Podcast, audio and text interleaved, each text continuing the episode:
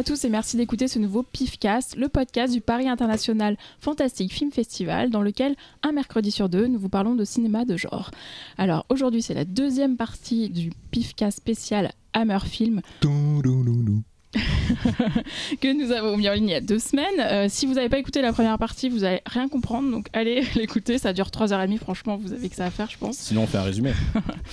Oui, bah, c'est ce Dans qu'on va faire. l'épisode précédent, Tout à fait. Mais alors, qui parle? Parce que donc, pour cette Bah, seconde partie, Si on a, fait le résumé, on a- bon, en une minute c'est fini. on a repris euh, la même équipe. Du coup, bah, Cyril est là avec Ah oui, nous. Coucou. Xavier, Bonjour. Laurent. hello. Ah, ok. Ah, non, non, non. On avait répété pourtant. Donc, Laurent, Laurent. Quel enfoiré. Faut que je dise un nom de famille, sinon là c'est pas possible. Ah, un Laurent un nouveau groupe. Bonjour. Et Laurent Duroche. Hello. Et Talal. Salut Véro. T'as failli m'oublier. hein. Mais pas du tout, je te garde pour la fin. Pour Ah bon pas que- Je suis pas- je suis pas à la fin d'habitude. puisses dire Ah C'est pour que Véro. tu puisses dire salut Véro. Et que Véro, du coup, soit Il la avait fin pas compris coup, D'habitude, euh, c'est Laurent qui finit par Hello ou un truc comme ça, un truc C'est vrai, mais là. Hello. Bon, faites un vote sur internet, dites c'est qui qui finit d'habitude. Non, c'est vrai. Non, d'habitude Ah c'est moi. Elle, fait, un tour de table Véro. règle Vous êtes tellement routinier. Euh, donc, juste avant de commencer, je vous rappelle qu'on référence tous les films euh, cités, enfin la plupart, sous euh, le texte, euh, enfin sous, sous ce podcast, et aussi euh, tous les podcasts référents, euh, non, toutes les références des podcasts précédents, pardon, euh, sont sur Letterboxd, euh, donc avec les liens, etc. Donc, vous pouvez retrouver assez facilement euh, de quel film on a débattu. Alors, il n'y a pas toutes les références sur Letterboxd, juste les films sur lesquels on a vraiment débattu. T'as l'air fatigué Véro, mais tu sais qu'on en a encore pour 4 heures là. hein. Je sais, mais vous m'avez fatigué avant, là, si les gens savaient. Euh, oula, je me rends compte que ce truc Alors moi, je l'ai pas vu comme ça. Et le fait que vous rigoliez pour que je me dise Oh non. Euh, et sinon, si vous voulez discuter euh, entre vous du- ou avec nous euh, du podcast et du PIF en général, allez sur le forum de Mad Movies. voilà. Et dernière chose, n'oubliez pas de mettre des commentaires sur iTunes ou euh, Podcast Addict et tout, parce qu'on les voit, ça nous fait trop plaisir. À chaque fois. Cyril est en larmes, tellement ça. Bah oui, surtout le nombre d'abonnés grossit euh, de mois, de fin de semaine en Grandit, semaine, ouais. grandit plutôt que grossit. Ouais. Et- les abonnés grossissent. Non. en fait, ils bouffent en écoutant. Et du coup, non, non, mais c'est plaisant Comme parce qu'en fait, euh, c'est con à dire, mais le, on fait ça pour le plaisir, mais la visibilité du podcast, ça marche aussi par les notes et les, les vues, et du coup, c'est ce qui nous fait remonter dans les, dans les classements. Et peut-être que d'autres gens vont dire, tiens, c'est quoi ce, ce, ce- ce podcast avec un nom bizarre, Pifcast Peut-être qu'ils vont écouter et peut-être qu'ils vont aimer. Du coup, c'est voilà, c'est donc Les vos- partages. Qui partagent. Ouais, les euh, partages aussi, les mais bon, ça, vous- ils font déjà beaucoup. Mais voilà, juste euh, si vous avez aimé, et vous avez jamais fait ça encore, vous pouvez voter sur iTunes ou sur Podcast Addict. Ça prend deux secondes. Je mens en fait, ça prend pas deux secondes, ça prend un peu plus que ça, parce qu'il faut s'inscrire, machin. et tout, Allez, mais- 15 secondes. voilà, 15 secondes. voilà. Mais c'est vraiment important. Et, et comme disait Véro, en fait, dans notre petit groupe à nous privé, on se copie-colle tous vos petits messages, même s'ils sont négatifs d'ailleurs. on- Enfin, n'en mettez pas, mais. mais Et on vous insulte. On se Non, non, et, on est con- insulte. et on est content. Et voilà, ça, ça, ça nous met du baume au cœur. Et voilà quoi. Et merci à ceux qui ont écouté l'émission de 3h30 avant 10h du matin le mercredi. On l'a Ah oui, il y en a qui sont. C'est impressionnant. Ouais. Il y en a qui l'ont écouté avant 8h. Ah ouais, ils ont des accès. des bacs- Non, oui, il y en a qui qu'il y a vraiment un accès. euh, secret, pour euh, vous. quoi. Bon, du coup, professeur X, où en étions-nous restés euh, il y a deux semaines? Eh bien, donc, euh, nous avions évoqué euh, l'ascension de la petite maison familiale euh, de la Hammer, jusqu'à devenir une icône pop à travers le monde. Et nous avions quand même défini trois grands piliers pour la Hammer, qui sont donc le sang, le sexe et la couleur. On avait laissé cette, belle maisonnée avec la réception de la Queen's Award to Industry, qui célébrait un succès assez monumental. Et nous avions évoqué aussi le fait que euh, la Hammer avait déjà commencé à se prendre un petit taquet euh, par le cinéma américain avec l'arrivée de Psychose. Donc malgré euh, la concurrence, que ce soit à la fois des autres productions anglaises dont j'avais parlé, entre la Amicus, la Tygon, etc., et la concurrence du cinéma italien, le cinéma de Mario Bava, euh, un autre euh, danger arrive, c'est euh, la télévision couleur. Et du coup, bah, suite, comme, j'avais évoqué la dernière fois, le, couronnement de la reine Elisabeth, la télévision est vraiment rentrée dans les mœurs, dans les familles anglaises. Elle est en noir et blanc, donc là on arrive au moment où il y a la bascule vers la couleur qui va s'étendre au fur et à mesure. Sauf que là, la, la Hammer a encore, encore le nez fin, voit un peu le vent tourner et euh, va tout de suite euh, s'acoquiner avec la branche TV de la 20th Century Fox pour aller euh, créer une, série télé qui s'appelle Journée to the Unknown. Donc c'était un show TV qui était à destination des États-Unis et qui est une, une anthologie plutôt pas mal. On peut trouver des épisodes sur internet. Je sais pas trop si sur support physique ça se trouve encore, mais c'est plutôt intéressant. En fait, c'est une série de, de 17 épisodes de 50 minutes et, euh, et aux États-Unis, en fait, ils ont été diffusés sous forme de films. Donc, euh, c'est des, des films qui sont en plus euh, présentés par Joan Crawford, par exemple. voilà quoi. Donc, ça a été diffusé entre le 26 septembre 68 et le 30 janvier 69. Et ça a ensuite été diffusé au Royaume-Uni en 1969 au début des années 70, ça commence à être le, le- grand, le grand revirement euh, au sein de la Hammer. Donc euh, Sir James Carreras va céder sa place de, directeur à son fils, Michael Carreras. Et c'est à une période où, euh, le cinéma anglais commence à être plutôt mal en point. Donc après la déferlante britannique qui a eu lieu à travers le monde, la série des James Bond, etc il y a eu euh, plusieurs, euh, plusieurs échecs commerciaux qui ont fait que les, investisseurs euh, étrangers deviennent un petit peu plus frileux. Et il se trouve que justement, la Hammer fait partie des sociétés qui, qui nécessitaient d'avoir des capitaux étrangers pour pouvoir lancer des films. Donc ça commence déjà à être un petit peu, un petit peu compliqué pour eux. En plus, aux États-Unis, le cinéma américain commence à se réveiller et euh, coup sur coup, euh, en 68, on voit débarquer euh, La planète des singes, Rosemary's Baby, La nuit des morts vivants, qui va nous amener déjà dans un, une, une, un cinéma fantastique qui va commencer à toucher un plus grand public. On voit que les studios vont mettre du budget, vont s'intéresser à ce type de cinéma qui n'est plus quelque chose d'avilissant, destiné à une certaine tranche de la population. Et, euh, d'un point de vue euh, horreur, on commence à arriver sur un, cinéma d'horreur euh, qui est beaucoup plus contemporain. Donc Michael Carreras, suite à ça, va quand même essayer de, bah, tenir la barre.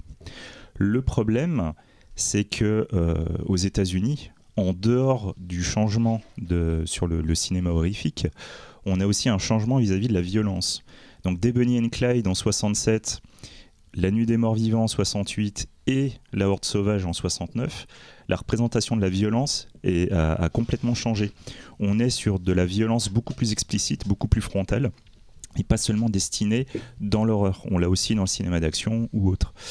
Et- ça coïncide avec l'arrivée du nouvel Hollywood. Exactement. Et du coup, ce, bah, cette déferlante de violence dans les cinémas va commencer à taper dans le deuxième pilier, qui était donc le sang, le sang lié à la violence, etc. Donc euh, on est quand même en, début des années 70, et sur les trois grands piliers qui faisaient la particularité des films de la Hammer, il y en a déjà deux qui viennent d'être sabrés. Donc très naturellement, ils vont commencer à essayer de, bah, de, bah, mettre un peu plus en avant euh, tout le côté sexe de leurs films. Et en l'occurrence, il y a une trilogie euh, qui est assez mythique pour les fans de la Hammer. C'est la trilogie Karstein. Voilà, j'imagine que beaucoup d'entre vous l'ont vu. Alors la trilogie Karnstein, c'est pas quelque chose qu'ils ont développé directement. En fait, c'est euh, c'est une société qui s'appelait Fantail qui les a, euh, qui euh, qui a amené le projet en fait, hein, et qui a amené, euh, qui a amené du coup, euh, qui a poussé beaucoup plus loin en fait les, cette particularité de la Hammer, c'est-à-dire que les films sont plus violents. Euh, Il y a de la nudité pour la première fois. Et puis il commence à y avoir des vraies icônes érotiques. Ingrid Pitt, qui est, euh, qui est absolument, fo- qui est, qui est absolument, absolument magnifique. J'en ai les larmes aux yeux. Ah oui, clairement. ouais, ouais, ouais.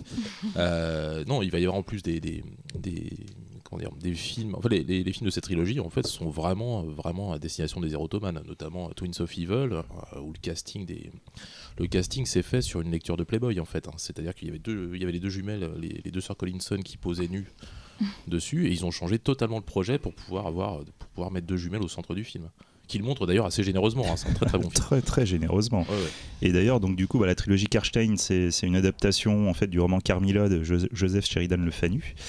Et c'est- les trois films ont été scénarisés par euh, Tudor Gates. Donc Tudor Gates est un pote de Véro, puisque c'est lui qui avait œuvré sur, euh, sur Danger Diabolique et Barbarella. Je, vais, je vais en reparler d'ailleurs. Voilà, donc euh, pour le côté euh, pop euh, et, et, et- et icône euh, sexuelle, icône, Ouais, icône maintenant- maintenant que tu féminine, dis ça, euh, tu euh, vois, il y a des... bah, tu vois, maintenant que je te Ouais, le dis, tu, tu vois tout de suite. Complètement. Voilà. Et euh, ce qui est marrant, c'est qu'en fait, du coup, bah, les, les- les deux producteurs qui sont arrivés avec le projet, donc c'était Harry Fine et Michael Style, ils, ont, euh, ils sont arrivés avec le projet. On les a euh, laissés faire le projet. Mais euh, Michael Carreras a jamais été euh, foncièrement à fond dans ses projets. Et ce qui est marrant, c'est qu'une fois que la trilogie a été faite, donc euh, Fine et Style se sont barrés et tout machin, et en fait cette petite bulle qu'il y a eu avec la trilogie Karstein, en fait ils en ont jamais rien retiré à la Hammer, ils ont jamais rien conservé, c'est c'est assez étrange Bah, quoi. Ça s'explique en fait par le fait que c'est pas des gens de leur génération. Euh, quand, quand Hitchcock fait Psychose au début des années 60, ils savent pas refaire évidemment quelque chose du niveau de Psychose, mais ils peuvent comprendre en fait. hein. Euh, euh, comment? Hitchcock est déjà un cinéaste en fait qui est, qui est quand même un petit peu âgé. C'est une génération qui est, qui est, qui est plus proche de la leur. Je pense qu'arrivé au, au début des années 70, ils sont un petit peu largués là-dessus. Ah oui, oui, clairement, clairement. En fait, c'est là qu'on on- on voit euh, ce qui est devenu la Hammer. En fait, pendant longtemps, la Hammer, c'était arrivait quand même à sentir euh, quand le vent tournait, ils arrivaient quand même à être un peu dans, l'air du temps, toujours sur le côté euh, les mœurs, etc. le- où sont, où sont les limites dans la société, là où tu peux taper pour... Euh, La trilogie Karlstein, elle est quand même vachement là-dedans. Je veux dire, il y a du lesbianisme. Tout à fait, du- tout à fait. Ouais. Mais ils ont mis longtemps avant de, de refaire quelque chose. Tu vois, dès, dès ce moment-là, ils auraient pu s'engouffrer dans quelque chose et ils l'ont pas fait tout de suite. Et pour moi, malheureusement, c'est le fait que la Hammer, en fait, c'était devenu une maison de tradition. Et du coup, ça a été très compliqué pour eux. Euh, par exemple, au niveau des, des distributeurs américains, bah, eux, ce qu'ils voulaient, c'était du Dracula, du Dracula, du Dracula. C'est aussi pour une, l'une des raisons pour lesquelles les Dracula, on a arrivé à un certain nombre, euh, on est arrivé à trop de films Dracula. Ils ont été Ils ont, ont Ah même ouais. eu raison de, de la patience de Christopher Lee, qui avait quand même dit depuis Belle Lurette qu'il voulait plus faire de Dracula, Bah, de- mais de- bon. Depuis le premier film en fait. hein. Bah oui, oui. Depuis le premier- bon, alors c'était d'abord pour une, une raison salariale, hein, puisqu'il avait touché quasiment rien par rapport au succès du film. Euh, et puis ensuite, à la fin de, de chaque tournage, il expliquait à qui voulait l'entendre que non, non, il le referait plus. Jusqu'à l'année suivante. Alors j'avais entendu un truc, c'était que sur le second, Ouais. en fait, il parle pas dans le film pour des questions de thunes en fait. Alors, je sais pas, il y, a cette espèce de rumeur aussi. Ouais. C'est pas sur le second, c'est sur le troisième, c'est sur Prince des Ténèbres, parce que le, le second est sans lui. Euh, c'est les, euh, ah oui, les oui, maîtresses non, de oui, Dracula. le vrai second. Ouais, le vrai second est sans, est sans lui, mais le, le deuxième, enfin le, Enfin, le vrai dire, second. le euh, vrai second avec lui. Enfin bon, bref, voilà, c'est 68. euh, compliqué. ouais, bref. Euh, oui, apparemment il y avait cette, il y avait cette histoire, mais le, le- le fait est que, par contre, le rendre muet, c'était quand même une, c'était quand même une très très bonne idée, quoi. Bah, le, le personnage, il, est- il, en- il gagnait vraiment en fait. Ouais. Il y avait quelque chose de très animal euh, Oui. qui se dégageait de lui du fait qu'il parlait pas. Et le fait de le revoir parler après, ça te casse complètement les... ce qui avait été mis en place. C'est dommage. C'est vraiment dommage. Oui, je suis d'accord. Mais bon. Et donc du coup, bref, euh, voilà, il y, a- à la fois le côté euh, tradition de la maison, il y a les demandes euh, des distributeurs américains. Donc du coup, la Hammer se retrouve un petit peu, encore une fois, le cul entre deux chaises. On en a déjà parlé dans la première émission. Et ils vont quand même continuer à essayer de, fonctionner sur leur catalogue. Donc par exemple, on va voir le dernier film de la série de la momie, donc Blood from Mummy's Tomb, la momie sanglante. Et, euh, euh, bah, pour essayer de sauver les meubles, ils vont commencer à taper dans la télévision en chopant des réalisateurs ou des scénaristes pour essayer de, bah, donner un petit coup de jeune, un petit, un petit coup de, vent frais euh, dans leurs équipes pour, pour tenter de changer les choses ch- sans les changer. Et c'est là donc qu'on va arriver à deux films donc, qui sont donc Vampire Circus et Dracula 73. Donc on va commencer avec Vampire Circus. Alors, écoute, tu m'as fourni tout le matériel pour, pour étayer mon introduction euh, euh, sans avoir à trop en faire, donc c'est très bien. Euh, non, parce qu'en fait, euh, le Cirque des Vampires, donc de di- euh, 1972 de Robert Young, c'est typiquement l'émanation de ce que tu viens d'évoquer, c'est-à-dire un film au carrefour de, déjà de, de, de, de- tendances, puisque James Carreras, qui avait encore un petit peu un pied quand même à la Hammer à cette époque, il n'était pas du tout fan du projet, tandis que Michael Carreras, lui, l'a plutôt poussé. Euh, et puis euh, le film est euh, à la fois ancré dans la, tradition des vampires et en même temps ultra audacieux à plein de niveaux. On va, on va voir comment. Donc déjà, de quoi ça parle? Vampire Circus. Ça se passe au milieu du 18e siècle, si je ne m'abuse.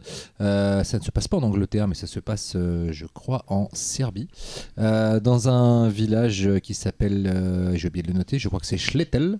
C'est ça hein? Sûrement. Stettel ou Stettel, bref. Euh, et ce village est terrorisé par un vampire qui s'appelle le comte Matterhouse. Euh, il y vit avec Anna, qui est la, la femme du maître d'école du, du village, qui l'a qui l'a corrompu, qui l'a transformé en vampire. Et euh, il se repèse des enfants du, du village jusqu'au jour où le maître d'école en question, euh, Müller, parvient à enfin convaincre les villageois d'attaquer le, le château. parce qu'une enfant vient à nouveau d'être enlevée. Euh, le, le vampire House est tué d'un pieu dans le cœur, mais avant de mourir, il maudit les villageois euh, et les prévient qu'il reviendra euh, pour se venger sur eux euh, en, tuant leurs enfants. Et, euh, puis il aide Anna euh, à s'enfuir et lui dit d'aller voir son cousin Émile, euh, qui, qui serait le, le propriétaire du cirque de la nuit. Et des années plus tard, alors qu'une étrange maladie euh, s'abat sur la ville de Stettel ou Schlettel, je ne sais plus, euh, le village est coupé du reste du monde, mais pourtant, euh, comme euh, par miracle, débarque un cirque ambulant. Et c'est le début des emmerdes. Euh, Il résume bien alors. N'est-ce pas C'est le début des emmerdes. Euh, alors donc euh, le projet ne naît pas du tout d'une impulsion hamerienne ni même anglaise, parce que c'est un producteur américain qui s'appelle Wilbur Stark qui vient trouver qui vient trouver Michael Carreras pour lui proposer l'idée d'un film de vampire qui se situerait dans un cirque. Alors Wilbur Stark, euh, c'est un producteur euh, américain new-yorkais, je crois, plutôt versatile, même s'il n'a pas fait grand-chose. Mais globalement, il s'est quand même euh, spécialisé euh, dans les trucs assez euh, déshabillés euh, ou alors choquants. Euh, il a fait euh, notamment, il a produit, euh, je crois que c'était deux ans avant, en, en 70 c'est ça, il a produit l'inceste avec euh, Romy Schneider, qui est un qui est un film qui avait fait un petit scandale, euh, qui est assez invisible d'ailleurs maintenant, je crois. Euh, je- moi, je l'ai jamais vu, mais j'ai envie de le voir depuis longtemps. Euh, avec Romy Schneider qui tombe amoureuse de son propre fils. Et puis euh, un peu après euh, Le Cirque des Vampires, il a co-réalisé euh, un film au titre absolument euh, poétique, euh, Chatouilleuse volcanique, un softcore co-réalisé avec Tudor Gates, dont nous venons de parler, euh, qui a certes fait donc euh, participer au scénario de Barbarella Jet Diabolique, euh, et aussi la trilogie Karnstein d'ailleurs. Visiblement, il était quand même très porté sur la chose, et donc les deux se sont dit tiens, faisons un softcore qui s'appellerait Chatouilleuse volcanique. Alors Wilbur Stark, bon, visiblement, je crois qu'en lisant les, dans, dans la biographie de Nigel Neal, le scénariste des, notamment des Quatermass, euh, il était plutôt euh, présenté comme une espèce de, petit euh, margoulin. euh, euh, gouailleur et malhonnête qui essayait de se taper euh, à toutes les serveuses qui passaient à portée de sa main. Mais en tout cas, voilà, il a l'idée de, ce, film qui se, de vampire qui se déroulerait dans un cirque. Et il la propose à Michael Carreras qui est d'accord, euh, euh, seulement s'il a un traitement qui tient un peu la route. Et Wilbur Stark va aller chercher un autre scénariste new-yorkais qui s'appelle George Baxt, euh, qui surtout, il a déjà bossé euh, chez la Hammer, je crois, notamment pour des dialogues additionnels sur la revanche de Frankenstein euh, de Fisher, euh, qui, qui donne un, qui livre en deux semaines, je crois, un, synopsis et, c'est ensuite Judd Kinberg qui produira plus tard L'Obsédé de William Wyler.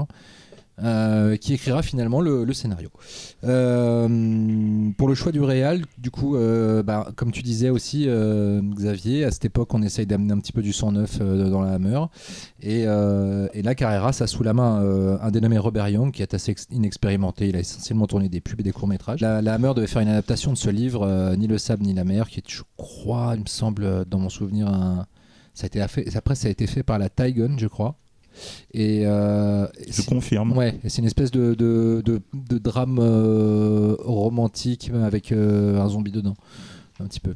Euh, oui, c'est ça. Et donc, euh, voilà, il était normalement euh, engagé, Robert Young, pour faire, pour faire ce film, mais le film s'est pas fait et il a été catapulté un petit peu du jour au lendemain sur le projet du Cirque des Vampires. Et donc, tout ça donne bah, un début de production un petit peu.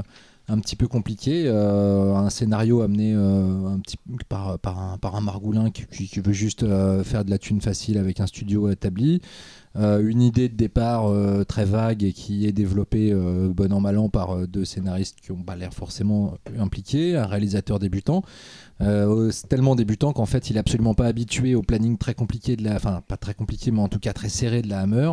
Il a que six semaines. Au bout des six semaines, il n'avait pas encore tout tourné. Il se dit bon bah je vais en demander une septième et on lui dit bah non maintenant tu rentres chez toi et puis on file tout ce que tu as tourné au monteur et puis il va se débrouiller. D'où euh, le parfois le, le côté parfois un peu confus d'une ou deux storylines de- du cercle des vampires. Et, et- et les stock shots aussi, je crois. Ouais, aussi, ouais, il y a quelques plans issus d'autres productions Hammer. ouais. Euh, et euh, donc, avec tout, tout ça, vous vous dites que le film ne doit pas être terrible. Eh bah non, c'est une tuerie. Et je vais vous expliquer pourquoi. Enfin, je vais vous expliquer. Je vais essayer de vous convaincre plutôt. Euh, déjà, il est clair que finalement, le- le- l'arrivée de, de la thématique du cirque dans le, dans le, dans la thématique des vampires n'est vraiment pas qu'un n'est qu'une espèce de, changement de décorum. Euh, ça a une vraie euh, influence sur euh, la façon dont tous les personnages vont être dépeints. Dès la scène d'introduction, qui dure quand même 13 minutes, le générique commence à la 13e minute du film, donc elle est très longue, où on voit donc l'attaque du, château du, vampire qui s'appelle donc toujours Matter House. Voilà je relisais ma fiche parce que parfois je dis Meter House je ne sais pas pourquoi il y a une euh, on, est sur, euh, sur un méchant vampire qui, qui, tue des petits enfants. Et euh, quand enfin les villageois arrivent à, réussissent à s'en- débarrasser d'un coup ils sont très très excités voire sexuellement à l'idée de faire subir un chemin de croix assez horrible à, Anna c'est-à-dire la femme du la femme du, maître d'école que, le vampire a corrompu. Et là, d'un coup, en fait, notre, euh, notre barrière morale, enfin notre, notre compas moral change et on s'aperçoit que peut-être les villageois sont un peu, euh, enfin, sont, pas forcément aussi, euh, gentils que le, vampire. Et, c'est déjà une bonne indication que le film risque d'être un petit peu plus intéressant que, la moyenne. En tout cas, on a une ambivalence bien mal qui est moins définie que, que d'habitude chez la Hammer et ça va se confirmer ensuite parce que euh, ce cirque des vampires qui arrive en ville sont certes des vampires, mais ils forment quand même une famille. Alors, euh, on n'est pas dans Freaks non plus, hein, attention en matière dramatique, mais on sent quand même qu'il y a un lien entre ces gens, qu'ils aiment leur cirque aussi, qu'ils aiment leurs animaux, parce qu'il y a à un moment donné une scène où les animaux se font tuer et où ils sont vraiment sincèrement euh, tristes pour les animaux, et quand il leur arrive des choses ou quand ils sont menacés, on, voilà, on sent vraiment qu'il y a un lien entre tous ces personnages, alors que à l'inverse, les villageois qui vont subir la malédiction de Matterhouse sont pour la plupart des espèces de bourgeois un petit peu bornés, un petit peu bigots et pas forcément euh, très sympathiques. Donc euh, déjà, rien qu'à ce niveau-là, je trouve que le film est vachement intéressant. Parce qu'on s'y attend pas du tout. Euh, après, comme tu le disais Xavier, à cette époque-là, la Hammer pousse les potards. Et alors là, en matière de potards, le cirque des vampires, ils sont tous à peu près à fond. Euh, donc on parlait de, sexe. euh, bah, dès la première scène, il y a du full frontal, ce qui étonne un petit peu hein, euh, pour de la Hammer quand même. Et puis après, il y a une scène absolument incroyable de numéro de cirque, de danse, d'un couple de vrais danseurs. On va surtout retenir la demoiselle parce qu'elle est intégralement nue, à part un petit cache-sexe qui a l'air de disparaître sur certains plans, et euh, la peau entièrement... T'as euh, T'as vérifié. J'ai regardé dans le film, c'est. D'un- Image par image. hein. D'un, ça se voit, de deux, je l'ai lu quelque part. On se calme. Journaliste avant tout. Et il est passé image par image Voilà. dessus. Euh. Voilà. Et euh, je ne sais plus ce que je disais. Donc cette scène, parce que la, danseuse est, intégralement, le, le corps intégralement peint euh, comme, comme une tigresse, même si bon, il y a un peu de vert. J'ai jamais vu de tigresse verte, mais c'est pas grave. C'est le principe. Euh, déjà, le numéro en lui-même est assez, est vraiment étonnant parce qu'il est, il est, il est extrêmement sexuel et aussi il y a une vraie prouesse de danse. Mais la façon dont il est monté avec la réaction des animaux du cirque pendant cette danse, notamment un plan sur un, le bas du corps d'un tigre allongé dont les pattes frétillent. Enfin bref, il y a une- c'est très dérangeant parce que On a- T'as pas vu le même film que moi. Ah, tu l'as pas vu. Non, j'ai pas c'est fait gaffe. C'est sûrement dedans, mais il a pas fait gaffe. Ouais, pas non, non, mais, c'est- dans cette scène, c'est frappant. Il y a, une scène- il y a un Ouais. moment où elle est dans les bras du danseur, elle a les jambes qui frétillent, et t'as un cut assez court sur euh, un- le bas du corps d'un ti- du tigre dans la cage qui est allongé, et ses jambes frétillent pareil. Ouais, non, mais Vé- Véro et, et, et Xavier euh, de la tête, Ouais, donc, ouais. euh, je pense que c'est Et vrai. en fait, il y a, il y a une, il y a une vraie. euh, et il faut savoir que certains des vampires de ce cirque se transforment même en animaux. Donc à partir de là, tu commences à te dire qu'il y a peut-être de la bestialité ou de la zoophilie dans le truc. Sans compter quand même qu'au début du film, il y a une petite fille qui se fait non seulement tuer, mais le vampire dit. Après l'avoir tué, euh, un appétit en amène un autre, et puis du coup, il fait faire l'amour avec sa, compagne. Enfin, le film commence déjà à partir assez en vrille, et il y a, pas mal en vrille, il y a beaucoup de, comme ça de, petites touches qui sont très inquiétantes parce que euh, on a l'impression qu'on est vraiment, on commence vraiment à, à- à basculer dans du malsain. Le film n'ira jamais complètement, mais en revanche, il se prive jamais de mettre des petites touches.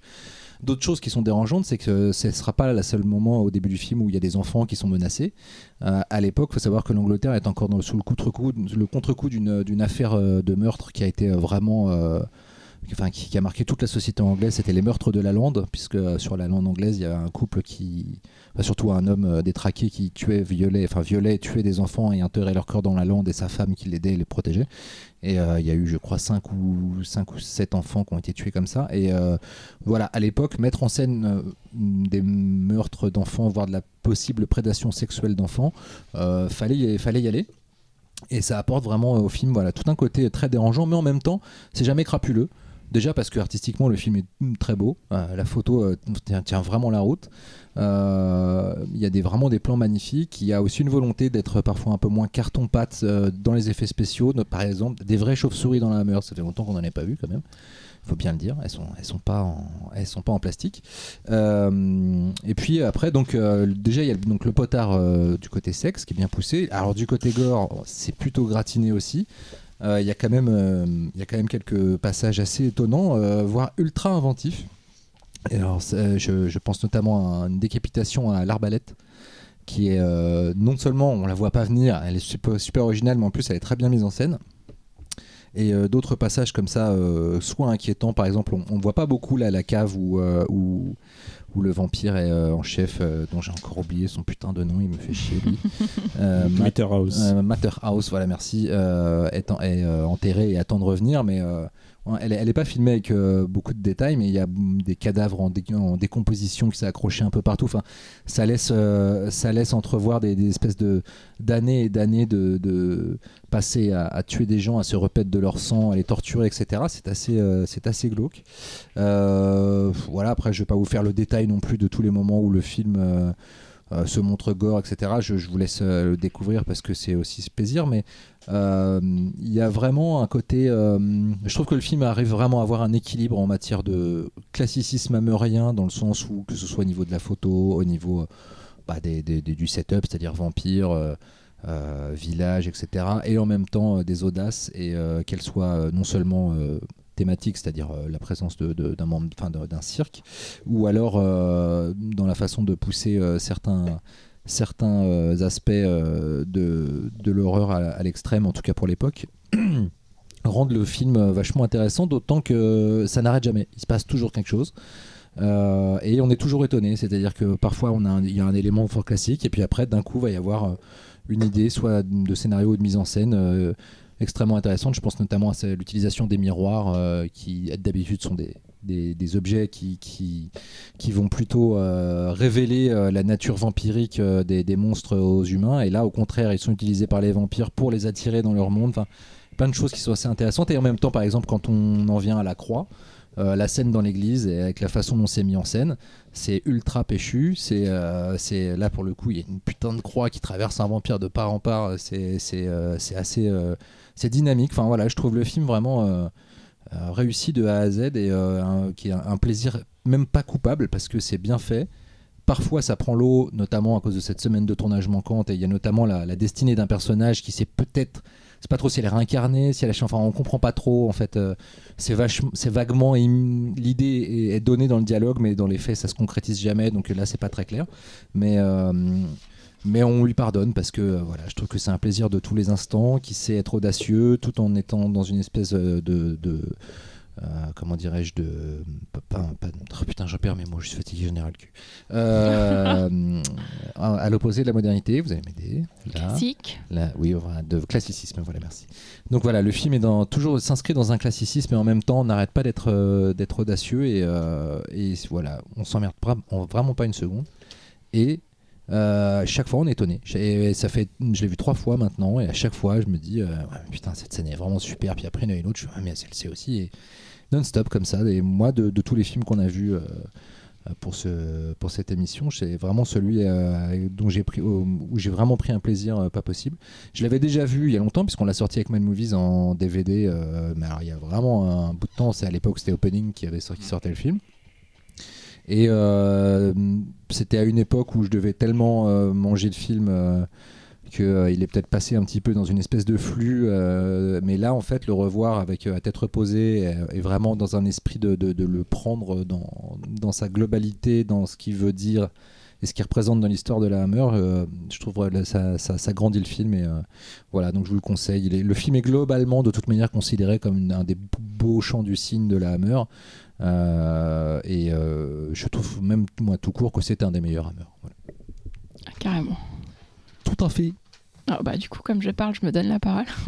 Va, Véro. Euh, non, ouais, moi je, je l'avais jamais vu, je, je le connaissais pas du tout. Euh, ouais, je trouve que il est, il est érotique en fait par rapport à. Je, je me suis tapé deux des trois euh, de la trilogie Karnstein et euh, je vous disais sur notre petit groupe de discussion que j'avais jamais vu autant de nénés en si peu de temps. Euh, Il y a beaucoup de nudité dans ces films-là, alors que dans celui-là, il y a de l'érotisme et c'est Mm. vraiment la différence, je trouve. Et justement, cette scène, cette scène de danse, je l'oublierai jamais. Elle est vraiment. enfin, J'étais très très surprise de voir ça dans un film Hammer. Euh, je trouve ça vraiment ultra moderne. Si vous êtes fan euh. de, cette dan- fan de cette danseuse désormais, Serena, sachez qu'elle joue une stripteaseuse dans. Ah, je l'ai noté. Batman je l'ai oublié. Ça va pas aujourd'hui. Non, non, ça va pas. Euh, dans. euh, dans ah ben non, je l'ai pas noté. Si, dans le corps de mon ennemi, figurez-vous. Oh, D'accord. Voilà. d'accord. Et, euh, C'est de l'info, ça. Et euh, ouais, et surtout, j'ai beaucoup aimé euh, l'ambiance forain. Je trouve que c'est ça, ça a donné un peu de fraîcheur justement au thème du vampire euh, qui, comme on l'a vu, était un peu, euh, un peu voilà, usé jusqu'à la corne par la hammer. Et, euh, et là, ouais, c'est c'est marrant euh, quand t'as parlé, as reparlé des, des miroirs là. euh, j'ai pensé à Us et je me suis dit finalement, il y a- je trouve qu'il y a un petit côté, euh, ce côté euh, euh, les, les vampires contre les villageois et chacun est euh, dans son monde. Enfin, Mmh, tu vois, du coup, je vrai, me d'un coup, quand t'as reparlé des miroirs, ça m'a, ça m'a percuté. euh. Ça rappelle beaucoup euh, la foire des ténèbres. Mais euh, du coup, euh, moi, pas, je me suis... pas le film, parce Non, que le, le film a bouquin. été tourné, mais le, du coup, le je- bouquin je me suis demandé- tout à fait, ouais. Je, le- je me suis demandé si le bouquin, il était bien sorti avant. Oui, oui, euh, il est sorti Et en alors 62, je crois. Donc euh, il était sorti depuis 10 Ouais, ans. bon, bah, effectivement. Bah, du coup, t'as deux gamins, t'as as deux gamins dans le film, euh, t'as des miroirs. euh, Mhm. Enfin, il y a, il y a- il y a des trucs. Je vais pas dire qu'ils ont pompé dedans parce que c'est quand même plutôt éloigné. Enfin, du souvenir que j'en ai parce que ça fait ouh, perpète. Mais euh, non, je pense qu'il y a quand même une petite inspiration de la Foire des Ténèbres, effectivement. Et donc, toi, c'est Xavier le. Bah écoute, euh, moi, le, le, le- je fais pas partie des gens qui considèrent que c'est un des plus beaux chants du signe de la Hammer, mais parce que pour moi, le côté, euh, le côté fou, foutraque est trop, euh, trop présent à mon goût. Voilà. Mais cependant, euh, il, faut le, faut, il faut le voir quand même, parce qu'il y a quand même un- des types de scènes qu'on n'a pas l'habitude de voir dans la Hammer. Donc, comme vous l'avez dit, la danse, toute l'histoire des transformations animales et tout, machin. Enfin, il y a- il y a des trucs, il y a des trucs qui sont originaux et tout. Et c'est vrai que dans cette époque-là, euh, c'était ça, quoi. C'est, on, on te fait un noyau ultra classique et puis dans le lot, euh, plein d'expérimentations qui fonctionnent ou pas. C'est vrai que là, les expérimentations, elles fonctionnent vraiment, quoi. Mais voilà, c'est cette semaine qui manque. Moi, je trouve qu'elle se ressent et Oui, elle me gêne. ouais. Voilà, moi, elle Mhm. me gêne cette semaine euh, manquante. Mais c'est vrai que dans l'eau, pareil, il y a des les scènes super et comme Véro, la scène de danse, je l'oublierai jamais Ah. parce que disons, c'est c'est ouf, quoi. Et Cyril, il en pense quoi? Alors, Moi, la scène dedans, moi, je déteste le body painting, je trouve ça ringard. je dire que la scène dedans, je t'entends me dire, mais putain, mais qu'est-ce que c'est laid le body painting et tout. Vraiment, je... c'est perso, hein, mais je déteste ça et je voyais ça, les se rouler par terre et tout. Je fais, mais putain, mais moi j'avais cette degré zéro de l'érotisme. Pour moi, c'est juste va te, va te laver, enlève-moi cette euh, de peinture avec de la térébenthine et on en reparlera, quoi. hein. Donc ouais non je pas pire ça enfin, globalement j'ai quand même préféré cette vague. Je sais que c'est les gens aiment moins la seconde vague du la Hammer que la première. J'ai préféré quand même les films qu'on a vu là il y en a aucun que j'ai pas aimé en fait en fait euh, dans tout ce que j'ai vu Euh, mais celui que j'ai moins aimé c'est le tien je suis désolé. C'est pas grave, suis mais euh, mais euh, déjà, genre le début j'ai trouvé ça hyper Z euh, avec le, le vampire là, dont t'arrives pas à dire le nom là euh, Matter House, ça y est, ouais, j'y arrive. J'ai l'impression de Bravo j'ai l'impression de voir le repère du ver blanc c'est le côté outrance Ah, c'est c'est vachement bien c'est bien aussi. le repère, c'est bien, c'est pas bien le Il y a repère vert peu- blanc. il y a un peu de ça. Il y a un côté super Z et j'ai fait bon après ça s'arrange quand ils vont dans, le temps et qu'on est avec le cirque ça va beaucoup mieux mais ouais j'ai trouvé ça un peu un peu longué en fait. Euh, pas, verbeux ça qu'il se passe plein de trucs et tout et, euh, et, euh, franchement je suis pas du tout ennuyé tu vois mais mais si en fait un petit peu quand même. Et, mais voilà mais non je je, sais pas grand à dire parce que j'ai pas kiffé. Je dis vraiment le body painting voilà, la fameuse scène de la danse moi c'était un calvaire hein. c'était je, Non mais, les- non mais par contre tu, tu, tu dis un truc qui est vraiment intéressant c'est que le de la merde.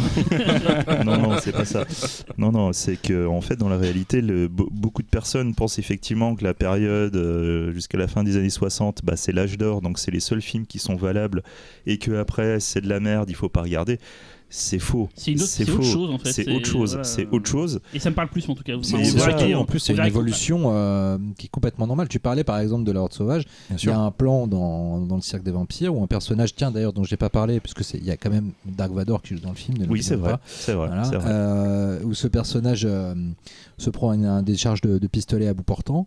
Tu as l'impression d'être dans Pekin pas quand il se le prend. C'est-à-dire Ouais, que ouais, le- c'est la vrai. façon dont le, le- son, son dos euh, se Mm. déchire et gicle, alors que et t'as- t'as En fait, l'impression. ces films sont plus modernes. Enfin, genre, Ouais, euh, voilà, ouais. Ouais. Genre, Même en termes de rythme, je pense que. c'est- Et, et finalement, ça- c'est- c'est- cette, séquence, cette phase de la Hammer, elle est importante aussi parce qu'elle est témoin d'une d'une évolution du cinéma, que ce soit dans la Hammer ou ailleurs. Quoi. Et en fait, elle est- on peut pas, on peut pas la dissocier du, du, du reste. C'est qui m'a dit tu verras, c'est moins bien la seconde partie parce que tu m'avais dit ça la dernière fois. euh, toi, t'avais vu beaucoup de films de la Hammer, tu, verras, la, la seconde partie sera moins intéressante parce que les films sont moins bien. Ouais, c'est Eh ben beaucoup moins non. ouais. Non, sorry. Non, mais c'est autre chose. Sorry. C'est Non. c'est- Mais du coup, plus B exploitation, ça, ça, s'assume- ça s'assume plus comme ça. Véronique a raison. Et ton avis? Ouais, mais en même temps, tu vois, je trouve que le cirque des vampires c'est plus B, mais en même temps, bah, il y a plus de, Ouais, il y a ouais, une- non, mais- une nuance dans les personnages. B, tu vois. B- B ne veut pas dire que c'est pas ouais, bien. ouais.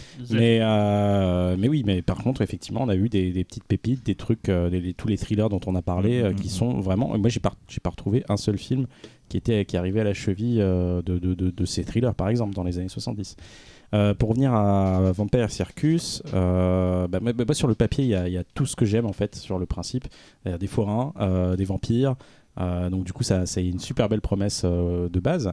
Et donc j'étais super emballé en mettant le disque et j'ai franchement été très déçu parce que parce Ouais, je me casse, j'en ai. Reste. parce que le film en fait il se j'ai l'impression que le film se le, déjà le film se perd donc peut-être aussi pour ces questions de d'urgence de, tournage tout ça donc on perd l'essentiel il se disperse beaucoup sur beaucoup de personnages parce que contrairement à, à- à beaucoup de films de Hammer de Hammer où il y a on va dire 3 4 personnages centraux on va dire euh, là il y en a plein c'est une- Après, vraiment il y a, une- une tout un village à faire payer, quoi. Oui, et puis il y a un traitement aussi euh, qui se veut un peu égalitaire vis-à-vis des personnages secondaires. Et du coup, on n'a jamais de, d'attache vis-à-vis de, de- de- de- des personnages. Donc, du coup, s'attacher à l'histoire, la suivre, c'est compliqué. En tout cas, moi, ça m'a fait ça.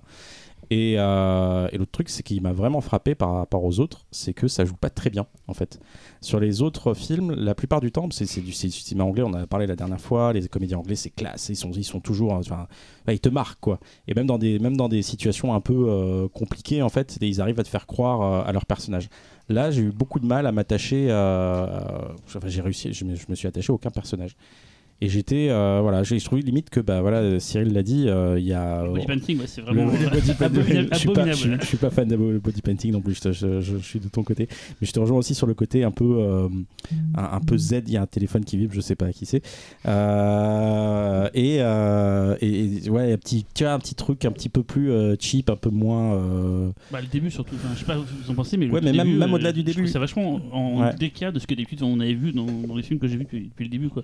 Le début Ouais. de euh, toute l'introduction, là, j'ai trouvé ça vraiment. Ouais, bah après, après, si tu veux, tu t'acceptes. tellement. euh, Au bout d'un moment, t'acceptes si, si le reste, si le reste passe vraiment le truc Laurent au-dessus. mais-. Non, non, Si, je si, pas- tu de- non, mais je, je vois. En fait, je trouve surtout qu'on voit euh, dans ce film que à l'époque, la Hammer était vraiment devenue une industrie, c'est-à-dire que ça tournait plus à la chaîne. En effet, je trouve que Il y a ça moins se de voit. contrôle, je veux dire. euh. Il y a moins, je trouve que bah il y a peut-être moins de, il y a peut-être moins de fignolage. Je, suis assez d'accord. Justement, le, combien des, par an par le exemple, coup des euh, six semaines, c'est que généralement, tu avais un film, tu avais six semaines de tournage, et tu, comme j'avais dit dans le premier, il, il faisait pas, euh, il tournait pas plusieurs films en même temps. C'était les mêmes Parce que personnes. le décor était souvent. Enfin, le Mais voilà, était mais du coup, euh, t'avais avais tes six semaines. Mm. Quand les six semaines étaient finies, tu passes à un autre film. Hmm. C'est Là, pour il ça fallait aussi dégager parce pas qu'il fallait, voilà, il fallait libérer les décors pour, euh, pour je ne sais plus quel. dans l'année, il y a eu combien de, films? Il y a eu trois, trois films dans l'année qui ont été sortis, distribués. Je veux dire, c'est pas important, mais si jamais vous le savez, euh, Mm, Non, là, tu- je sais plus. c'est pas une année qui était plus prolifique qu'une Ah, autre. Déjà là, euh, j'en vois trois la seconde. Bah, euh, attends, ouais, plus la série télé, euh, mine de rien, ils ont sorti ouais, le cirque des j'en- ai- vampires, j'en ai Dracula quatre. 73, Capitaine Chronos, et, qui, et pareil, Sur on, Froid dans la on nuit. va, on va en parler avec Capitaine Chronos, mais là aussi, ouais. euh, il y a eu des problèmes de, de planning Bien de sûr, tournage. Donc, euh, je- à cette époque-là, ça en effet, je pense, en effet, je trouve que par rapport au, au film de la, du premier cycle, on voit un peu plus l'urgence, on voit un peu plus le fait qu'il il faut, il faut y aller, et que, euh, notamment en matière de photos, peut-être, mais je trouve qu'il y a encore de beaux restes. euh, vraiment dans ce film. Oui, euh, là, au-delà de ça, il y y y a des beaux restes, comme tu dis, des petits, des petits moments qui, qui vont, qui vont justement se dissocier du reste. Et moi, moi, globalement, ce qui m'a surtout gêné, c'est la mise en scène, euh, où tu as pas, euh, tu as pas cette petite étincelle, on va dire, qui, qui fait que euh, voilà, tu, tu, tu vois vraiment un, un- vrai metteur en scène derrière avec un sujet pareil. En fait, vraiment, j'étais vraiment très déçu parce que sur le principe, il y a tout ce qu'il faut pour faire un, un film qui va m'exciter. Et je trouve que, notamment à cause de, la réal, ça, ça, ça passe à côté. Quoi. Moi, je Et trouve que la réal, elle est, euh, elle est à l'image du film, c'est-à-dire qu'elle est ultra enthousiaste, elle n'est pas toujours maîtrisée, mais il y a des idées, euh, il y a des idées assez mortelles. Ouais, non mais. Et j'étais très dégoûté que tu choisisses pas Vampire Lovers parce que j'ai adoré Vampire Lovers. Et c'est- con qu'on en, en parle pas En plus, qu'on le passe aussi. En fait, aussi, euh, j'étais vraiment sur Vampire Lovers au début, et puis, et puis je me suis rappelé du cirque des vampires. J'avais pas vu depuis une éternité. J'ai eu beaucoup de mal aussi à, le- à- à- à trouver le film. Et quand je l'ai trouvé, bon après, il était un peu trop tard, mais de toute manière, j'ai vraiment eu le coup de cœur, et je me suis dit que finalement, euh, Vampire Lovers. Euh, c'est un titre qui revient très souvent dans la bouche. euh, la, des- la trilogie Karstein, c'est Voilà. fait vraiment partie Mm. des gros gros trucs, Ouais. tu vois. La- Bah, bah, moi, moi qui, moi de qui est né- néophyte, je, je, je Alors, connaissais c'est, pas. Donc, euh, euh, Vampire Lovers, for. Vampire et euh, Twin of Evil. C'est-à-dire la soif du vampire et les sévices de eh, mais Dracula. putain, même Tune of Evil, c'est quand même. Mais, du coup, j'avais. On va pas sur le passé. Il a choisi ce film-là. Mais, du coup, comme la première émission, euh, j'ai eu envie, voilà, de- peut-être de choisir un film qui était un peu moins idiosyncratique de, de- du style Hammer, qui, amenait des choses un petit peu différentes. Aussi parce que du syncratique. je, je- j'ai- à la base, je, je l'ai déjà dit dans une autre émission, c'était mon, mon aveu honteux. Je suis pas un énorme fan des films de vampires, et pour le coup, euh, j'étais contente d'arriver avec un film de vampires qui, Pas qui, qui pour moi, euh, qui Hmm. pour moi amenait. c'est vrai un- ça, t'aimes pas ça d'habitude Ouais, c'est vrai. Je suis vampires pas, c'est, pas mes personnages de, de, de, bestiaire tractopelles. horrifique préféré, exactement. Ouais, Killdozer, as-tu lu Killdozer Laurent n'a pas donné son avis encore. Laurent, alors le body painting, Laurent. Ah, le body painting, c'est super. Mais Sérieux Mais oui, oui, j'ai- du coup j'ai appris plein de techniques. Team euh, Body Painting. Ah non, c'est absolument magnifique. Non, non, moi On j'aime est que bien, deux, moi, c'est j'aime vrai. bien le film en fait. J'aime bien Vampire Circus. Je trouve que c'est un film qui est assez audacieux, effectivement, comme tu le disais. Euh, je trouve que c'est un film qui, euh, qui, a, qui a beaucoup de, de vrais moments de cruauté en fait. Mm. Euh, notamment le, le jeu sur les enfants, euh, l'espèce de petite famille aussi là qui est bouffée par le Par la panthère. par la panthère. Ah ouais. Le- L'effet spécial de la panthère absolument odieux dans la scène, mais alors le- les, les raccords avec le plan du nain qui sont euh, c'est Ah oui, assez effrayant. marre Cette et séquence, tout, elle est, cette séquence, elle est Mais tu vois, complètement ce dingue. nain, il est à la fois il est ultra flippant, mais parfois il est touchant aussi. C'est vraiment à l'image du film, je trouve. Oui, non, mais il arrive à humaniser en tout cas ces, ces méchants, voilà. plus que plus que les, enfin, plus que les villageois qui eux ouais. sont très très manichéens en fait Mhm. quoi. Mais euh, mais il y a une espèce de voilà tout le rapport familial et toute la cruauté que qu'il y a notamment sur les enfants en fait, c'est- assez étonnant pour un film, hein, pour un film de cette époque-là en tout cas. Mhm. Euh, juste pour noter le, le- je sais plus comment il s'appelle le personnage du, du jeune garçon la blondinet euh, qui est Ah, le, le, jeune qui, qui est amoureux de la fille de. Ouais, ouais, ouais. Je crois que c'est lui ouais, qui joue, euh, qui il joue chez. euh, il va jouer, je crois, la même année euh, dans, euh, dans un vrai chef-d'œuvre, euh, un truc qui s'appelle Deep End de, de Jerzy Skolimowski. Si vous avez l'occasion de le voir, c'est absolument Ah oui, magnifique. vrai. Tout à fait. Oui, oui. Bah, il y a eu D'ailleurs, le, le casting après, bah, il y a celle, la, la femme qui joue la, la bohémienne a quand même après joué dans la même année, je crois. euh, je sais plus, euh, Rouge Mécanique, si je dis pas de bêtises, ou juste avant. Mais elle a joué dedans, c'est elle qui se fait violer par, euh, par les Droods. euh, Mm. Voilà. Elle a joué dans Docteur Jivago. Euh, euh, on a eu euh, une des actrices qui jouera dans Phase 4. euh, C'est pas et puis donc la stripteaseuse qui sera dans le corps de mon ennemi. euh, et puis le, le- le- le- l'acteur qui joue Émile jouera quand même dans Les Aventures de l'Arche perdue et Le secret de la pyramide. Donc, Un film tremplin pour, voilà. pour Oui. une grosse carrière. du coup, on enchaîne euh, tout de suite avec le film de Laurent. Alors, on n'a pas, on n'a pas précisé, le film se, se trouve euh, chez Elephant Film. Euh, tout à fait. Il y a eu pas mal d'éditions maintenant. Il y a un Blu-ray euh, anglais, il y a un Blu-ray euh, américain, si je ne m'abuse, car en plus les Américains ont enfin pu découvrir le film dans son intégralité, puisque alors d'ailleurs c'est marrant, vu l'audace du film, il est sorti en Angleterre sans aucune coupe. En revanche, aux USA, il est sorti assez sévèrement censuré. Et, oui, comme tu dis, il y a aussi un, Blu-ray français, donc le film est, est trouvable assez vite quand on quand on le commande pas trop tard, comme j'ai fait. Alors Laurent, Alors, Dracula 73, ça va être un peu une autre limonade en fait. C'est le, le syndrome d'un film qu'on aime bien quand on est un peu jeune, où on se dit qu'on va choisir celui-ci parce qu'on l'a trouvé amusant, puis quand on le revoit, on se dit que. C'est quand même un peu plus difficile que prévu. Euh, non, bah, le film en fait, euh, le film en fait est intéressant à étudier parce que c'est une, euh, c'est celui qui synthétise peut-être le plus les, problèmes de la Hammer de cette époque-là. C'est-à-dire qu'en fait, ça va commencer, ça va commencer. En fait, vous allez entendre les notes, les notes de James Bernard sur le, sur le, la musique, la musique traditionnelle des, des, des Dracula. Et euh, bah, écoutez-la bien parce que vous l'entendrez plus du tout dans le film après quoi. Ça va commencer en fait par, euh, par une scène qui est, euh, qui est une scène événementielle en fait. C'est-à-dire que c'est un combat entre Van Helsing et Dracula, donc joué par Peter Cushing et Christopher Lee. Et c'était plus arrivé depuis le, bah, depuis le final du cauchemar de Dracula en fait. hein. Les, les deux personnages s'étaient plus rencontrés. Et donc on, s'attend à quelque chose d'assez grandiose. La scène est assez, euh, la scène est assez violente hein, parce qu'ils se, ils se tapent bien dessus, ils sont, ils sont à fond dans une carriole et ça se termine. La carriole sort de route et euh, les deux personnages meurent. Donc euh, le comte Dracula est empalé, euh, est sur une roue cassée. Van Helsing meurt, meurt suite des suites du choc et un mystérieux jeune homme va venir et va récolter les cendres du comte puis les planter dans un, dans, un, dans un cimetière, dans un cimetière pas très très loin. Et là, euh, et là on va passer de 1872 à 1972. Et c'est un peu plus problématique. Qu'on va arriver, euh, on va arriver en fait dans une dans une séquence euh, où on revoit le jeune homme. Alors on sait pas trop sur le moment si c'est sa réincarnation, si c'est si c'est lui qui est immortel ou si c'est tout simplement son descendant. Donc il s'avérera un peu plus loin que ce, sera son descendant, mais en tout cas le, scénario essaie de garder un petit peu de mystère là-dessus.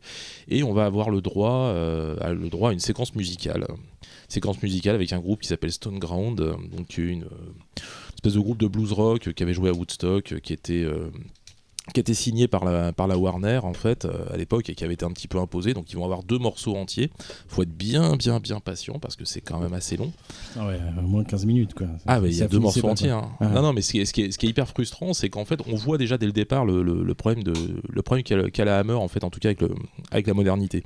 C'est-à-dire qu'ils choisissent, enfin, ils choisissent, on leur impose plus ou moins ce, ce groupe-là. Eux avaient demandé Rod Stewart, hein, ce qui est pas non plus, euh, ce qui est pas non plus très fou. hein. Mais euh, voilà, faut savoir qu'à l'époque, un film d'horreur, euh, on pouvait quand même espérer qu'ils mettent des mecs un peu plus, euh, un peu plus bornés. C'est- l'époque Black Sabbath, quoi on aurait pu on aurait pu quand même demander d'avoir d'avoir ça d'avoir Stray euh, d'avoir des, des trucs un petit peu plus euh, un petit peu plus durs quoi Euh, en tout cas un peu plus euh, un peu plus porté vers euh, vers les prémices du hard rock Euh, au lieu de ça non donc on a cette espèce de groupe de blues rock euh, on a euh, notre méchant en chef qui est présent et qui dirige en fait une espèce de petite bande de hippies, mais des hippies gentillets en fait. Et il va les corrompre petit à petit.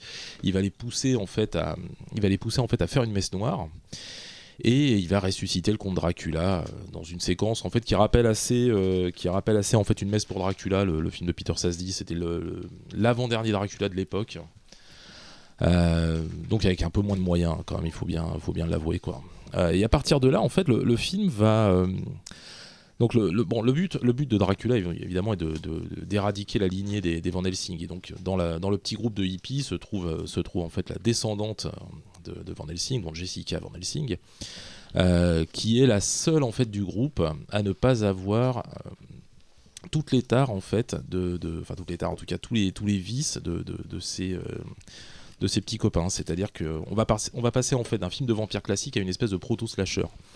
Euh, C'est-à-dire que euh, le petit groupe en fait est habitué à prendre des drogues, est habitué à forniquer, est habitué à boire. Bon, pour les Anglais, c'est moins gênant la, boisson d'ailleurs. Et, euh, et Jessica Van Helsing va expliquer un jour à son grand-père, c'est vers le début du film d'ailleurs, que comment, que elle, elle a pas ses, elle a pas ces vices-là. C'est-à-dire qu'elle elle explique à son grand-père donc qu'elle est encore vierge et je pense qu'il est ravi de le savoir, euh, qu'elle ne prend pas d'acide et qu'elle boit un peu de, qu'elle boit un peu de bière, mais bon.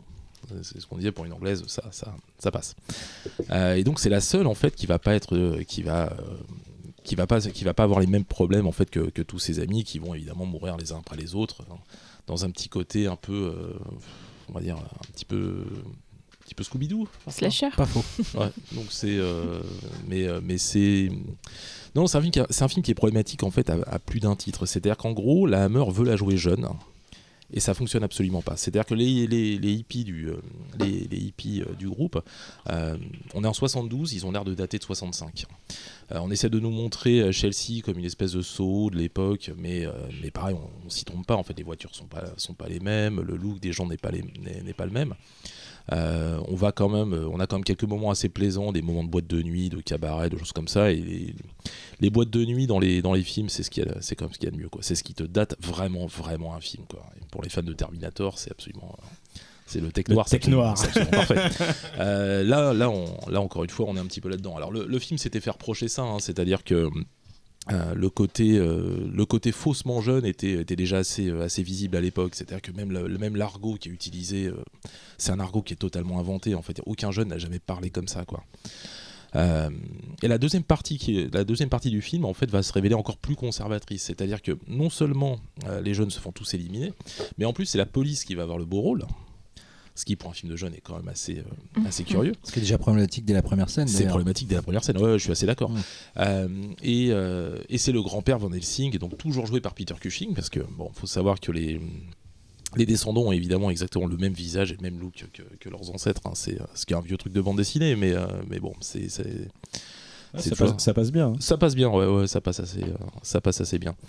Euh, le fait est que voilà, ce sont encore une fois la vieille garde qui va aller euh, essayer de sauver, euh, de sauver les petits jeunes et qui va leur montrer qui, qui sont encore les patrons. Tu vois, il y a un truc assez marrant, c'est que du coup, comme tu parles de la police, il y a, y a une, ligne de dialogue quand ils sont, quand t'as le grand-père Van Helsing et la police qui parlent. Je me suis même demandé si c'était pas la Hammer qui s'adressait aux gens, parce que du coup. le, le grand-père Van Helsing est en train de dire oui non mais je pense que c'est un vampire et tout et lui derrière c'est euh, non mais j'y crois pas et tout. Enfin bon bref. Et après il commence à parler des, des hippies des jeunes et tout en disant mais c'est difficile pour moi de mener une enquête sur des jeunes parce que je, je ne les comprends pas. Oui. je ne comprends Oui, pas cet univers. Et t'as vraiment l'impression que c'est la mère qui dit bah j'essaie de faire un truc pour vous mais j'y connais rien donc euh, bon. Il y, a- il y a une séquence qui est montée en parallèle où on voit, euh, on voit une, comment, une jeune aller chez, donc chez, le, chez le méchant qui est nommé Johnny Alucard. Alors à l'époque, c'était un jeu de mots qui était encore un peu euh, assez, assez peu connu. hein. Ça venait du, du fils, ça avait été utilisé une Dracula fois. en dans verlan le- en fait. Oui, voilà, c'est ça. Mais c'était euh, c'était utilisé en fait dans le fils de Dracula qui datait Ah, des années 40. comprendre. Déconne. T'as pas vu la scène Sérieux Mais t'as la scène où il Ah, mais Il, les scène- refait, il refait Oui. les dessins quand même euh, à un moment. C'est-à-dire que histoire d'être sûr, C'est il remet bien les lettres dans l'ordre. Il c'est est le là. T'as piqué du nez à ce moment-là. C'est un nom qui a été utilisé du coup dans plein d'autres films, même pas vidéo, d'ailleurs. hein. Non, mais je viens de comprendre euh, pour, euh, phonétiquement, mais les- euh, la scène avec les, les stylos, j'avais compris quand même. Ah, ça me fait plaisir. Tu peux Non continuer. mais il y, a- il y a une scène en tout cas qui est montée en parallèle aussi où on voit donc une des jeunes en tout cas chez Johnny Alucard euh, euh, en train de fumer un joint, ce qui à mon avis est même la, la- la seule fois je pense dans la Hammer où on verra quelqu'un prendre de la drogue comme ça en je direct. crois Ouais, c'est crois. euh, et c'est monté en parallèle avec une scène où la police est chez Van Helsing en train de discuter et euh, où Van Helsing propose une cigarette et la police refuse. Mm, mm. Donc c'est euh, vraiment ce, ce- ce côté, euh, ce côté les jeunes d'un côté euh, qui font absolument n'importe quoi euh, et qui vont le payer pour ça, en fait comme, euh, comme dans un slasher, et, euh, et les vieux qui sont euh, comment, qui ont l'expérience, qui ont la connaissance et qui vont s'en sortir, qui vont sortir, Et, sortir d'ailleurs, les vieux, en parlant de vieux, c'est littéralement des personnages vieux qui, ne sortent pas de leur rôle. Le Ah oui. grand-père de Von Helsing, c'est- un, c'est un résidu du passé, il n'a pas bougé, une, une sorte de mausolée euh, du passé et tout. Il attend que l'ancien ennemi revienne, t'as l'impression qu'il bouge pas. Oui. Et Dracula, en fait, il sort jamais de son périmètre. En fait, non non non, mais il va jamais se confronter au, au monde. Mhm. Il va pas en boîte. Non, il va pas Ah en non, boîte, non, mais il c'est- danse pas, c'est il marrant jerque que la- pas. C'est marrant que la même année, t'es euh, le cirque des vampires et ça qui sortent. C'est-à-dire que tu, tu sens qu'en fait, il n'y a pas de ligne directrice dans le studio. Quoi. Tiens, on va faire un truc, tiens, puis on va tenter celui-là, puis on va voir. euh, Alors, ce qui est compliqué, c'est qu'ils avaient un deal avec la Warner et la Warner voulait du Dracula Mm. et Oui, voulait voilà, du ouais. Christopher Lee. hein. Mm. Euh, apparemment, Michael Carreras avait dû faire une espèce de chantage affectif auprès de, auprès de Christopher Lee pour lui dire de revenir. Il l'a fait huit fois. Il l'a fait huit fois. Euh, il l'a fait huit fois pour la Hammer. hein. Après, il a été tourné pour Franco. euh, Enfin, bon, c'est c'est pour Molinaro. Enfin, il, devait être, il devait être sympa, Christopher Lee. Euh, oui, oui, apparemment, c'était quelqu'un de très très gentil, mais qui n'était pas du tout convaincu par les films dans lesquels il tournait. C'est pas hein. dire non en fait. Non, voilà, c'est ça. C'est exactement Il, ça. il aurait dû des fois. Il aurait dû, il aurait dû bien plus tôt que ça, ouais. Mais, euh, mais en attendant, oui, le, le- le film est quand même. euh, le, le film passe clairement à côté de sa cible. Alors après, on va pas dire qu'il est ennuyeux, hein, parce que de toute façon, il prend les, il prend les codes d'un genre qu'on aime bien. Euh, et il se transforme, euh, contrairement à Vampire Circus, là il se transforme vraiment en plaisir coupable, hein, parce que c'est quand même, ça reste quand même assez rigolo.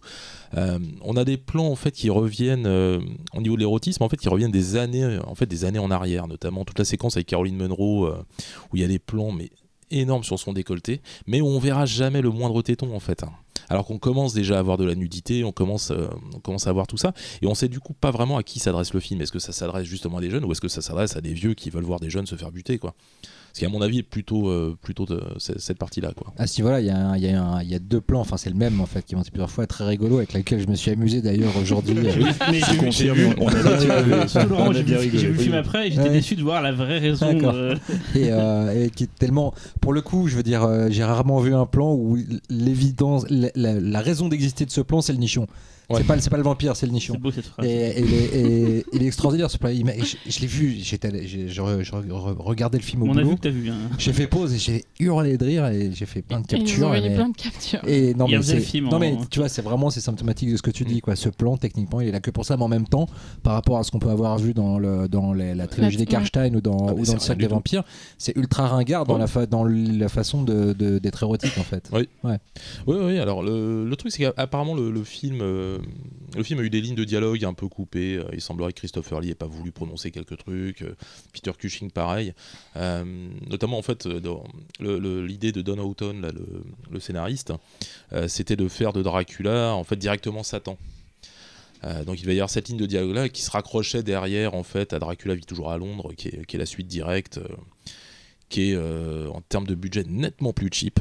Et qui, et qui est juste dur. Ah, c'est dur. Il est très dur. Avec une rien base qui est vraiment très bonne. hein. Oui, Euh, L'idée bon. de répandre la peste en fait et de céder, de, de céder des bourgeois londoniens, c'est une super idée. Dans les, dans- en tout cas sur le papier. Oui, sur le papier. Dans les faits, c'est euh, compliqué. Mais rien que le titre, hein, moi j'ai l'impression que c'est un film de déménagement en fait. Euh, Oui, est toujours à Londres. ça. Ah bon Ah bah, Ah, mais ah bah, J'étais à, j'étais à Oxford et Et il le- n'y était pas. Bah oui, il est toujours à Londres. Ah, mais Ouais, et le, titre, le titre anglais, en plus de la suite, c'est- même, c'est même une, une- une parodie, quoi. C'est juste une parodie Ah de Dracula, quoi. C'est Living Well. Non, non, ça, fait, penser au film de, de merde. Mel Brooks De Mel Brooks, ouais. Oui. Ouais, ça fait un peu en penser à parlant ça. de ouais. parodie, enfin, je- mon avis sur le film, j'ai vachement aimé. parce que je me suis dit, tiens, on dirait, Laurent, il veut torpiller l'émission sur les Hammers. Il prend un truc Non, qui, c'est pour pas moi, ça, c'est Attends, attends, attends, attends. Qui pour moi est une parodie. hein. C'est une sorte de Austin Powers du. euh, du- Ah, mais C'est à du- fond, c'est à du fond. C'est Dracula. Ça, c'est la pédale wawa, ça. je sais que pas c'est si. Austin Powers, mais fait Non, à je suis l'époque, pas parce que Moi je pense c'est- que ça voulait pas être une parodie. Non, non, parce que clairement Austin pas. Powers c'est fait plus tard pour parodier. Là, c'est fait à l'époque où c'est fait. Donc, bah, c'est pas une parodie. Mais Austin Powers comme contre ça, Dracula, ça serait Et mortel. j'ai trouvé ça, ça, déconstruit tout ce qui a été fait avant en mode et ça le fait, ça le fait de manière totalement. Euh, j'ai trouvé ça Ah, plaisant à totalement inconsciente, en fait. Déjà, c'est marrant de voir euh, tous ces personnages dans, le monde réel, enfin dans le monde réel, euh, dans le monde actuel, on va dire quoi. Ça m'a, ça le fait que ça le, ça j'aime bien quand ça se passe à la Mais c'est un monde actuel qui est fantasmé en fait. Oui, c'est mais un monde actuel voir qui n'existait pas. le fait de voir des, des bâtiments Ah, puis le et plus tout, douloureux, euh, et tu, tu t'en parlais au début, quand tu parlais de la musique, Ouais. c'est-à-dire que mais après toutes les scènes d'angoisse, C'est- euh, de la disco funky euh, guitare Ouais, wah mais wah. elle a donc, bien euh, moi. Moi je suis Ouais, la assez séquence client où de- ils sont, moi, ça euh, ça, la séquence où ils sont dans, dans c'est l'appart- vraiment- enfin, dans la maison et tout, là, je me suis dit, tiens, c'est, Ça change. c'est sympa, c'est youpi. euh, Ouais, moi, j'ai, moi, j'ai bien aimé, mais Tu veux dire la scène du début oui, oui, enfin, dans la maison, euh, caméra se balade et tout. euh. Il y, a- un rapport justement entre vos deux films, c'est que l'histoire commence au bout d'un quart d'heure. hein. C'est euh, c'est exactement ça. C'est un quart d'heure quand même. hein, Mais elle est le, bien la le séquence du début de euh, le 60. combat de entre, baston, là, entre Sam Elving et. Non, elle est bien la scène du début. Elle est bien, Non, quand je te euh, parle de la scène scène- début, je te parle de, de baston, je te parle de après la scène la scène, la scène de après générique, euh, dans la baraque et tout. euh. Chez les Bourges. La, scène les de baston elle est intéressante parce qu'elle est très très violente. Mais par elle est hyper est dynamique. elle est super bien filmée non plus. La nuit américaine elle est un peu difficile hein, dessus. Oui. Parce que c'est en gros plan, tu vois pas trop forcément. euh, On Mais dirait, c'est- euh, on dirait Fast and Furious. Je vois qu'il était plus 4h de l'après-midi que 4h du matin. Mais c'est vrai que c'est un film qui a rien à voir tout le reste. Et il est, il est, euh, il est. euh, je me suis dit pareil. Tiens, Laurent, il a fait ça pour torpiller l'émission. Non, non, pas du tout. J'avais il a- plutôt- j'avais plutôt un esprit- bon esprit, souvenir euh, un peu, un bon souvenir de euh, ce film, et comme j'ai pas fait mes devoirs à temps, euh, bah, je l'ai révisé, Eh ben, très récemment. hein, Donc donc, ouais, je trouve ça rigolo. Quoi. mais le film, est- le, ouais, le, le, c'est pas un le grand film, truc, mais, le euh, film est assez rigolo en fait. euh, il se fait défoncer par tout le monde. hein. Il se fait défoncer par C'est tout pas le monde, considéré comme un bon. euh, en même temps, c'est intéressant de le voir parce que Ouais. après, comme les cirques du vampire, c'est-à-dire de voir euh, à- où en est la meurt à ce moment-là, comment elle se cherche, qu'est-ce qu'elle essaye, qu'est-ce qu'elle réussit, Bah, qu'est-ce qu'elle rate. Après c'est le énième film de vampire, elle s'est dit bah qu'est-ce qu'on peut faire pour améliorer Non, le truc c'est- Eh ben on va faire un spoof movie. Ils Non, ont, non, ils mais ont pas- fait c'est- Movie avant l'heure. surtout que là, pour le coup, la Hammer est vraiment livrée à elle-même. C'est pas quelqu'un de l'extérieur qui leur ramène un projet, Mm. c'est pas un réalisateur qui vient d'un autre univers. Là, Alan Gibson, c'est un mec de la télé, c'est un mec qui a, joué, qui a, qui a- qui a bossé pour Journey, Journey to, the, to the Unknown, notamment, euh, qui a fait euh, deux, trois films, pas plus, dont euh, la, la suite directe, la Dracula vit toujours à Londres, et qui est reparti faire de la télé derrière. Dis, c'est du jeunisme en fait. Ils ont, ils ont, Oui, c'est du c'est jeunisme, c'est des vieux qui se sont dit voilà, on va écrire ce que c'est que les jeunes de maintenant, genre Mm. yo, tu vois. euh, Sauf c'est- qu'ils ils peuvent pas s'empêcher de les juger en fait. C'est-à-dire qu'en même temps ils font un. ils- tort. Oui, mais Non, mais Moi, les jeunes les- d'aujourd'hui, je les juge. hein. Non mais c'est-à-dire qu'ils les C'est comprennent naturel. pas. euh, ils les comprennent pas. Il y a un côté euh, toi le jeune euh, pendant, pendant tout le film, c'est qui, est- qui est assez gênant quoi. sauf que les pires. Moi je trouve dans le film les pires scènes c'est celles avec Cushing et Ellie en fait. Ah, je les trouve tellement en décalage. Ils sont en décalage parce qu'en fait ils ont eux ils ont l'air de eux ils le jouent ils le jouent comme ils ont l'habitude de le jouer hein, c'est-à-dire tradis ils font leur truc euh, Cushing à ce, po- à ce moment-là c'est compliqué pour lui parce qu'en fait il a, il a perdu sa femme euh, l'année Mhm. d'avant il est en train d'enquiller les tournages euh, juste pour essayer d'oublier ça Tu sens qu'il fait son truc. Quoi. Ah, il fait son Euh, truc, ouais, genre, il, il dé- il dévie pas d'un d'un millimètre de ce qu'il a fait avant. C'est dans, les- dans sévices où il est super touchant. C'est Ah, ouais, Dracula, ouais. il est. T'as l'impression que. Je sais pas, il, vient, il, vient- il a perdu sa femme la veille et il tourne et il est Ah ouais. tellement mélancolique, tellement dur. Mais son personnage est beau, il, en est, il est plus. très très dur dans, dans Twins of Evil d'autant qu'en plus il représente un peu le oui parce que j'avais préparé celui-ci aussi mais, euh. Mais, euh, en tout cas ouais dans, le, dans, dans, dans Twins of Evil ce qui est intéressant en plus c'est que il reprend en fait le- la figure du héros amérien mais par contre il la rend beaucoup plus ambiguë parce que le mec crame des meufs pendant une heure et demie Il est génial hein, dedans. Ah Enfin, pas pour ça, mais parce que parce qu'il est, est complètement ambivalent quoi. Mais Oui, non. Mais, euh, mais en tout cas, oui, oui, c'est. c'est, euh, Non, Dracula 73, c'est un film qui est. euh, C'est un petit délice un peu bis. Hein, on va pas, on va, on va pas se mentir, c'est quand même assez rigolo. Euh, la carrière. De- c'est Dracula AD. euh, Oui, parce que c'est Dracula 72 en fait en Angleterre, ouais, parce qu'il est en un, un an 72. après pour la France. Un an après pour la France, on l'appelle Dracula 73. Bon, personne dira rien, il n'y a pas de. Pour le Blu-ray. Voilà, pour le- titre Ah, le titre de, de base, il est, il est un peu parodique. C'est un peu comme euh, le titre à la base de, de Jaws 3, c'était euh, Jaws 3 People 0, tu vois. euh, À l'époque où ça devait être un vrai spoof. Oui, voilà, mais du coup, je sais pas, quand je, je vois Dracula AD ou 73, il y a un côté un peu. euh, Bah, Dracula pas 72. très sérieux, quoi. Il y a, il y a un. Non, mais le titre d'origine est encore pire. Oui. Il a été tourné sous le titre Dracula Today, en fait, et ça devait sortir, ça devait sortir sous ce titre-là pendant, Ah. pendant très longtemps. En fait, le, le, Ça le- commence le mal sous- le départ. En fait, dès Non, départ, ça ce, qui, commence mal. ce qui hein. commence mal, c'est surtout quand ils ont euh, comment Ils avaient développé un autre un autre scénario en fait qui avait absolument rien à voir. C'était euh, quelque chose qui s'appelait The Unquenchable Thirst of Dracula qui devait se passer euh, qui devait se passer en Inde. Euh, C'était lié à une opération financière. Il y avait des capitaux à récupérer, mais ils sont assez malins hein, quand même. hein, les- le père Carreras, il, sait- il savait à peu près où trouver l'argent. Et le, le, le truc, c'est pas c'est absolument pas fait. Mais euh, mais tourné en Inde, ça En fait, dû- l'équivalent d'Hammer, c'est. Eurociné en France. non. Ça y est, il recommence. non, il y a. Alors, euh, J'aime bien certains Eurociné. euh, Après Europa voilà, Corp. on euh, Non, parce que Eurociné, il y a un petit côté, j'ai l'impression, tu sais, euh, Ah, vous me faites pas ça, hein. On se fait une émission ah, à ciné pas- non, non, vous me faites pas ça. Moi je suis pour, moi je suis à Les gens votez Ah, si vous faites une émission Eurociné, quoi. Ah, tu, tu te tapes tous les années 80, hein, moi je veux même pas en entendre parler. Hein. et, On prend et- juste un film, on n'est pas obligé de faire l'historique. Je sais même pas ce que c'est. Moi non plus. Continuez Dieu comme vous, ça. ouais, Dieu vous préserve. Et, mais du coup, que penser du carton de fin euh, Est-ce qu'ils- est-ce que ce film, il est- ils l'ont pas fait aussi pour enterrer euh, définitivement euh, Bah, ils vont l'enterrer. euh, En fait, après Dracula 72, ils, avaient, ils avaient décidé de, de- de tout arrêter. En fait, même s'il y avait effectivement les idées de, de- du, du scénario de la suite, c'est la Warner en fait qui a vraiment, vraiment insisté à la fois pour avoir du Dracula, pour avoir du Christopher Lee, mais, euh, mais pour la Hammer, c'était terminé. hein, de toute façon, c'est ces deux films-là, de toute façon, qui vont, euh, qui vont couler totalement le mythe. Puisqu'après, de- de- bah, pour les 7 vampires d'or, ce sera plus, euh, ce sera, ce sera plus Christopher Lee. Non.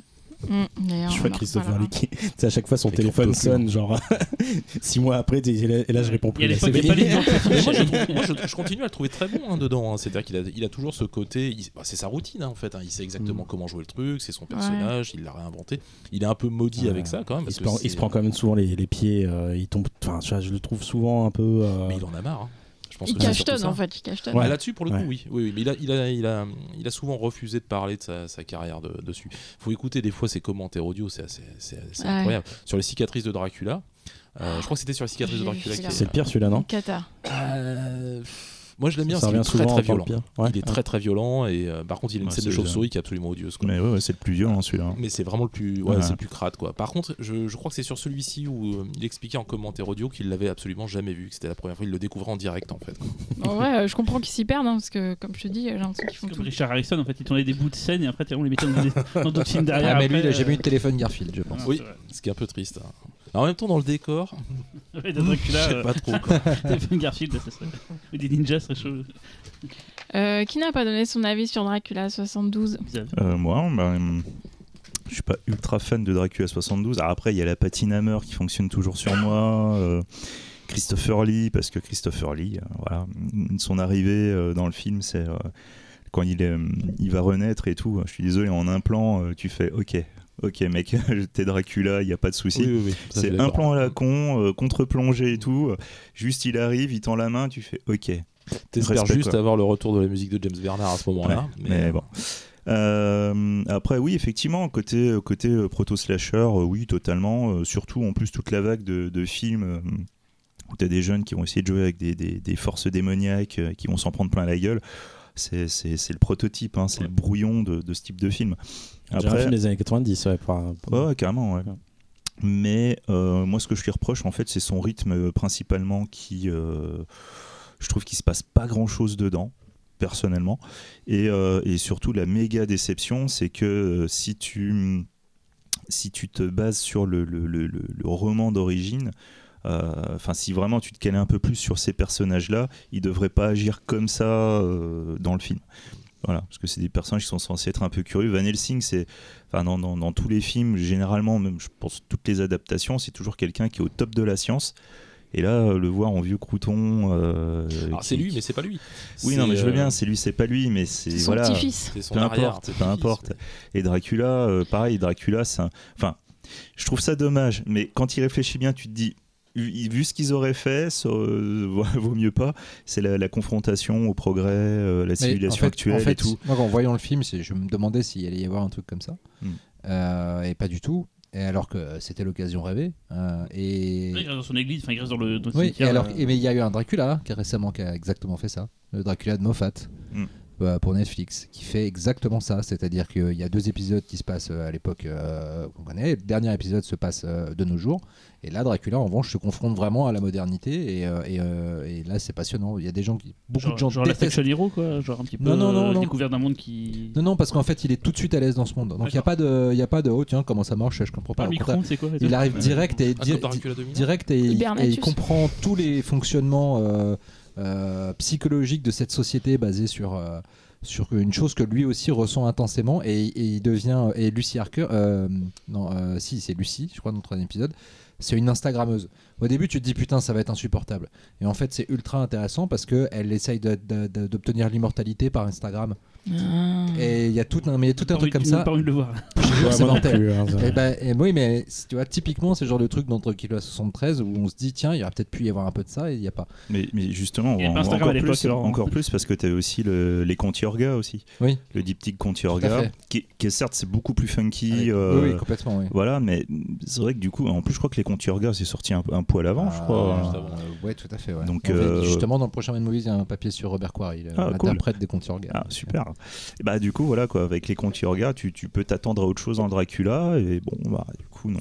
Voilà, petite, y a- petite déception, quoi. Il y a Petite déception. trucs un peu bis, moi que j'aime bien dedans. hein. C'est, c'est par On exemple. c'est nul, Laurent. on Non, je sais bien, bien. mais non, mais par exemple, le fait, le fait que. Alucard et Van Helsing aient exactement le même tableau de Dracula chez eux, je trouve ça absolument. enfin, je sais pas d'où ça sort comme idée, quoi, mais, mais c'est absolument magnifique.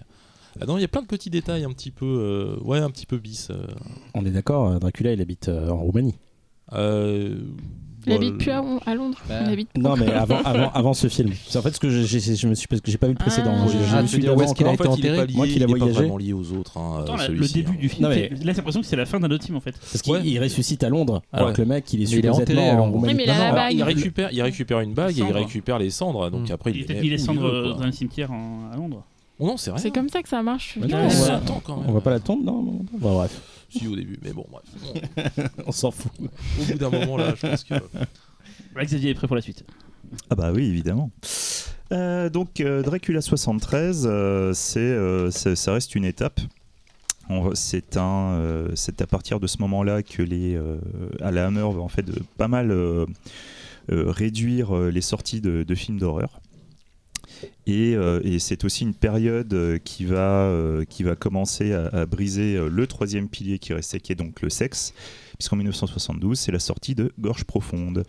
Donc du coup, tout ce qui est représentation du sexe et l'arrivée du hardcore, ben voilà quoi, ça va mettre à mal définitivement le, le style Hammer. Donc après Dracula 73, ils vont produire deux thrillers, donc Fear in the Night en 72 et Straight Until Morning en 72. Petit aparté sur Straight Until Morning de Peter Collinson, qui est un film que moi j'aime, moi j'aime vraiment bien.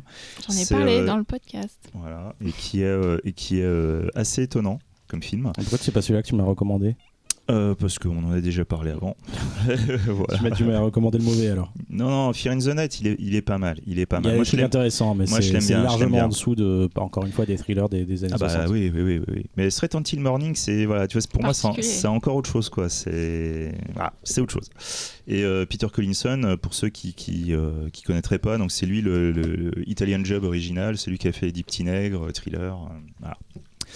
Et euh, donc du coup ensuite euh, la Hammer, en plus de, réduire euh, la voilure sur les, films d'horreur, euh, se mettent à de nouveau à adapter des sitcoms TV. Donc ils, ils reviennent vraiment aux sources de la Hammer. Et, euh, plutôt avec succès. Par exemple, la, comédie des, des As de l'Impérial va avoir plusieurs suites.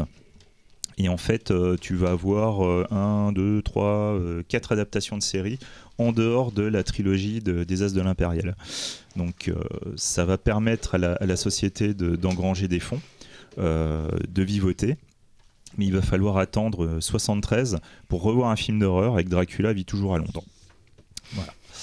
Euh, malheureusement, pendant ce temps-là, euh, alors que la Hammer ne sait pas, euh, ne sait pas euh, dans quelle direction aller, le cinéma d'horreur italien commence déjà à changer à devenir euh, plus euh, jeune, plus fou, euh, suite à un, un- un jeune fou sanguin qu'on appelle Dario Argento, qui met quand même une, bonne patate à tout le monde avec sa trilogie animale.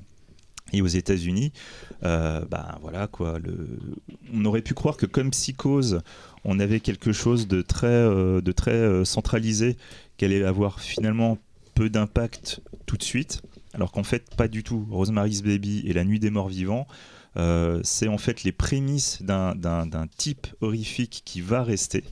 Et là, c'est l'arrivée de l'Exorciste en 73 et Massacre à la tronçonneuse en 74. Définitivement, le cinéma d'horreur a changé. La Hammer est officiellement ringarde. Dans ces tentatives quand même de, de- de- de- continuer dans leur style habituel de films gothiques, qui sont devenus euh, très archaïques, donc il y a les deux tentatives dont on a déjà parlé, qui sont deux, te- deux tentatives euh, intéressantes, très différentes, mais ils vont encore tenter autre chose. Donc il, il s'agit de créer une nouvelle franchise, de créer un nouveau personnage. Et, euh, et en fait, c'est là qu'on va arriver à Capitaine Chronos. Donc en fait, Capitaine Chronos, euh, je vous dis que c'est 74, mais en fait, il a été fait en 72. C'est un film qui a mis euh, deux ans pour euh, sortir. Donc j'aurais dû, euh, j'aurais pu en parler en fait en même temps que les euh, que les deux films précédents. Ça aurait pas été très audible. Mais voilà, déjà d'une part.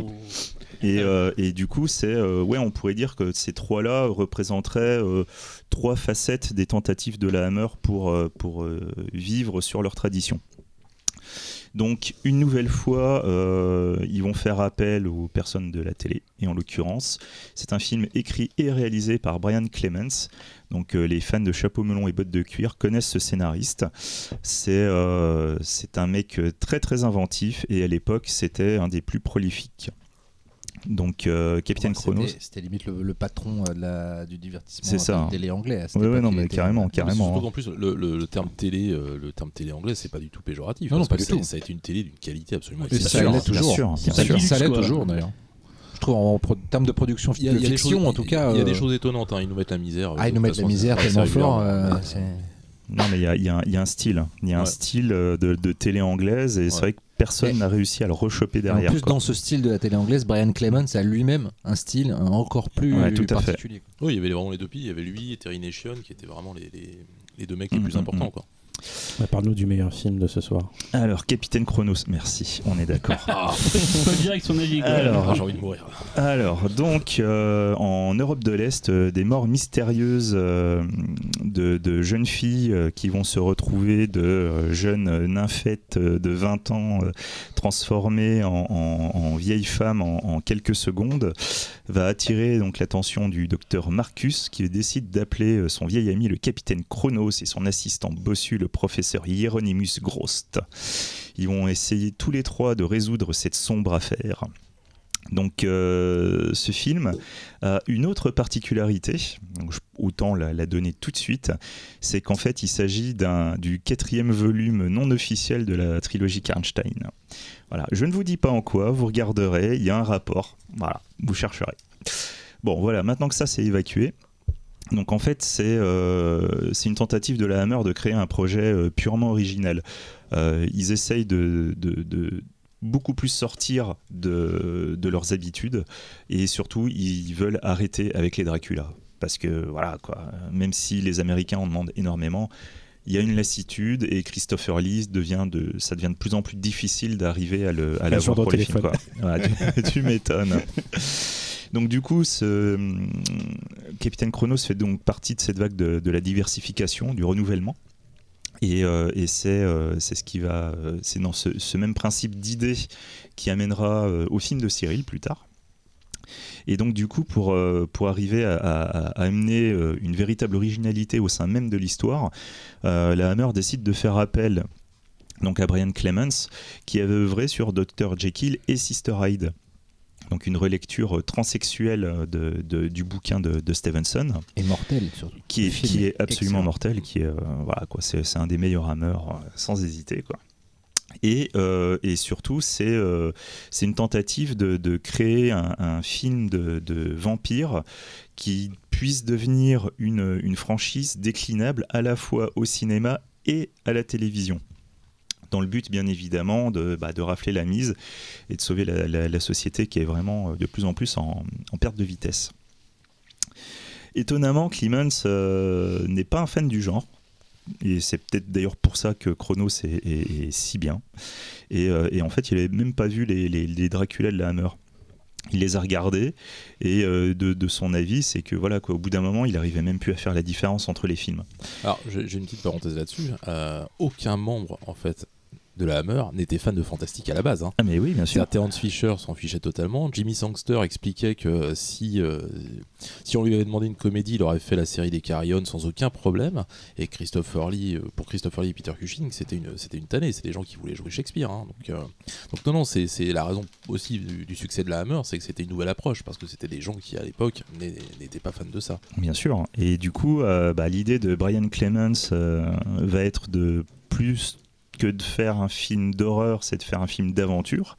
Et plus précisément, et ça c'est l'idée que je trouve assez géniale dans le film, c'est que les, les westerns de, avec Clint Eastwood euh, fonctionnent plutôt bien. Euh, ils ont quand même une bonne réputation et tout machin. Et lui, il va décider en fait de faire son propre euh, western spaghetti en mode KPEP anglais Voir Chambara un peu. voire Chambara, on va y revenir, t'inquiète pas. Et euh, en prenant d'ailleurs un comédien allemand pour une ressemblance assez éloignée avec Clint Eastwood.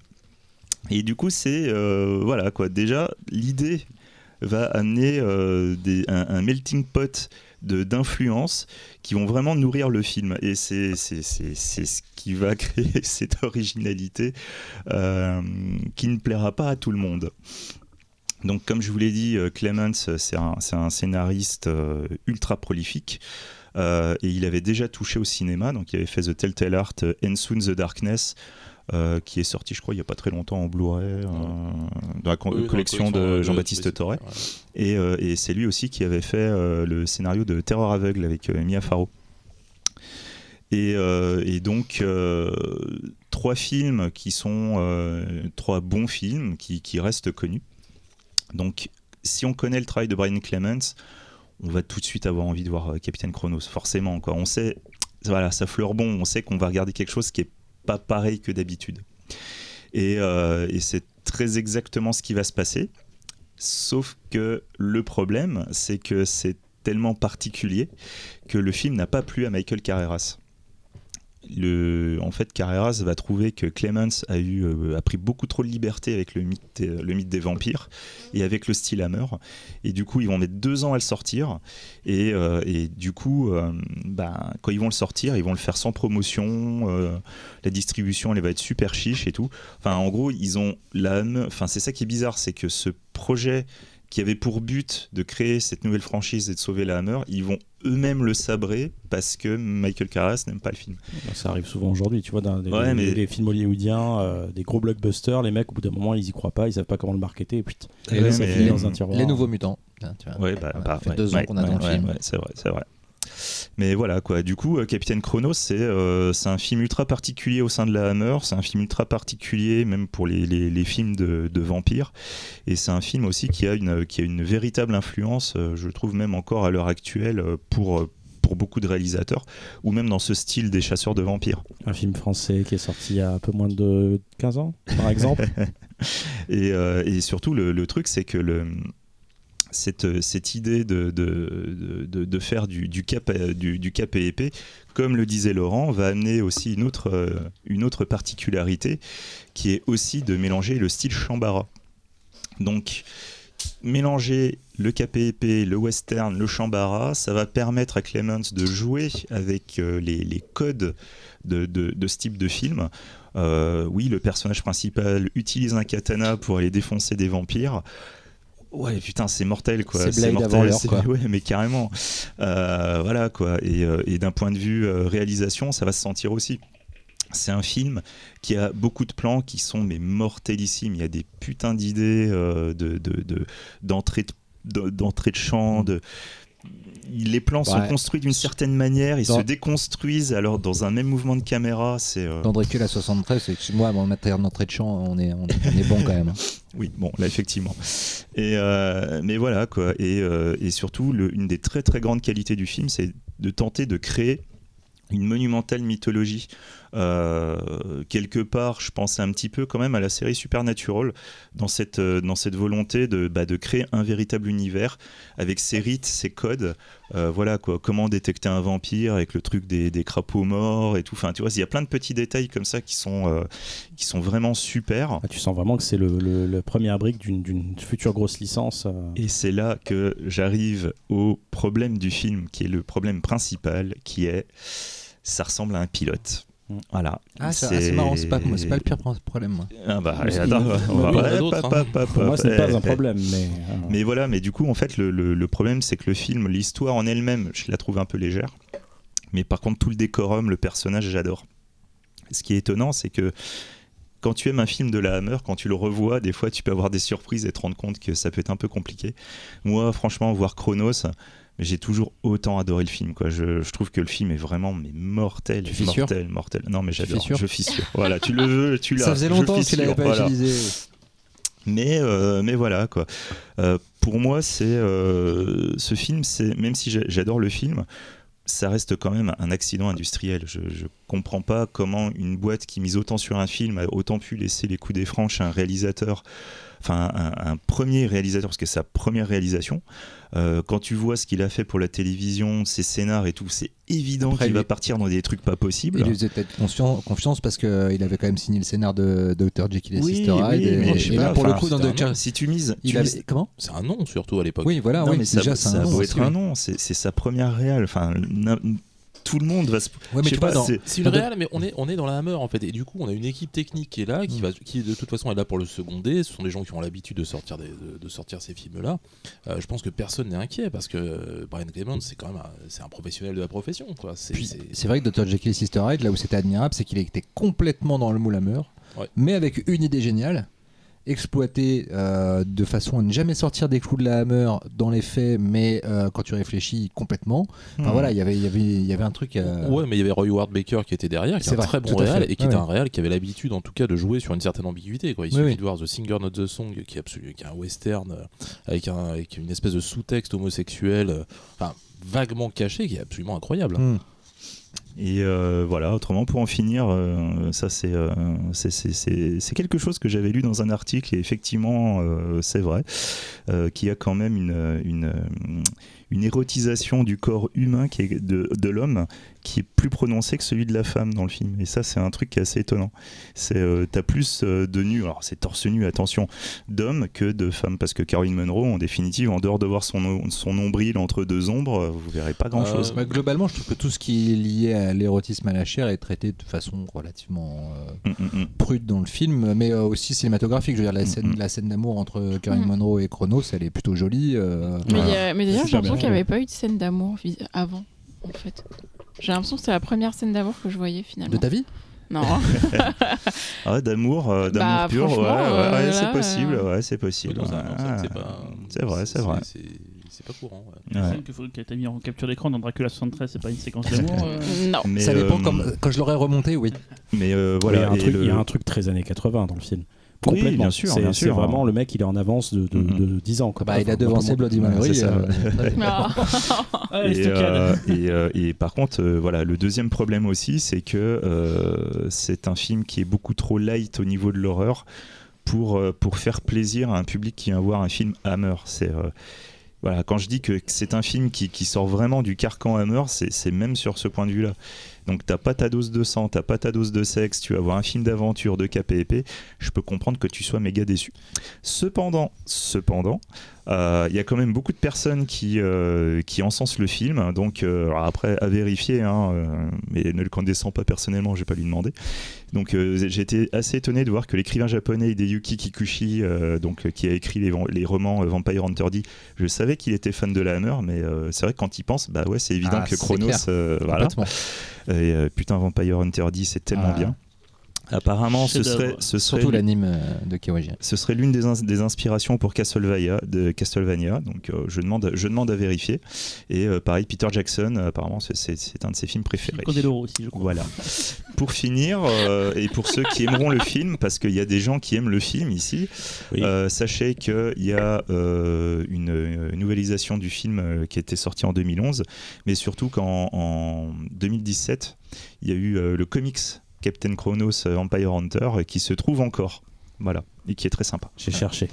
Je tiens, je tiens à dire que c'est pas parce que j'ai fait une blague, une vanne sur Bloody Mallory que j'aime pas le film. hein, Alors, allez-y, Le- le- le- allez-y. Bloody Mallory, tu veux dire Allez-y. Voilà, euh, oui, Je vas-y. c'est- euh, moi, vas-y. moi, moi, une de mes sagas préférées du, du cinéma, c'est les, Indiana Jones.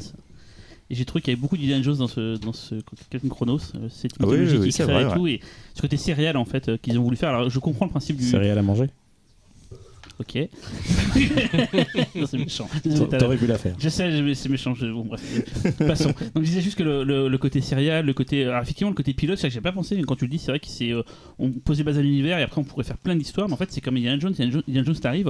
Au départ, t'es obligé de prendre en compte le fait que ça existe déjà, qu'il y a déjà des trucs, qu'il y, a- il y a un passif avant que t'arrives. Enfin, J'aime bien ce côté. euh, On te pose un univers, on t'explique pas vraiment ce qui se passe, et juste tu dois euh, dérouler avec. Et, Et, et surtout, c'est bien fait, quoi, Ouais, parce que. Euh, voilà, les mecs ils partent pas non plus dans, euh, dans, dans un million de- d'explications. Il y a beaucoup de trucs qui sont pas forcément expliqués, mais tu les comprends. en fait. euh, Et quand c'est expliqué, je pense par exemple pour le truc des, des, des grenouilles, bah, je trouve ça super chouette, quoi. Arriver à créer cette petite maxime et tout, machin, t'es devant, tu fais.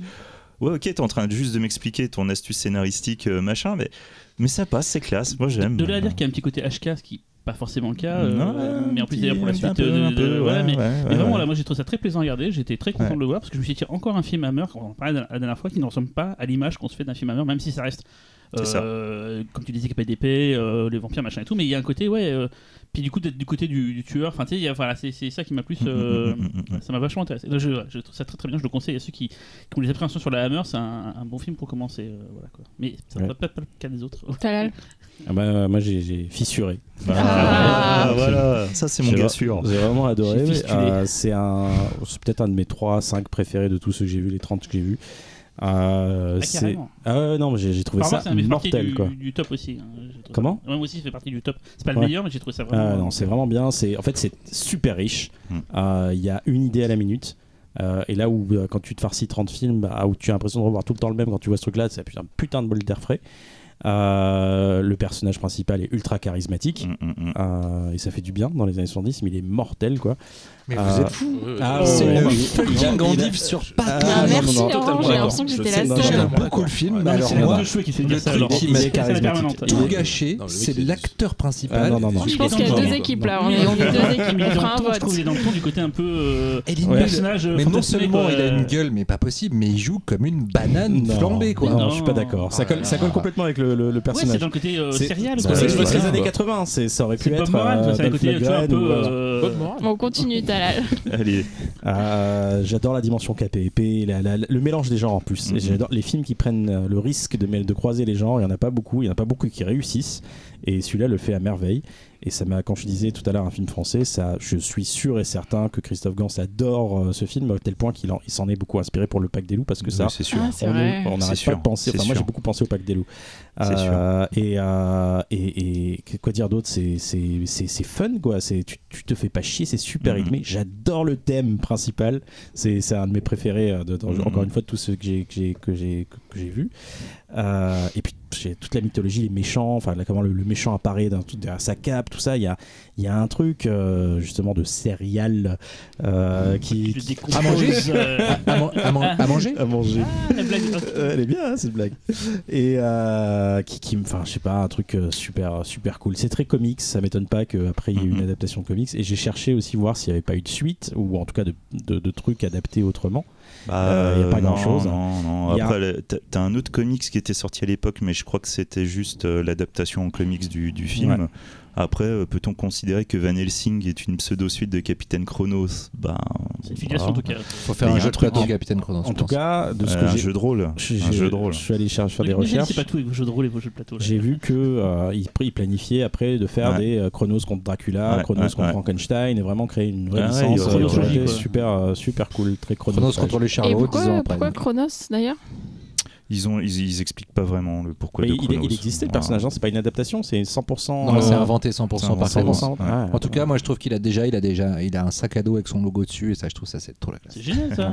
Non, non, Et- mais je, non, mais je, Et je- dans, les, et dans les trucs de recherche de s'il y avait des suites de trucs de prévus, alors il y a alors il y a un remake donc le, le- on en parlera plus tard mais le monsieur qui a récupéré la Hammer euh, Mm, a mm, mm. proposé à putain comment il s'appelle ce réalisateur dont j'aime pas beaucoup les films il lui a dit, il lui a dit carte blanche Ah, il lui a dit tu, tu fais euh, tu fais la suite tu fais tu fais un, un remake Il une suite quand tu veux euh, Mm. donc, euh, et c'est euh, merde Ben c'est- je crois que c'est Ben Whitley Ben Whitley. ouais il lui a dit ta carte blanche films voilà Oh, Véronique, Oh là là. Elle est La Véro, là, elle est- Elle elle est- boude là. Oh là Là, là. il est blessé dans son cœur. Ba- Baston après quoi. Tu veux dire que t'es fan de Field in England?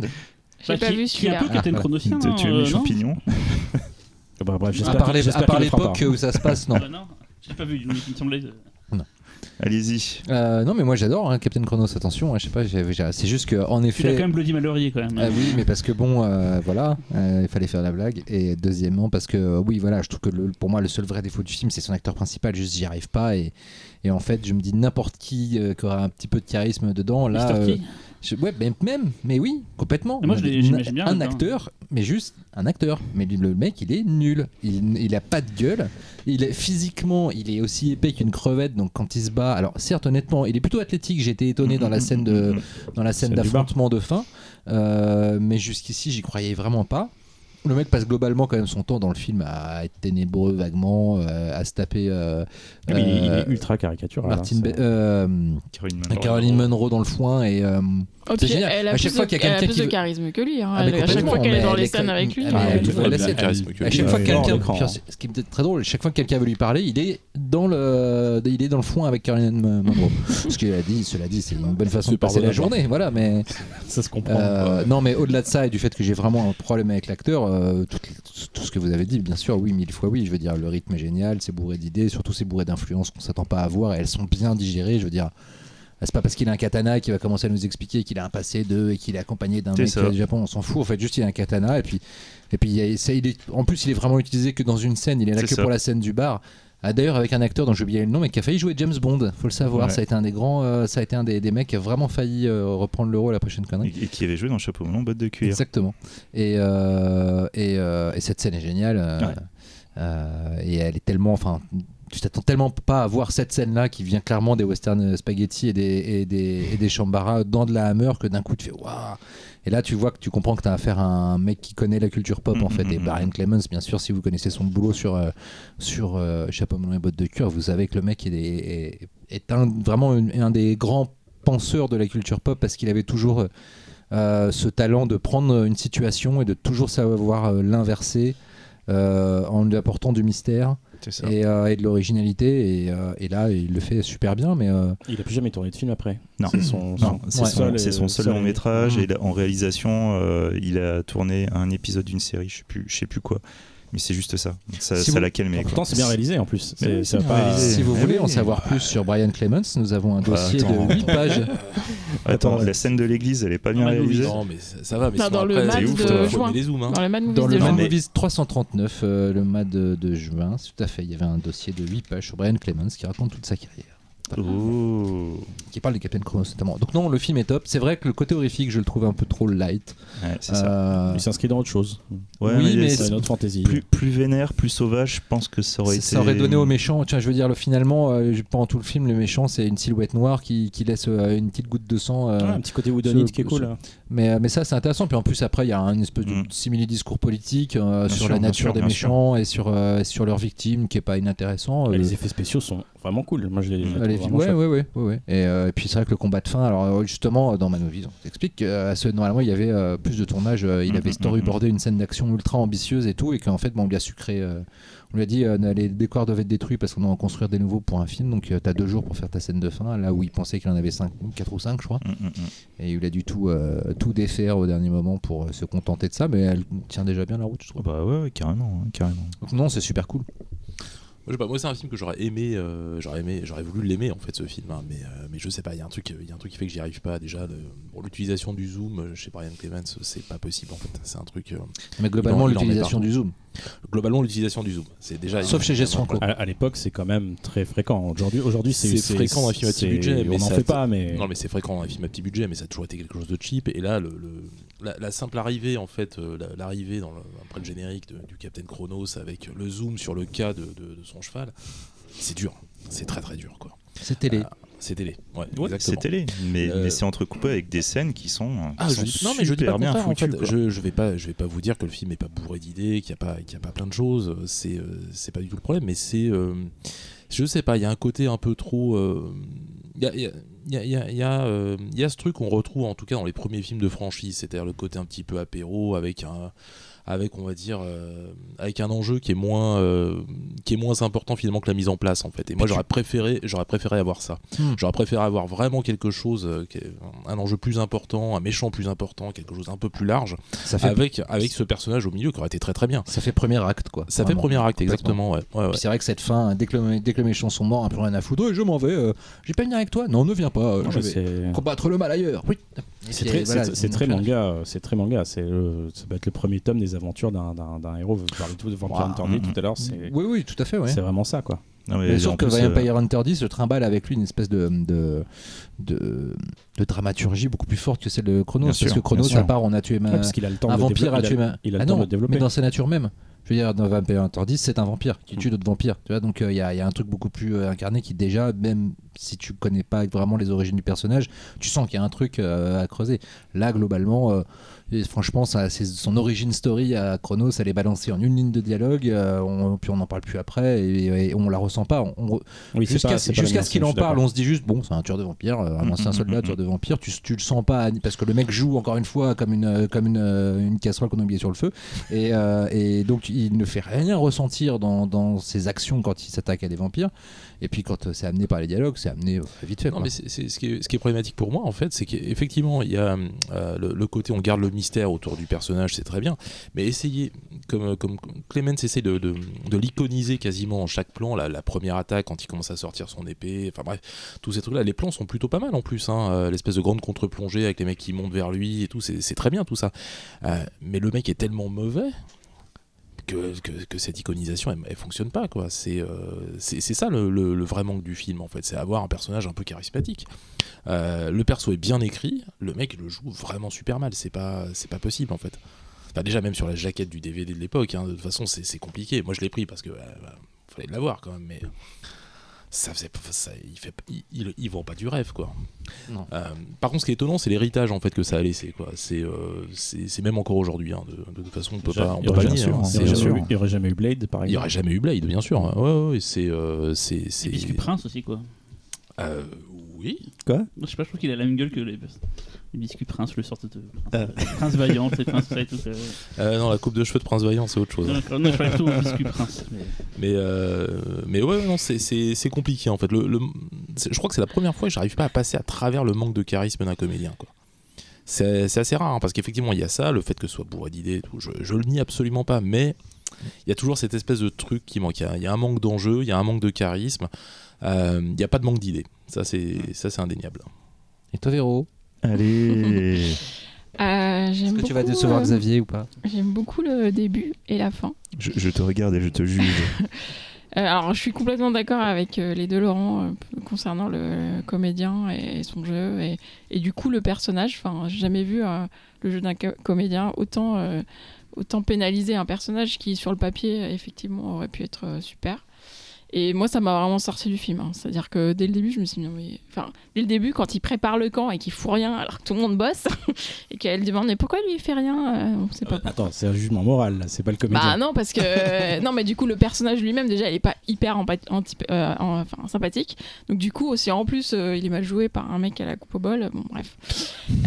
Ok ça c'était du body shaming. Ok. Bravo, hein, bravo. C'était du Air shaming. Est pire. Euh, non et euh, et après je trouve que enfin en tout cas malgré ça je me suis quand même prise au début parce que le enfin le euh, pour une fois c'était pas des vampires qui tuaient ou qui mais c'est des vampires qui faisaient vieillir je trouvais ça aussi intéressant sur la jeunesse etc mais euh, euh, mais après il y a eu plein de moments où je me demandais euh, où est-ce que ça allait aller et, il y a eu des combats, donc euh, vous savez très bien que je n'aime pas ça. Donc euh, tous les combats à l'épée, j'étais là, je regardais ma Ah. montre. Même des combats à l'épée. Je crois que c'était les, les pistolets que t'aimais pas. Bon, T'aimes pas la violence en T'as dû t'amuser l'action. le film d'après alors? Autant je que moi. ne dis rien. et euh, non, non, et, euh, et, euh, et en fait, ça aussi, ce qui est gênant, c'est que le méchant. Enfin, il y a, je trouve que ça, c'est trop en parallèle pendant un moment entre les méchants, on va dire. Donc, euh, le personnage de Shane Bryant, donc le fils euh, C'est pas le blond d'ailleurs de, de de Straighton. Enfin, il est dans Straighton Until Morning, mais après, je sais pas si dans quel autre C'est film. pas le il même blond Le même blond Le que fils de Dracula Heidi. dans. Non, dans- non, non, c'est pas Ah, il lui. lui ressemble. Ah, je crois pas que ce soit lui. Ah, Non, attends, non, c'est me pas lui. Mais je crois que c'est le même que Straighten Stillman. Ouais, ouais, ça, j'en Oui, suis c'est sûre. le même, ouais, Et justement, je trouve ça, pour le coup, cet acteur-là, je le trouve formidable. En fait, il a vraiment une, une étrangeté. euh, Enfin, voilà. Et du coup, il y, a tous ces, il y a ces deux histoires en parallèle. Et justement, là, c'est c'est marrant, Laurent, parce que toi, par contre, t'as as parlé de la scène du bar. Cette scène, je me suis vraiment demandé ce qu'elle faisait là. Et, euh, et je trouve qu'elle rend encore plus le personnage euh, antipathique, en fait. Qu'il est, enfin, il est très sûr de lui, il est violent. Après, euh, c'est vraiment des connards qu'il a face à lui, mais pour le coup. Parce qu'on les a vus avant faire je sais plus quoi de pas très sympathique, mais. euh, Bah, ils sont là, ils, re- ils viennent avec la prostituée, euh, ils lui balancent la pièce dans le crachoir. euh, Voilà. Oui, ils sont pas très sympas. voilà quoi. C'est du prostitut de shaming. Ouais, ok. Mais bon. Et, euh, mais par contre, j'aime beaucoup la fin. Enfin, et du coup, j'étais un peu. Enfin, pour le coup, je trouvais que ça partait euh, sur la fin et j'étais un peu frustrée euh, de m'être tapé autant de. Je... Alors, c'est pas des piou-piou, c'est des schling-schling. Quand c'est des. beaucoup trop de schling-schling. Et du coup, euh, ça, c'est c'est pas ma cam, du coup. Mais bon. Donc, euh, tant mieux si c'était un pilote et qu'il n'y a pas eu de suite. Ah, c'est la plus, c'est elle la plus dure quand même. Euh, Tant, tant mieux s'il n'y a pas eu de suite. Tiens. J'ai mal. ça j'ai me fait mal. Bien penser- fait. J'ai mal. Donc, Ça on assiste en beaucoup de direct mal. à un, à un divorce entre Véro et Xavier. Ça a un je- katana et- dans le truc. Et, voilà, et on, plusieurs fois là. on pensait pas que ça arriverait un jour et euh, on est tous très Je, pénibles. euh, je sais pas si je vais Oh, m'en c'est remettre. déjà là. arrivé plein de fois. Oui, c'est vrai en plus. Non, non, non, ça m'a beaucoup fait penser à, à The Witcher aussi. Ah oui, carrément. Mm. Ouais, C'est ouais, même, même genre de personnage. Ah carrément Ok, The bah, Witcher. Je ne regarderai jamais, donc. Alors, attends, il, y a- il est super là, comment il s'appelle Henri Cavill. Henri Cavill. Super. Torse nu tout Ah le bah, temps. dans le genre pas de charisme aussi, merci bien, quoi. Non, il est bien dedans. Ou alors, euh, non, là quand même, on n'est pas au même niveau que, que Captain Chronos. quoi. Bah, ce serait difficile. hein. C'est clair. Et du coup, tout le monde avait donné son avis sur. Oui, euh, on peut enchaîner. Non, Cyril. Non, Cyril. Ah, bah si, il a Si, dit qu'il adorait. Ah oui, c'est vrai. Bah oui, mais en fait, Oh là c'était il y a tellement longtemps que du coup, je me rappelais plus. Eh bien donc je vais reprendre. Donc euh, après euh, l'échec euh, de Chronos, nous allons aussi assister à la fin d'une autre série qui va être donc le dernier film Frankenstein en 74, donc Frankenstein et le monstre de l'enfer. Euh, D'ailleurs c'est celui-là aussi avec euh, Vador si je me souviens bien. Ouais, ouais, c'est celui-ci. hein. C'est pas les Ouais. horreurs Ah je crois Non. que c'est celui-là. Que monstre Il a, il a un nom, hein, Vador. Dave Pro- Je crois qu'à l'époque c'est Dave Non, on l'appellera Vador. David. Bon. Non, Dave, oui, Non, Dave, je crois qu'à ouais, l'époque c'était encore Dev Pro, après c'est devenu Mm. David. Enfin, bon. Bref. Et euh, bah voilà quoi, dans ces tentatives de, de- pas forcément de créer de nouvelles franchises, mais en tout cas quand même d'aller dans le dans l'originalité, euh, la Hammer euh, va investir euh, énormément de temps et d'argent dans plusieurs projets qui sont euh, qui sont assez ambitieux. Et malheureusement, aucun de ces projets ne va être tourné. Donc on parle d'un film sur Vlad l'Empaleur qui devait être tourné par Ken Russell avec Richard Oh. Burton ou Richard Harris. Ah, Ça, ça- aurait pu être intéressant. Ken Russell, Ken Russell dans la Hammer, je pense que ça aurait été euh, flamboyant. c'est ça. Enfin voilà, donc euh, bah, ça, ça s'est planté par manque, euh, manque de financement. Il y a eu aussi une tentative de, de faire un film sur la créature du Loch Ness, donc un film qui s'appelle Nessie. Euh, Nessie, d'ailleurs, il y, a une- il y a une affiche qui existe que vous pouvez trouver sur le net. Parce qu'à l'époque, ils vendaient beaucoup leurs projets en créant euh, un titre, une affiche, euh, voilà. Ça, ça aurait été un bon rôle pour le mec qui a joué dans Chronos. Et créature du Loch Ness, je trouve. sous l'eau, sous l'eau pendant Voilà. Que- que du je dire une euh, peut-être que je vais Et, dire une finalement- ânerie. et finalement, à la fin, il n'existe pas. Voilà. Et Je vais peut-être dire une ânerie, mais je crois que ce film se fait euh, en ce moment. Ah, Je peut-être. crois qu'il y a un truc en développement avec le Loch Ness. Je dis peut-être une Bah, grosse en connerie. tout hein. cas, quoi qu'il en soit, c'était- une coprode avec la TO et la, et la Columbia, et en fait, c'est la Columbia qui s'est barrée, donc ça s'est planté. Mais surtout, le, euh, le projet qui était peut-être le plus euh, sexy dans tous les sens du terme, et, euh, et qui a quand même très, très, très sérieusement fait du mal à, à la Hammer, c'est l'adaptation de Vampirella. Euh, donc c'était une adaptation avec euh, soit Barbara Lay, euh, enfin c'était Barbara Lay et, euh, et, euh, Peter Cushing, et c'était une, une coprode avec euh, l'AIP, donc on en a déjà parlé. Et, euh, et en fait, la IP euh, est, euh, s'est barrée suite à un désaccord et ça s'est pas fait. C'est le- truc des années 80 Parce qu'il y a un truc des Vampirella dans les, dans les Il y, années a, il y 80. a eu, il y a eu d'autres trucs après euh, qui ont été faits. Il y a eu d'autres tentatives de faire du C'était Vampirella. pas mais- Wynorski Je sais plus. C'est possible. Si, si, c'est possible. Si, si. Ouais, ouais, ouais, c'est- bah, c'est- donc, j'ai j'ai pas vu, mais il paraît que c'est c'est Ah une bah, c'est Ah, ouais. Et, euh, et quoi qu'il en soit, du coup, cette adaptation Oui, de, de Vampirella euh, n'a- n'a- s'est s'est plantée un peu au, au tout dernier moment. Quoi. Donc du coup, beaucoup de temps, beaucoup d'argent qui ont été investis. Et euh, bah, voilà quoi. et c'est, euh, Mais le film, c'est- le film est fini, il existe. Non, non, ça, Ah, c'est est- la ah, version de la Ah, Hammer n'a pas été faite. Ah, j'avais pas compris, d'accord. non, la version de la Hammer n'a pas été faite. Et pareil, on peut trouver, on peut trouver des préaffiches euh, et, et des Ah, trucs comme ça. quoi. Vampirella avec. euh, comment il s'appelle euh, euh, Merde. euh, Marilyn Monroe? Car- ouais, putain. Ouais. Ça, serait, ça aurait été parfait, quoi. Enfin, en tout cas, quoi qu'il en soit, euh, tout ça, ça, ça en a rajouté encore plus dans les, euh, dans les difficultés euh, financières. Alors après, à qui la faute euh, Est-ce que c'est Michael Carreras qui s'est trop euh, entêté euh, dans ses projets, euh, à défaut de faire peut-être des films, essayer de, de vivoter, euh, de voir comment le vent allait tourner on, Bon, voilà, on, va, on va en reparler après de toute façon. Et euh, du coup, bah, la Hammer va se tourner euh, sur de la, de la coproduction internationale avec deux compagnies donc, qui vont nous amener les deux prochains films. Il y a donc la compagnie chinoise de la Shaw Brothers. Qui donc, ils vont produire deux films, donc Les Sept Vampires d'Or et un dénommé, dénommé Mr. Shatter. Et plus tard, ils vont, ils vont coproduire un autre film avec les studios allemands Terra Film Kunst avec euh, en 76 Une fille pour le diable. Mais nous commençons d'abord avec Cyril et la légende des sept vampires d'or. Donc, oui, donc les 7 vampires d'or et non pas les 7, les sept vampires dorment, c'est pas pareil, ce sera pas le même film sinon. hein, je, je sens que. Ah, La, la mienne était meilleure hein, sur les séries. Hein. Euh, Ça se vaut, ça se vaut. Un film donc, de Roy Ward Baker, comme on l'a dit, et en sous-main euh, Shang-Chi, mais on en parlera après, un film de 74. Euh, et ma, ma phrase d'accroche était Et si ce qui manquait à la Hammer, c'était finalement les, les arts martiaux Non. Réponse non, voilà. Mais on va, on va, on va développer ça. Euh, sachant que j'avais pas lu le film avant de le, prendre, et c'est un film que hum, Christophe Lambert m'avait euh, beaucoup parlé, parce que lui il est fan de la Hammer, il est fan de la Shaw Brothers, donc forcément le film qui. Et quand tu as des associations de deux trucs, c'est soit plus plus, soit moins moins. voilà, malheureusement, on va, bon, on va partir sur moins moins. Euh, petit synopsis, comme d'habitude, hein, piqué sur internet. Merci à, à, Harry- à Harry euh, de David bah, qu'on connaît ici un petit peu. Bah oui, oui, euh, oui. on lui passe le bonjour d'ailleurs s'il nous écoute, Christophe, euh, petit coucou quoi. Euh, K, un tyran chinois se rend en Transylvanie pour y demander l'aide de Dracula. Plutôt que de lui rendre cette faveur, le vampire prend la place de K et part pour l'Asie où il fera régner la terreur sur une petite région chinoise. Dans sa tâche, il sera aidé par des vampires locaux. Un siècle plus tard, en 1904, le professeur Von Helsing est justement en Chine pour découvrir la, vérité- la vérité sur la légende des sept vampires d'or. Euh, donc le projet, donc comme le dit euh, euh, Xavier, c'est la Hammer qui se dit bon ben les finances c'est pas ouf, il faut qu'on arrive un peu à, à- à trouver d'autres solutions pour. dit comme ça dans le texte. non, pas comme ça dans le texte. À l'époque, Bruce Lee à la côte, c'est les films de, de, de- de Kung Fu marche à fond, et il y a eu justement un cas, Opération Dragon, qui était une coproduction entre Hong Kong et un studio occidental. Donc ils se sont dit, bon, bah il y a un truc à faire. Surtout qu'il y avait eu, euh, il y a eu d'autres films comme ça d'ailleurs à l'époque. Il y a eu La Brute, le, le Colt et le Karaté, il y a eu L'Homme de Hong Kong de Brian Treshar Smith. Enfin, il y a eu plein de. de, de- de Shanghai ra- Joe aussi, non de Je sais plus, c'était pas une rapprochement, coprod euh, aussi Shanghai Joe, je Shanghai crois. Joe, ouais. Je crois, je crois. c'est aussi un western du coup euh, qui se passe euh, en, en- en Asie. quoi. Donc voilà. Euh, et du coup, donc euh, Michael, Michael Carreras euh, envoie du coup le scénariste de donc, Don Houghton, a- dont on a parlé justement, parce qu'il a fait Dracula 73 et Dracula vit toujours à Londres. Hein, c'est un d'œil pour toi, Laurent. Et donc il part à Hong Kong pour bosser avec la, chez la Bah voilà. Brothers. Dracula vit à Hong Kong en fait, il était pas à Londres donc. Dracula passe, c'est Martin à la plage et Dracula passe ses vacances à Hong Kong. Et du coup, donc il va à Hong Kong, il va bosser avec la Shaw Brothers et donc ils, ils ont un accord pour deux films, donc comme disait Xavier, à la fois Les Saisons Pierre d'Or et donc Shatter. Voilà, quoi.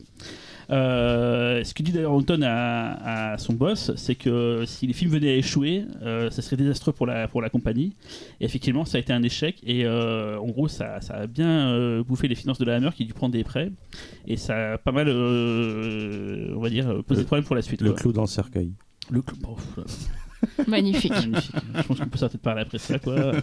Mic drop. Pour les comptes, c'est le neuvième film de la série Dracula euh, fait par euh, la Brothers et le dernier. euh, La Hammer, tu veux dire. De la Hammer, j'ai dit quoi la Brothers. La Brothers, oui. Qui est pas ultra connu pour ça. hein. Ouais, c'est pas, leur délire quoi. Euh, donc voilà, donc euh, l'idée c'était de remettre au goût du jour donc Dracula et donc d'aller voir euh, dans le milieu du kung fu pour voir si on pouvait pas faire un bon mélange des deux. Ils ont demandé à Roy Wade Baker, donc euh, on a beaucoup parlé euh, juste avant euh, de réaliser. Donc Wade Baker, il avait fait euh, le troisième Quatermass. euh, il a fait aussi Vampire Lover, Cicatrice de Dracula. Il a aussi bossé pour la Amicus. Il a fait Asylum, euh, Le Caveau de la Terreur. euh, voilà, donc c'est un réalisateur plutôt euh, de qualité. Et du coup, le fait qu'il soit associé à Shang-Chi, c'est quand même euh, c'est pas rien. Shang-Chi, donc euh, à la Rage du Tigre. euh, on retrouve donc euh, à la photographie John Wilcox qui a beaucoup bossé pour la Hammer. On retrouve la musique de Jess Bernard, dont on a aussi beaucoup parlé ici, qui d'ailleurs reprend des, des partitions du, du Dracula de 58 euh, dans ce film. Et ce sera la dernière collaboration entre Jess Bernard et la Hammer. Donc euh, c'est pas sa meilleure compo, mais bon. Euh, pour le côté martial, euh, là par contre c'est intéressant, c'est Lui Chai, Lui Chai Lang, euh, chorégraphe euh, qu'on connaît beaucoup pour bosser avec Shang- avec Shang-Chi et surtout qui a fait les, la trilogie de la 36e chambre de Shaolin. hein. donc Puis qui, qui est aussi l'inventeur, on va dire, globalement de la kung fu comédie aussi. Qui- qui s'occupe de, la- de la- tout l'aspect martial du film. C'est un des plus grands chorégraphes de Hong Kong. de- Donc, on- Avec Sammo Hung et Yuan Wuping, ça fait partie des trois. qu'ils sont souvent cités, voilà. sachant que Wong et, et Yoon Ping, c'est plus, plus récent, on va dire, et là c'est plus l'époque show. Oui. euh, voilà. Euh, le tournage se fait à toute vitesse parce qu'il faut, euh, il faut, faut se dépêcher de, de produire les films de produire le film. Il y a pas mal de problèmes qui se passent parce que du coup ça se passe, ça s'est tourné contrairement aux autres films de la Hammer qui sont tournés en Angleterre. Là c'est tourné du coup dans les studios de la show. Euh, des problèmes de sonorité. En fait, euh, les studios de la Show Brothers étaient bien insonorisés, ce qui n'était pas le cas forcément euh, chez la Show Brothers, donc ça posé pas de problèmes aux réalisateurs. Ils pensaient d'ailleurs qu'on filer des techniciens qui étaient spécialistes des effets spéciaux, enfin des, combats martiaux, et c'était pas le cas, donc ça a été aussi un problème pour le côté technique.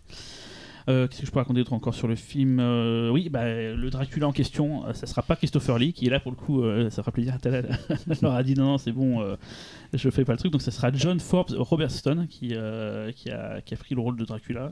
Ça sera pas terriblement bien. hein, c'est pas. C'est pas lui le problème, c'est son maquillage quand même. Ouais, après, on le voit, on le voit rapidos, hein, donc Ouais. euh, il va très vite euh, justement se prendre possession d'un autre corps, donc on le verra pas quoi. Son rouge à lèvres. Ah putain, oui, le rouge à lèvres. Ouais. C'était violent ça. Voilà. On retrouve Peter Cushing euh, qui est en mode. C'est du euh, rouge à lèvres shaming. Ouais, euh, qui est Peter Cushing en mode, euh, on va dire Peter Cushing terminal en mode euh, c'est bon, on sent que c'est vraiment sa, sa forme finale qui touchera plus, qui bougera plus quoi. Moi c'est comme ça que je l'ai connu à l'époque et c'est un peu comme les évolutions dans les, dans les Pokémon là, il, a- il bougera plus cette, cette évolution là quoi. C'est, euh, c'est Ah si, dans Top Secret, il sera encore un tout petit niveau dessus. non, c'est pas, il est un peu, un peu en mode euh, statut de cire, mais en plus c'est marrant, c'est là où j'ai découvert en premier, c'est Mm. dans Top Secret euh, enfin quoi. Euh, et d'ailleurs, je pensais qu'il allait se battre contre les, les- un peu genre comme le curé dans Branded et tout, il allait, il allait tataner des, des vampires. Mais en du Seigneur, je vous batte le cul Voilà, mais euh, Il, en, il en fait pas mal hein, déjà. hein. Ouais, mais moi je pensais que ça allait plus être. euh, Voilà, mais non, il, il, Il laisse est laisse pas perdu. assez la, assez la jambe.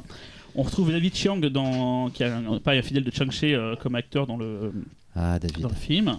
Euh, il y a- c'est marrant parce que c'est un casting vraiment iconoclaste. Il y a l'ex-Miss Norvège Julie Egg dans le film. Ah, euh, Julie. Qu'on avait vu dans Service Secret Sa Majesté, Les Décimales du Futur. Et dans un très bon film que j'adore, The Mutation de Jack Cardiff. Ah Euh, oui, oui, c'est voilà. super bien. Ah, Jack. Euh, donc ça c'est pour la partie de tournage on va dire. Il y a eu plusieurs montages du film, hein. donc il y a eu le montage que l'on a connu, le montage européen. Euh, la Show Brothers trouvait que ça manquait de, de scènes d'action, donc ils ont fait un, un autre montage avec des nouvelles séquences qui s'appelle Dracula The Seven Golden Vampire. Du coup, il y en a trop. Et il y a une troisième version aux États-Unis qui est la de 79. Euh, c'est Dynamite Entertainment qui a trouvé que le film était, euh, il manquait des choses, donc il a coupé, il a coupé, une dizaine de minutes du film. Il a fait un nouveau doublage et ça devient The Seven Brothers meet Dracula. Voilà quoi. Euh, Il y a une suite des 7 vampires d'or qui a été envisagée, qui s'appelait Kali, The Devil Bride of Dracula, Anthony par, écrite par Anthony Hinz et mettant en scène Dracula et la déesse Kali. Ça devait tourner en Inde, un peu comme tu disais tout à l'heure, Xavier, sur les tournages en Inde. Ça, ça fait partie du, Ouais. du, du paquet en fait. Le paquet des trucs qui n'ont pas été faits, quoi. Et en, même temps, c'est complètement logique, c'est des pays euh, colonisés par euh, l'Angleterre. Je veux Bah dire, oui. t'as Hong Kong et t'as Londres. Ce que j'ai euh, pas d'ailleurs, c'est que Hong Kong à l'époque était une colonie britannique, donc ça devait pas faciliter les tournages d'un point de vue euh, financier, quoi. Donc voilà, j'ai un peu cerné le truc et tout euh, là, du film, un film euh, qui veut être un film voilà, qui essaie de mixer euh, le succès des films de kung-fu et les films gothiques à la Hammer et qui se dit bah pourquoi pas, mais euh, ça prend pas. Alors euh, qu'est-ce qu'on peut dire dans les trucs qui vont pas dans le film euh, euh, Les scènes d'action arrivent comme ça, un peu comme un cheveu sur la soupe. C'est c'est jamais des bonnes scènes d'action. C'est-à-dire que moi j'ai pas vu une seule scène dans le film où je me suis dit putain ça déchire et tout. Euh, niveau martial c'est vraiment ouf et tout. Euh, non jamais quoi. Niveau gothique, bah, comme on a quitté les studios de la mer pour, pour la Chine, enfin, c'est- du coup, enfin, Hong Kong, c'est. C'est pas le gothique, c'est pas ça. Si, quand il y a la, caverne avec les, vampires, là, c'est plutôt. On retrouve un peu là du, de, de la Hammer et tout, mais globalement, c'est pas ça. Il y a, j'aime bien la scène de fin quand ils attaquent, euh, euh, les zombies attaquent le, Le village, la le nuit, village et tout. ouais. Ça faisait penser à, à- bah, je pense que le film s'en est inspiré à l'armée des ténèbres, par exemple, euh, où il y a la- l'attaque des, des, des- squelettes qui ont attaqué le village, et puis il y a le côté un peu genre le héros qui vient les aider et qui leur explique comment s'en sortir et tout. quoi. Il y a, il y a tous ces trucs là qui m'ont un peu plu. Globalement, c'est quand même pas, c'est quand même pas ouf. euh, je peux dire sur le film J'ai vraiment, j'ai regardé, je, me suis- à je me dire. suis dit pourquoi j'ai choisi ça? Ah, moi, je l'avais découvert euh, assez jeune et euh, j'en gardais un souvenir assez ému, et, euh, mais aussi parce que euh, ça m'est, enfin, il y a le côté hongkongais qui moi me, enfin moi c'est une des cinématographies qui me, qui me, qui me motive le plus euh, au monde, donc euh, j'y suis toujours très sensible. Après, c'est vrai que la déception quand tu le revois, c'est vraiment les Corées en effet de Liu Chialiang. Parce que je me rappelais pas qu'il y avait là, je revois le générique, je dis putain Liu Chialiang me mord, ah, putain mais ça va tuer. Ouais, Et bon, les Corées, Argentine, elles, elles sont vraiment lambda. euh, Il n'y a pas de folie, il n'y a pas de ah il ouais, y a pas alors de... que Liu Chiang, moi personnellement, Ouais. je trouve que c'est le meilleur chorégraphe hongkongais. euh, euh, c'est bah, combat de maître. euh, euh, enfin voilà, si vous voulez voir les, C'est- les- C'est c'est des classiques. les chorégraphies les plus dingues que vous verrez jamais de votre vie, vous allez voir combat de maître avec, euh, de- avec Jackie Chan et Liu Chiang qui jouent dedans, et euh, vous allez voir ce que c'est un Liu euh, au, au top niveau. Mais euh, mais en revanche, euh, il y, a, y a- y a plein de choses, je trouve quand même ultra plaisantes. Déjà, je trouve moi personnellement que euh, que Xing, il a l'air, euh, l'air bien.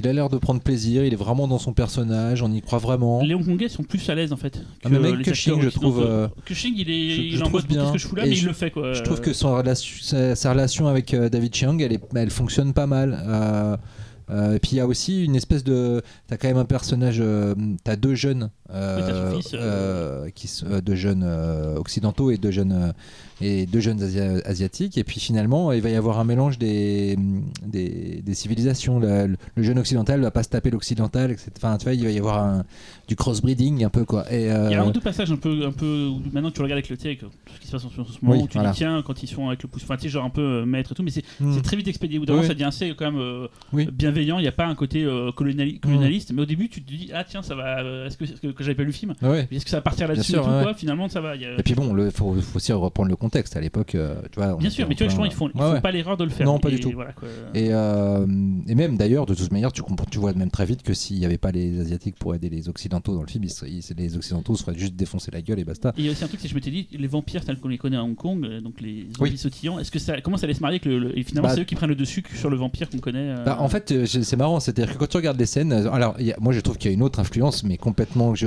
ne me rappelais pas, c'est Amando de Osorio. Parce ouais, que sur, sur les chevaux, oui, avec les Ouais, épées. ouais, ouais. ouais. il est vrai, ralenti vrai, quasiment à chaque fois que les vampires, déjà quand ils sortent de leur tombe, chevaux, les éclairages, chevaux, et, et à chaque euh. fois qu'ils sont en action, c'est ralenti, c'est au ralenti. Et ils Mhm. montent sur leurs chevaux, c'est au ralenti toujours. Et je me suis dit, mais c'est- ouf quand même, Howard Baker a, euh, regardé euh, les Templiers, il s'est dit, putain, c'est mortel, je vais faire la même chose. Je Bon. pense que c'est ce qui s'est passé. Peut-être. Mais euh, et du coup, les vampires, c'est marrant quand ils, du coup, on a vraiment l'occasion de voir les vampires au ralenti.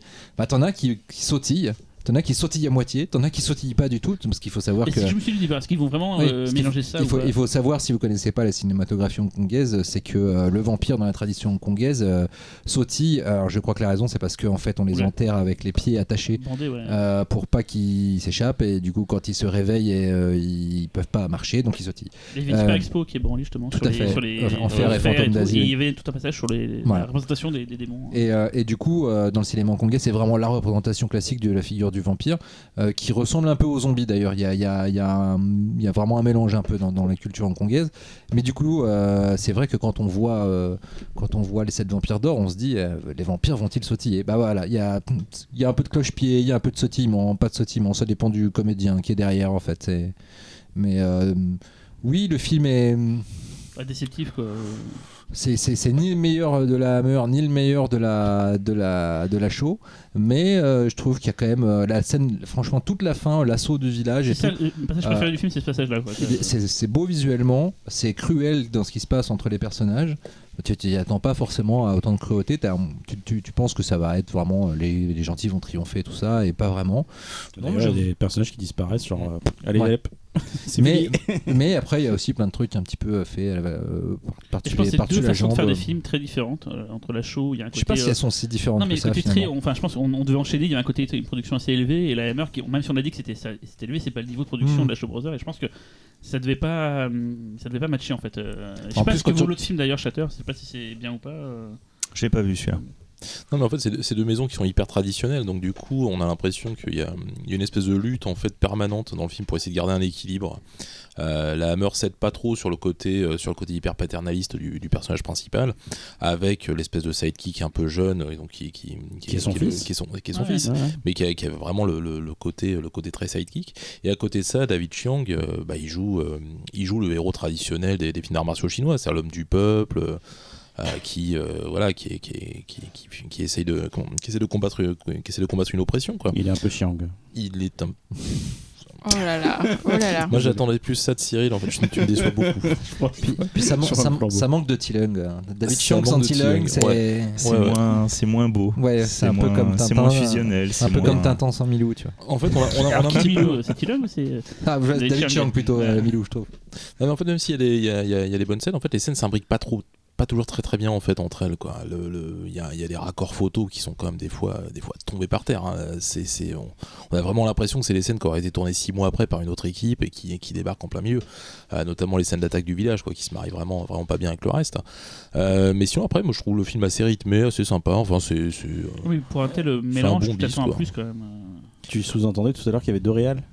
Non, Enfin oui, Shang-Chi et ouais, ouais. plus ou moins je pense que la Shaw Brothers euh, a pas dû laisser tout seul euh, Rod Baker et- Shang-Chi apparemment il est pas crédité, il est absolument pas crédité au générique mais ça se sait que c'est Shang-Chi qui a Qui corrigé le ça film, quoi. explique pourquoi parfois on a deux films. Ah bah, euh, ça explique sur la même- certainement ça, Sur la même Et scène quoi. puis il faut aussi dire que traditionnellement, euh, en cinéma hongkongais, déjà, ne serait-ce que les scènes d'action d'arts Mm. martiaux, elles sont réalisées par le chorégraphe et pas par le réalisateur principal. Donc, du coup, c'est vrai que je, réels en fait. euh. je- je serais assez curieux de connaître vraiment les arcanes, de, de- enfin les coulisses, pour voir si, euh, en effet, euh, Ward Baker a dit bon bah les gars, allez-y, les scènes d'action, je m'en occupe pas. Bah, dé- déjà, il y a eu beaucoup de, c'est beaucoup de friction entre les deux équipes. Hein. C'était pas du tout les mêmes manières de bosser euh, entre euh, un style euh, hongkongais euh, freestyle, on va dire, et, un, et un côté euh, extrêmement rigoureux. euh, 17h anglais, l'heure du thé.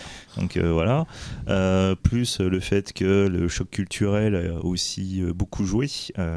Apparemment, le réalisateur a eu beaucoup de mal avec l'habitude des crachats sur le plateau. En même temps, je peux comprendre qu'un réalisateur n'apprécie pas que la moitié de son cast crache sur le, sur le plateau qu'il est en train de filmer. C'est voilà, c'est c'est logique. c'est Raccord mollard, s'il vous plaît. Je vois l'anglais euh, Mais, euh, traditionnel. Il parle de réécriture apparemment Voilà. tout le long du film, ça a été Et, pas mal réécrit quoi. Mais c'est qu'en plus, les- les- il y avait une, euh, une vraie incompréhension entre les deux. Quand, quand tu as le, le style euh, anglais avec un certain nombre de plans, beaucoup de découpage et tout, alors que eux avaient l'habitude de faire des plans plus longs où il se passait beaucoup de choses à l'intérieur, bah, euh, d'un côté, tu en avais certains qui disaient bah non, là, votre truc ça peut pas fonctionner, puis les autres qui disaient mais ton truc c'est chiant. Et voilà quoi. ça, je- ça, ça se voit tout de suite dans les Bah, premières scènes d'action. Dès Ah, qu'ils ouais. arrivent en Chine, donc c'est hyper traditionnel au début quand ils sont à Londres, et dès qu'ils débarquent en Chine, t'as une putain de scène qui dure 10 plombes où ça coupe pas en plus, ça coupe ça. très peu. C'est ça. Donc, tu vois, ouais, effectivement, tu vois que c'est pas le même. euh, Ah réel, oui, quoi. c'est- Ouais. c'est- Ouais. Donc du coup, avec ce genre de détails, vous voyez euh, quelle équipe s'est occupée de quoi et tout. Tout en hein. sachant que Shang-Chi, est-ce qu'il a réellement tourné les scènes Parce qu'en fait, même quand il est crédité comme réalisateur, il y a, il y a mais beaucoup ça de se films trouve, sur lesquels euh, il a supervisé. mais Et- ça- et- ça se trouve, supervisé plusieurs tournages à la fois. Ça, hein. ça se trouve, c'est Lu Chielong hein, qui Oui, c'est s'occupe Je pense possible. qu'il a de- protégé de, de, scènes, Run hein, Run donc, Show et qui était là peut-être plus pour être l'œil de Moscou, tu vois, en mode Oui. euh, tu vois, je suis présent pour vérifier que tout se passe bien. Après, c'est clair qu'il n'y a pas beaucoup de rapport entre ça et au bord de l'eau, quoi. Je veux dire, euh, dans, au bord de l'eau, tu, tu sens Chang-Chi euh, dans les moindres recoins et, et ça donne au film un truc assez dingue. Autant là, euh, non, tu sens pas du tout Chang-Chi. Bah, tu sens pas non plus Baker, hein, d'ailleurs. Il n'y a, pas- y a pas la- y a pas la même audace. Il y, a- il y a beaucoup de trucs à part. Dans les scènes vraiment euh, horrifiques, Oui, je, je trouve que tu le sens. il y a un côté ouais. très très flamboyant en fait. Ça revient vraiment par contre au, au début, euh, au début de, de- de Dracula avec ces espèces de ouais. lumières colorées, mais vraiment colorées à mort quoi sur ces sur ces passages-là. Mais on a l'impression que Baker, il y a que ces scènes-là qui vont l'in- qui vont euh, qui vont Ouais. l'intéresser. mais c'est marrant parce que totalement. en Il y a- même temps, t'as l'impression. d'ailleurs, il y a très peu de nudité. Enfin, il y a surtout les, Ouais. les, les, les qui sont, qui Ouais. sont mis à Mm. poil, mais pas les. Mais t'as l'impression de voir un peu. Jigoku euh, aussi, tu vois.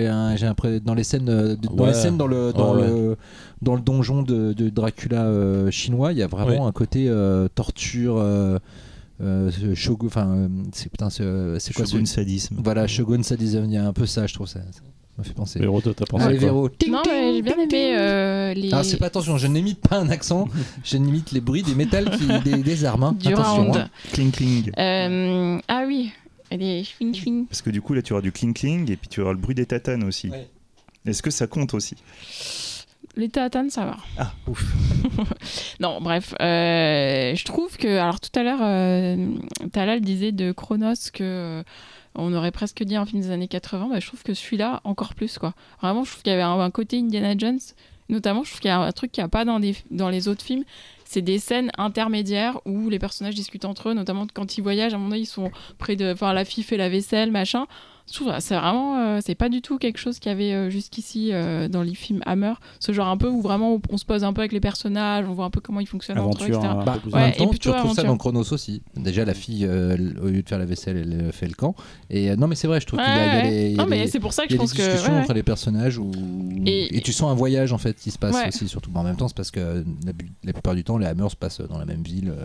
Après, c'est vrai que le, du coup, le choc des cultures, on va dire, rend aussi le film plus intéressant euh, et puis euh, ouais, plus riche, même visuellement. Effectivement, les, les scènes dans le, le truc, là, le donjon avec euh, les sept trucs et tout, c'est quand même assez euh, bling bling, quoi. Il y a une espèce de gros Ah, collier. putain, les chaînes, ah oui. Hyper ghetto là avec une, euh, une- non mais c'est trop bien ça avec la, la chauve-souris géante non mais trop classe Attends, après, eh, vous, pré- vous présentez euh, votre séance du pif avec le même collier, mon jeu. ah bah ouais, Ok, pas de Un peu problème. super du catch quand même. ouais j'aime bien ouais. donc voilà du coup euh, après effectivement le rythme est quand même un peu difficile et euh, ils sont fiers de leurs effets euh, de, de, de que quand ça se transforme en cendre et ça dure une heure euh, on- enfin c'est long Et surtout Oh, tous, à chaque fois qu'il y en a qui meurt, faut que tu le vois. Ouais, euh, c'est ça. ensemble. Il y en a plein qui meurent. vois, c'est bon là il y a encore plus de cendres qui euh, c'était pas fini voilà Ouais, mais ouais, comme je disais, le 1 plus 1, et des fois ça fait pas forcément. euh, C'est du Vandame ce que je veux dire, mais du. Xavier, t'as donné ton avis euh?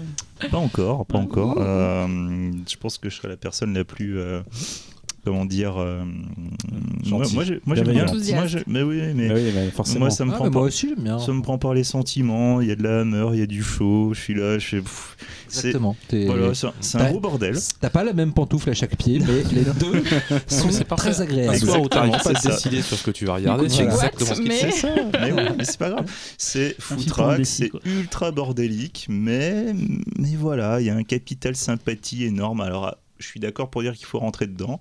Faut, euh, faut avoir un certain appétit de différents types de films, et du coup, c'est autant de portes d'entrée pour vous happer euh, dans les aventures de, du film. Et quand t'enrobes tout ça, c'est que, c'est que tu bullshit. C'est pas du gâchis, franchement.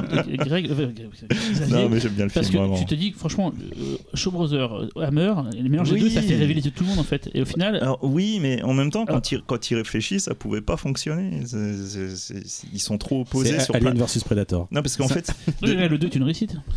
Ah, non, mais tu vois, de, de prime abord, Pardon, je parle. de prime abord, pour le côté euh, ultra visuel, léché et tout, euh, le type d'histoire, etc., tu te dis, mais oui, ils sont faits pour se rencontrer. Après, si tu réfléchis au mode de réalisation, euh, ce que ça raconte, etc., tu te dis, ça devrait pas se rencontrer. En fait, c'est Donc, quoi ça fait euh, voilà. je, je parle de jeu vidéo deux secondes, mais ça fait penser à un jeu qui s'appelle Capcom vs SNK, qui est un jeu qui mélange les personnages de l'univers Capcom contre ceux d'SNK. En fait, ils ont fait deux jeux. Un jeu fait par Capcom avec la vision de Capcom du truc, et un jeu fait par SNK avec la vision de SNK du jeu. Ils auraient dû faire fait, deux films.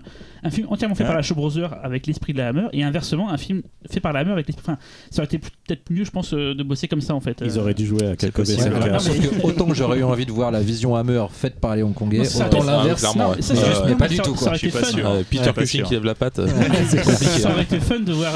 Tu vois, plutôt qu'un truc à moitié-moitié, tu vois, euh, Bah, ils dans ont ce dit cas-là, Franco. euh, Allez voir euh, Mister Vampire, euh, et puis voilà. Ah, ouais, Ou mais l'exorciste chinois. Et Ah puis- oui, oui. Bah, D'ailleurs, Mister Vampire, euh, il va y avoir un Blu-ray là, je crois, dans pas longtemps. Mm. C'est pas. Eureka qui le, qui le sort ou, Ah, j'ai euh, j'ai vu qu'ils avaient annoncé des Ouais, ouais, titres ouais. Eureka aujourd'hui, mais j'ai pas regardé Je lesquels. crois, je crois Ouais, qu'il y a t'as- Mister t'as Vampire. C'est trop bien. En tout cas, si euh, jamais euh, l'été prochain on fait une spéciale Show Brothers, euh, c'est pas les mêmes qui vont souffrir, je crois. Ouais, je suis moins chez moi. T'auras ta revanche. Non, mais j'ai pas de revanche. Je suis, comme je disais, je suis très content d'avoir vu ce film-là. Puis moi, une fois que c'est fait, c'est fait. Quand maintenant. hein. je suis très content de les avoir vus parce que c'est pour la culture, c'est hyper important. Enfin, genre, Ah je m'étais ouais, toujours ouais. plus ou moins empêché de la regarder parce que ça, je, je pense que ça me saoulait. Finalement, je suis très surpris en, en positif. euh, et j'ai envie de voir la trilogie dont on parlait tout à l'heure parce qu'apparemment c'est plutôt nichon nichon. Donc, euh, Non, mais, non, mais en plus, en, en dehors du côté nichon nichon euh, qui, qui est Ah, charmant, c'est euh, bien. hein. Ouais, c'est Non, vraiment- mais- le, non, le 2 c'est le plus faible. Et surtout non, ce que je veux voir, très- de, de, de Rogue Baker, c'est celui dont vous avez beaucoup parlé ici, c'est euh, Dr. Jekyll et Sister Hyde. Ça, Ouais. j'ai- du coup, j'ai vraiment envie de le voir. Ah ouais. C'est super bien. Ouais. Super. Ah, je préfère Vampire Il est sur Lovers. My Canal. C'est vrai. Oh. Bon, Véro. D'ailleurs, on peut le voir où ce, ce film Parce que moi je l'ai vu en DVD, mais il y a un Vampire Blu-ray. d'or, il y a un euh, DVD français. Ouais, mais qui est est-ce qu'il y a- sorti. est-ce qu'il y a un Blu-ray Euh, Blu-ray, je sais pas. Il y a un Blu-ray euh, américain chez Shout Factory. Ok. Mm. On rappellera tout ça à la fin. Euh, du coup, bah, mon film, c'est Une fille pour le diable. Il n'y a pas un texte Ah, il n'y a pas de. Non. Non, non, on Ah, c'est enchaîne. sans, sans Non, transition. C'est du Et back-to-back. il en a parlé en plus un petit peu Oui. tout à l'heure. donc, Ouais, c'est pour ça. Écoute un petit peu, Laurent. Tu, tu as bien dit le titre. Pourquoi? Une fille pour le diable. Parce qu'il y a les trois petits points de, les trois ça. points de T'as vu comment j'ai Ouais, retenu ouais, Ah. Super. Anglais. Euh, To the Devil, a Daughter. C'est bien. Euh, donc c'est c'est un film de 1976. Euh, c'est le dernier film d'horreur de la euh, puisqu'après, bon, bah, Xavier va nous expliquer ce qui se passe, mais ça va s'arrêter. Euh, ensuite, ils vont faire juste un thriller euh, qui s'appelle euh, Une femme disparaît en 79, et ce sera un remake d'Hitchcock, et puis voilà, après basta. Le réalisateur, c'est Peter Sykes. C'est un réalisateur australien à la base, mais qui a beaucoup réalisé pour la télévision britannique, notamment sur Chapeau melon et bottes de cuir. On est toujours dans cette mouvance où ils vont chercher des réalisateurs à la télé, etc. Il avait réalisé un autre film d'horreur pour la Hammer euh, 4 ans avant, qui s'appelle Les démons de l'esprit. Je n'ai pas vu ce film. je sais pas. Ah, c'est The Asphyx? Asphyx Non, non, Demons of the c'est Mind. Demons of the Mind. the Ah, Non. The Asphyx, c'est autre chose. Oui, mais c'est pas un bien. d'ailleurs. C'est pas un meurtre, non. non. non. C'est bien, on peut bien. N'importe D'ailleurs, on quoi. l'a Demons sorti. of the Mind, euh, c'est. euh, C'est sympa. Non, c'est pas bien. On sent pas Non, non, pas non. l'enthousiasme, les gars. Non, c'est sympa. Je me suis jamais réveillé un matin en me disant putain, faut que je le revoie. quoi. Non, c'est sûr. Ça, c'est sûr. Mais Ça, euh, franchement, de tu- films qui font ça. Tu, tu le regardes, tu, tu fais ouais, ok, c'est bon, je l'ai vu. Voilà. ouais, c'est routinier. quoi. Et euh, donc, euh, Une fille pour le diable, euh, c'est adapté d'un roman de Denny Whitley. Euh, Denny Whitley, on en a déjà parlé dans la dernière émission, puisque euh, c'est aussi lui, euh, enfin, un de ses livres a été adapté pour faire euh, Les Vierges de Satan, dont on a parlé en fin d'émission euh, de première partie. Euh, les- euh, Une fille pour le diable fait pas partie de la même série de livres dont on parlait Xavier pour euh, Les Vierges de Satan, parce que dans ce film-là, il n'y a pas le duc de Richelieu. Donc, c'est de toute façon, euh, Denis Whitley a beaucoup écrit euh, sur la magie noire, l'occulte, etc. Mais, euh, mais par, parfois, Il- dans d'autres séries. euh, Oui, il a eu beaucoup de séries et surtout dans, dans, dans les années 60, c'était un peu euh, le- l'auteur anglais Mhm. le plus réputé. C'était c'était la folie ces bouquins. Ce film-là, ce livre-là, daté de 53 pour le coup, donc un peu plus dans sa carrière. Alors justement, euh, en parlant de romancier occulte, euh, c'est de ça que, dont parle le film, euh, parce que le personnage principal c'est John Vernet, c'est un romancier spécialiste de l'occulte et qui étudie particulièrement le satanisme. Et un jour, en fait, un homme va lui demander d'aller chercher sa fille Catherine à l'aéroport, car elle serait la cible d'une secte sataniste. Euh, et du coup, Vernet, il voit l'occasion euh, d'approcher de plus près son sujet d'étude préféré, puisqu'en gros, il veut savoir si euh, sur tous les satanistes un peu euh, bullshit, on va dire, par, par- partout, ceux-là font partie des 2% qui sont vraiment dangereux. J'aime beaucoup la phrase d'ailleurs. D'habitude, les satanistes sont juste des freaks. Tout ce qu'ils veulent, c'est du sexe. Voilà. Mais il y a les 2%. Et 2% sont dangereux. Euh, donc euh, la genèse du film, en fait, c'est que à la base, euh, Christopher Lee, avec son ami associé, le producteur Anthony Nelson Keys, ils avaient voulu fonder une boîte de prod juste à eux qui s'appelait Charlemagne Productions, et ils avaient racheté les droits de plusieurs romans de Whitley. Et euh, leur boîte euh, a fait euh, faillite, enfin ils n'ont pas réussi à la monter. Et donc Anthony Nelson Keys avait déjà produit Les Vierges de Satan, et du coup, bah, là, ils se sont dit, on va le produire pour la, on va produire pour la Hammer une fille pour le diable, basé donc sur un, roman de Whitley. Sauf qu'en fait, bah, la Hammer commence à avoir des difficultés financières, comme le disait Xavier. Certainement à cause de décès de vampires d'or, du coup. Ça, ça a pas aidé. Ça, ça a fait mal, oui, ça a fait mal. Euh, et du coup, ça va décourager euh, Keys de s'investir dans le projet. Donc, il va se retirer du projet assez tôt et du coup, bah, encore moins de budget. Donc, euh, du coup, euh, euh, le script est remanié plusieurs fois. Ça commence à agacer un peu tout le monde. Euh, Hammer trouve euh, le moyen de faire une copro, comme le disait aussi Xavier, avec euh, Terra euh, Film Kunst, donc une société allemande.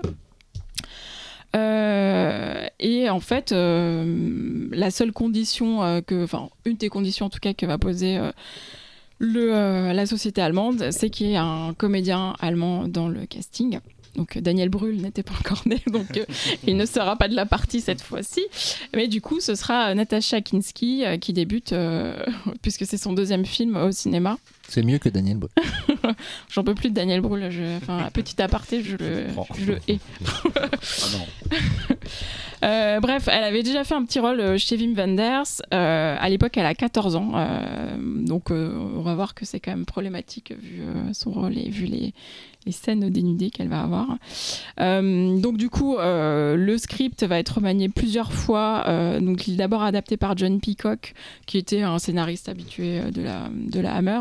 Et en fait, le réalisateur Peter Sachs va faire, des, faire, faire, des modifications au script tant et si bien. Donc, il va les faire faire par Christopher Wiggins, qui est aussi un habitué de la Hammer. Mais euh, il, il va tellement modifier le script d'origine que euh, Whitley lui-même va va pas être content du tout. Il va, il va dire que le film enfin, ne ressemble plus du tout à son livre et il va euh, exiger qu'on n'adapte plus, euh, que la Hammer n'adapte plus aucun de ses bouquins. Donc c'est un peu raide aussi pour la Hammer. Ça veut dire que s'ils avaient envie de faire une trilogie, ce qui était à la base leur, leur idée, une trilogie sataniste, bah là c'est râpé quoi. Euh, alors, ça va pas être le seul problème de ce film qui, euh, je, vous spoil tout de suite, euh, a eu une production chaotique. On voit déjà que là c'est compliqué. Après, sur le plateau, donc en plus du fait que que a modifié des choses, a fait faire modifier des choses dans le scénario. Sur le plateau, ça se passe très très mal parce que voilà, les, comédiens aussi, enfin notamment l'acteur principal Richard Widmack est assez odieux. Alors ça, c'était pas le premier choix en plus, donc il est arrivé un peu plus tard sur le sur le casting, mais il coûte cher en plus, donc pareil, hein, ça va encore plomber le budget du film, etc. Il n'est pas content de travailler avec Natasha Kinski, qui est une débutante, donc il va même en profiter pour la gifler dans une scène, Euh, vraiment. euh, alors, son rôle prévoyait qu'il la gifle, mais du coup il l'a giflé pour de bon, voilà. Euh, mais bon, il est de toute façon odieux avec tout le monde, hein, pas qu'avec elle, donc il est vraiment euh, insupportable. Il, avait- il était connu ce monsieur? Il avait Euh, fait d'autres trucs? Ouais, il était assez connu, euh, notamment pour, plutôt pour des films noirs en fait. Euh, Widmark? ouais. Oui, oui, we- western, beaucoup de western, Voilà. beaucoup de films. Oui, c'était une. C'était pas une immense star, mais c'était une Je bonne star vivait, hollywoodienne. ouais, je pense qu'il vivait pas très bien de venir déjà de base dans un film Hammer potentiellement et que en plus il a été insupportable. quoi. Euh, ce qui se passe, c'est que Michael Carreras, à ce moment-là, il est absent parce qu'il il bosse sur le projet euh, Nessie. Donc, il est parti entre l'Amérique et, et le Japon pour essayer de monter ce projet euh, de film de monstre qui ne verra jamais le, le, jour. Et, euh, et du coup, bah, Sykes en fait casse sa tête sur le plateau. Il va même tourner une, fin, une autre fin euh, au film euh, parce qu'il trouve de toute façon que la fin est pas assez spectaculaire. Donc on en reparlera de la fin un peu plus tard. En fait, ironiquement, euh, le film euh, va être, euh, va être le, le dernier, ça va un peu sonner le glas de la Hammer. Et malgré tout, bah, parce qu'elle avait des problèmes euh, financiers, mais malgré tout, en fait, c'est plutôt un gros succès auprès du public. Et ça surfe plutôt bien, bien que tardivement, sur justement la vague de l'exorciste qu'avait signalé tout à l'heure Xavier, qui aurait dû être un tournant dans l'histoire de la Hammer. Donc ils la prennent un peu tard, cette vague. La même année, en plus, il y a la malédiction. donc la même année qu'une fille pour le diable, il y a la malédiction qui sort. En fait, c'est ça qui est marrant, c'est qu'on a vraiment beaucoup plus l'impression que c'est un rip-off de la malédiction, alors que c'est sorti presque en même temps. C'est sorti en même temps, Ouais, mais, c'est ça. mais on sent finalement que ça a quand même un train de retard euh, sur, enfin, sur, sur la modernité générale du film. et le pire, c'est que du coup, ça, ça montre aussi que très très souvent, s'ils avaient pu garder cet état d'esprit de, de la Ils première auraient époque, été en avance, ouais. ils auraient encore pu être en avance. Ouais. C'est fou, quoi. Ils avaient toutes les cartes en main. C'est vrai. Euh, alors après, moi, je pense que son succès auprès du public euh, euh, est dû euh, au fait que malgré tous ses problèmes sur le tournage, sur l'histoire, etc., le film est quand même plutôt réussi. Euh, la photo est vraiment très très belle en fait. Euh, notamment euh, la première scène qui se passe dans une église avec des vitraux, elle est magnifique. Le chef-op, c'est David Watkins qui va plus tard bosser sur des énormes productions comme Out of Africa ou Les chariots de feu, feu donc c'était pas un incapable. En plus, c'est vraiment un, chef-op qui aime tester des choses et beaucoup s'amuser. Notamment dans la scène de fin, il y, a- des choses vraiment audacieuses. D'ailleurs, je me suis fait la réflexion, je me suis demandé si Peter Jackson s'en était pas inspiré pour faire l'effet anneau quand les gens. Parce que quand ils rentrent dans le cercle, il y a un espèce d'effet un peu avec des couleurs, du vent et tout. Et ça m'a vraiment fait penser en plus archaïque, on va dire, à l'effet du Seigneur des Anneaux. Euh, Christopher Lee est très bien, il est comme on l'aime, c'est pas Dracula parce qu'on en a marre qu'il fasse Dracula. Et là, il est vraiment super, il joue un prêtre déchu. La première scène encore, elle est vraiment incroyable. Euh, il a plusieurs euh, scènes hyper fortes dans le film, il il est impeccable. Il y a vraiment des scènes, de toute façon, ce film, on va en parler, mais il y a vraiment des scènes assez marquantes. Euh, juste, on le voit nu, c'est pas lui, c'est sa doublure qui s'appelle Eddie Powell, qui, a- qui l'a doublé dans beaucoup de films euh, de la Hammer. Euh, allez voir sa photo, il lui ressemble vraiment en fait, euh, c'est c'est marrant. Euh, Il y a un autre euh, acteur qui est très bon, c'est Delmon Elliott qui joue le, le rôle du père de Catherine. Et pareil, ce personnage-là, en fait, je trouve qu'il est, je trouve que c'était pas gagné parce que c'est un personnage qui est un peu isolé euh, dans l'histoire et qui mène un peu sa vie à part et vraiment il transcende C'est Indiana Jones. Exactement, ça. fait. Ouais, pendant ça m'obsédait pendant tout le film. J'ai dit putain, mais je le connais ce gars, mais très bien. Et, euh, Ah ouais, c'est un méchant, ouais, c'est ça dans les. non, non, non, c'est pas un non, méchant. c'est un c'est gentil. c'est le pote de d'Indy. Ah d'accord. Euh, et du coup, il y a- je, l'ai- j'ai- enfin, je, le- je trouve son personnage enfin, de toute façon très bien écrit et très bien joué. Enfin, enfin, je, je trouve que c'était un peu casse-gueule d'avoir ce personnage un peu satellitaire, satellitaire à l'histoire. C'est hyper bien géré et je, enfin, j'ai trouvé ça super. Euh, donc ouais, le film, comme je disais, a enchaîne des, des scènes quand même assez gratinées, euh, une ambiance vraiment malsaine pendant tout le film, tout ce que j'aime en fait. Euh, bon déjà, le personnage de Catherine, en plus du fait quand, on connaît le passif de Natasha Kinski, rend le, malaise encore plus palpable, sachant que en Angleterre, ils ont attendu qu'elle ait 15 15 ans dans la vraie vie pour sortir le film, sinon c'était illégal, qu'on la voit nue euh, en full frontal, euh, voilà, donc c'était pas possible. Mais c'est qu'elle avait 14 ans quand même. quand Oui. euh, C'est débile en fait. Ouais, ouais, tout à fait. Parce que le temps s'arrête et que. 15 écoute, ans, euh, ils ont, ils ont, ils l'ont fait, voilà. Euh, c'est marrant parce qu'on retrouve quand même aussi cette, cette relation assez ambiguë avec euh, John Vernet, donc tout ce qu'on peut retrouver de paternaliste de Hammer, on va le retrouver dans leur relation à tous les deux euh, et le regard vraiment qui va porter sur elle, voilà. Ce qui est intéressant aussi, c'est la, la secte sataniste. Donc, contrairement aux Vierges de Satan, il peut y avoir des, des, des araignées géantes. Mais là, en fait, ce qui est intéressant, c'est qu'ils ont exactement le même apparat que, que des prêtres catholiques et des nonnes catholiques. Donc, du coup, au début, il y a quand même un espèce de, trouble. On ne sait pas euh, à quoi on a affaire, parce qu'ils sont, euh, ils sont dans une église en Allemagne. On ne sait pas euh, qui ils sont. Est-ce qu'elle est vraiment nonne ou est-ce que est-ce que est-ce qu'elle l'est pas? Donc voilà, il y a vraiment des, y a une scène de, une scène de cérémonie qui vire à l'orgie, mais qui est incroyable. Vraiment, j'ai rarement vu ça dans un film. Une scène d'accouchement aussi qui est terrifiante. Enfin voilà.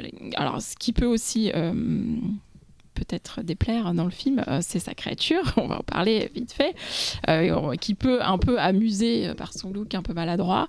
Moi, pour le coup, je la trouve euh, parfaite parce que elle est dégueulasse. Et c'est vraiment euh, alors une représentation d'une abomination en fait. Et euh, voilà. Et, euh, du coup, bah, elle donne quand même euh, la scène la plus euh, terrifiante et, et dégueulasse euh, de la- à la fin du film quand même.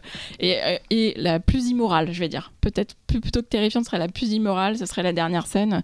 euh, et ce qui se passe entre cette, cette petite créature et Natasha Kinski. C'est vraiment dommage, surtout que l'effet spécial ne suivent pas à ce moment-là, parce que la scène aurait pu être vraiment. Ouais, je- franchement, moi, je trouve que ça, ça Ah, le dérange. problème, c'est la, la première apparition de la créature dans le miroir, Ouais. un peu plus tôt dans le film, est tellement, mais. euh, Non, ça passe pas. Ils disent, Mais qu'est-ce que c'est que ce truc? Et du coup, après, quand cette scène arrive, dans le concept, elle est vraiment. euh, Enfin. Bon, après, on voit d'où elle vient. hein, je veux dire, euh, se rentrer quelque chose dans un orifice que moi, elle réprouve. On a déjà vu ça dans un film euh, qui parle de religion quelques années avant. Mais, mais ça aurait pu vraiment fonctionner. Mais là, ouais, non, l'effet spécial est tellement. Alors en tout cas, euh, Peter Sack justement avait tourné donc une fin plus spectaculaire. Euh, là, la, la fin, C'était quoi cette fois? Elle- hein? Elle en s'est fait, quoi on sait pas. Et euh, les scènes, à cette, ces scènes, on les a jamais retrouvées. Par- Pourtant, elles avaient, elles avaient été Elle tournées. tout Christopher. là. Là, en fait, la fin, elle est un peu abrupte. En gros, euh, je me suis noté finalement est-ce que c'est pas le gros plan d'un mocassin sur un gazon Parce que. Voilà, il sort et voilà. Euh, mais bon, avant ça, il y a quand même, quand même deux, trois moments euh, hyper marquants. euh, Enfin, justement, dans ce cercle, il se passe deux, trois choses, mais c'est vraiment très rapide. Et en plus, comme pour les Vierges de Satan, on a quand même notre petite, euh, petite lampée de une citation du, du roman de Whitley qui est quand même bien moralisateur. Donc, bon, voilà, comme ça, on, se, on, se, on, est, on est absolu, absous. J'hésite toujours entre les deux. Bref. En France, pas de Blu-ray à ma connaissance, alors à moins que vous ayez trouvé, pas moi. Il y a un DVD euh, qui est sorti chez Studio Canal en 2009. Et en Angleterre, il y a un Blu-ray chez Anchor, Anchor Bay euh, qui est sorti en 2002. Alors, il, il y a un regard entendu entre Laurent et moi sur ce fameux DVD Ah. euh, anglais sur lequel on a bossé. Blu-ray. Qui est, dans, qui est dans le coffret. Qui est dans le coffret Hammer, dans le coffret ouais. Hammer, Mm, mm, mm. DVD. Ah, vous, vous vous avez bossé sur le DVD euh, de Ouais. 2009 en France, c'est ça Ouais. Ok, d'accord. Pas en C'est celui des qui est sorti stars. en Angleterre. Ah, d'accord. On est des stars. Ouais, exactement. Ouais. Ouais. Allez, ra- raconte- plus, Encore, vous voyez- dedans, vous voyez pas, non, mais- non, je veux pas. Vous voyez pas, mais il dit ça, il a, il a un bras sur la table, Ah, un peu penché il comme mâche ça. ouais. nonchalamment. Non, il a une brindille, une brindille, euh, ils, se, ils se sont, ils se sont relayés pour jouer à la Vous vous créature êtes interviewé dedans, c'est ça Mais Bien sûr. Oui, évidemment. Non, mais en vrai. Bah dans un labo. Bah, pourquoi vous êtes des stars? Il y a votre a nom il y a rien en fait. J'ai en et, sinon, euh, juste avant de vous donner la parole, Il y en a un des deux qui fait la doublure nue de, de Christopher Lee. Exactement. Ok, je vois pas lequel là. Et euh, Euh, et sinon, des détails intéressants pour tous les joueurs qui nous écoutent et qui sont autour de cette table. Euh, on voit quand même l'apparition du mastermind. dans ce Tout à- film. Exactement. Et franchement, ça, ça m'a fait plaisir. C'est un jeu de plateau. Tu crois vraiment qu'on l'avait pas vu qu'un jeu de plateau. Vraiment. C'est le jeu de plateau. Non, mais ça peut donner envie à quelqu'un de regarder le film. Il y a un mastermind dedans. D'ailleurs, les deux personnages disent non, on a envie de jouer à autre chose. Ah, Kiki les ah. coquins. Parce que Tidio, parce que Mastermind, mastermind, tu joues un mastermind, tu passes une très bonne soirée avec ça. Euh, bon, bah, qui en parle Masturbate Laurent et Mastermind. Alors, Euh, tiens. bah moi j'aime bien le film en fait, hein. j'aime bien le film, j'aime bien ses personnages, j'aime bien le, le- le fait que cette fois-ci on, a- on abandonne totalement toute tentative de jeunisme. En fait, les héros ils ont 50 ans hein, dedans. hein. Mm. Plus. fait- Il bah, porte voire un plus, bob. hein. Il porte un bob. Il porte un bob, exactement. Non, mais c'est- c'est-à-dire que vraiment, on n'essaie pas de maquiller ça. Euh, J'aime bien l'espèce de, de- de petite tension amoureuse qu'il y a entre Richard Widmark et, et Honor Blackman. Euh, déjà, bon, ça fait toujours plaisir de revoir Honor Blackman, hein, qui a été, euh, Bien sûr. qui était quand même une actrice importante de la télévision anglaise, qui a été euh, James Bond Girl. bah, James Bond Girl, une petite girl aussi. euh, dans Chapeau melon quoi Mhm. et, euh, et donc a qui a un- qui a un personnage qui a un personnage qui est intéressant à voir en fait on, on- on sent quand même qu'il y, a- qu'il y a cette espèce de truc entre les deux et et bon je vais pas spoiler mais euh, mais oui, ce qui se passe est assez euh, Bon, même, euh, même sa relation avec son mari. euh, Oui. c'est- Enfin, tout ça, il- enfin, il joue au mastermind, tu vois, c'est rare de voir des. oui une telle complicité Non, mais c'est vrai, c'est anodin, mais. Après on il y un a- a- podcast cinéphile. Hein. Désolé après, de faire baisser le niveau, Non, mais. mais vraiment, je trouve ça cool. Non mais après il y a une espèce de tristesse, en fait, une espèce de mélancolie Ouais. dans ce film que j'arrive pas, j'arrive pas trop à saisir ce que c'est, mais on sent vraiment, on a, on- comme si en fait, on avait l'impression qu'ils savaient que c'était le, ce serait le dernier fantastique en fait qui ferait quoi. Euh, non non, c'est c'est vraiment un film que j'aime bien. Je trouve qu'effectivement Christopher Lee est assez impérial. Il y a beaucoup de références quand même aux Vierges de Satan parce qu'il y a une, il y a, il y a une volonté de se, de, de- de se rattacher, de se rattacher à ça. Euh, alors je sais pas si c'est vrai, mais je crois que Christopher Lee avait, euh, avait dealé pour la Hammer les droits, euh, les droits du roman et qu'apparemment il les avait eu gratuitement. Ouais. Ce qui a mis euh, Whitley en colère. Bah, du- surtout du fait qu'ils en fassent n'importe quoi. En oui, fait. voilà, c'est un petit peu ça, quoi. Mais non, non, je trouve que le film se, le film se tient bien. Effectivement, bon, bah, quand, quand on compare aux prods américaines de la même époque, c'est sûr que c'est pas, c'est pas la même, c'est pas la même chose, mais c'est pas non plus le même plaisir, en fait. Euh, en fait, je m'attendais beaucoup, vraiment à pire parce que j'en avais toujours entendu parler comme euh, les- vraiment le, une espèce de chant du cygne, mais euh, détesté par les fans pour qui euh, le film représente euh, une espèce de stade terminal de la, de, de- de la maladie qui est en train de tuer la, la Hammer. Et, euh, et finalement, euh, ouais, non, pas du tout. Euh, Alors oui, c'est sûr, ça n'a plus. 73, hein. Non, mais on a déjà. Ouais. Et puis, alors oui, on certes, on est assez loin finalement du gothique, euh, du gothique classique hammerien. Et oui, euh, ça pourrait ne pas être un film de la Hammer en fait dans l'absolu, mais en tant que film en lui-même, ça tient plutôt la route. Alors c'est sûr que sortir la même année que Damien la malédiction, c'est embêtant. Mm. Euh, mais j'ai retrouvé un petit côté. Euh, la sentinelle des maudits, un, petit côté un peu crade, un Ouais, peu. Il y a- euh, ça, ouais. Ah, c'est pas aussi malsain. que c'est la pas Sentinelle aussi des malsain que la sentinelle des maudits, Ouais. mais quand même, euh, il y, a, il y a quand même un, il y a quand même un côté un peu malsain. Bon, on, on peut pas faire plus malsain que la sentinelle Ah des non, maudits de c'est toute manière. dedans. Mais euh, mais euh, il y a quand même un petit truc comme ça, je trouve, qui, qui, qui fait que le début du film est un peu ronronnant, mais en plus c'est vrai, ce héros euh, vieux à Bob, euh, ça doit être Richard Widmark, euh, c'est plus le Richard Widmark d'antan, quoi. Et, euh, et, euh, puis en plus ses motivations sont finalement pendant euh, toute une partie du film assez méprisables. Le mec, il a juste envie Mm. d'avoir le sujet pour son prochain bouquin et voir si ça peut bien se vendre. Il est assez antipathique. hein. Voilà, donc euh, donc c'est vrai qu'il y a un, on met un petit moment à rentrer dans le film, on est plus attaché finalement à Anastasia Kinski, à son innocence et à se dire, à se demander ce qui va lui arriver. Et puis il y a Christopher Lee qui est en effet assez impérial. Putain de Parce que finalement, Christopher Lee, moins il en fait, et mieux il est en fait. Il est, il, il est tellement. euh, bon, bref, on va pas faire un podcast avec Christopher Lee encore, mais, euh, il est super et pourtant, Dieu sait que finalement son personnage en lui-même n'a pas grand-chose à faire, mais c'est juste, c'est parce qu'il est Christopher Lee et que pour le coup, il est assez convaincu de ce qu'il fait. Euh, mais d'ailleurs, c'est dommage parce que ce qu'on apprend un petit peu sur son personnage, euh, sur ses motivations, etc., c'est pas inintéressant. Ça aurait pu être un peu creusé, mais, euh, mais ça l'est pas. Mais euh, non, non, euh, le film, vraiment, c'est plutôt cool. En, en- sous-exorciste, même si pour moi, c'est vraiment un sous la malédiction euh, avant l'heure, finalement. Mais, mais voilà, il y a ce démon à la fin qui chie dans la colle, mais tellement grave que ça, d'un coup, tout, ce qui devrait être l'aboutissement horrifique en fait du, du, du- du film, parce que finalement le film est assez avare d'effets horrifiques pendant très longtemps. Euh, et joue d'ailleurs, euh, c'est clair, on retrouve complètement euh, les Vierges de Satan, euh, notamment dans les, les- les jeux d'esprit, euh, les- la façon dont Christopher Lee essaye d'influencer à distance euh, Mm. euh, des personnes pour leur faire euh, imaginer des choses et faire des choses. Et il y avait complètement ça dans les Vierges de Satan aussi.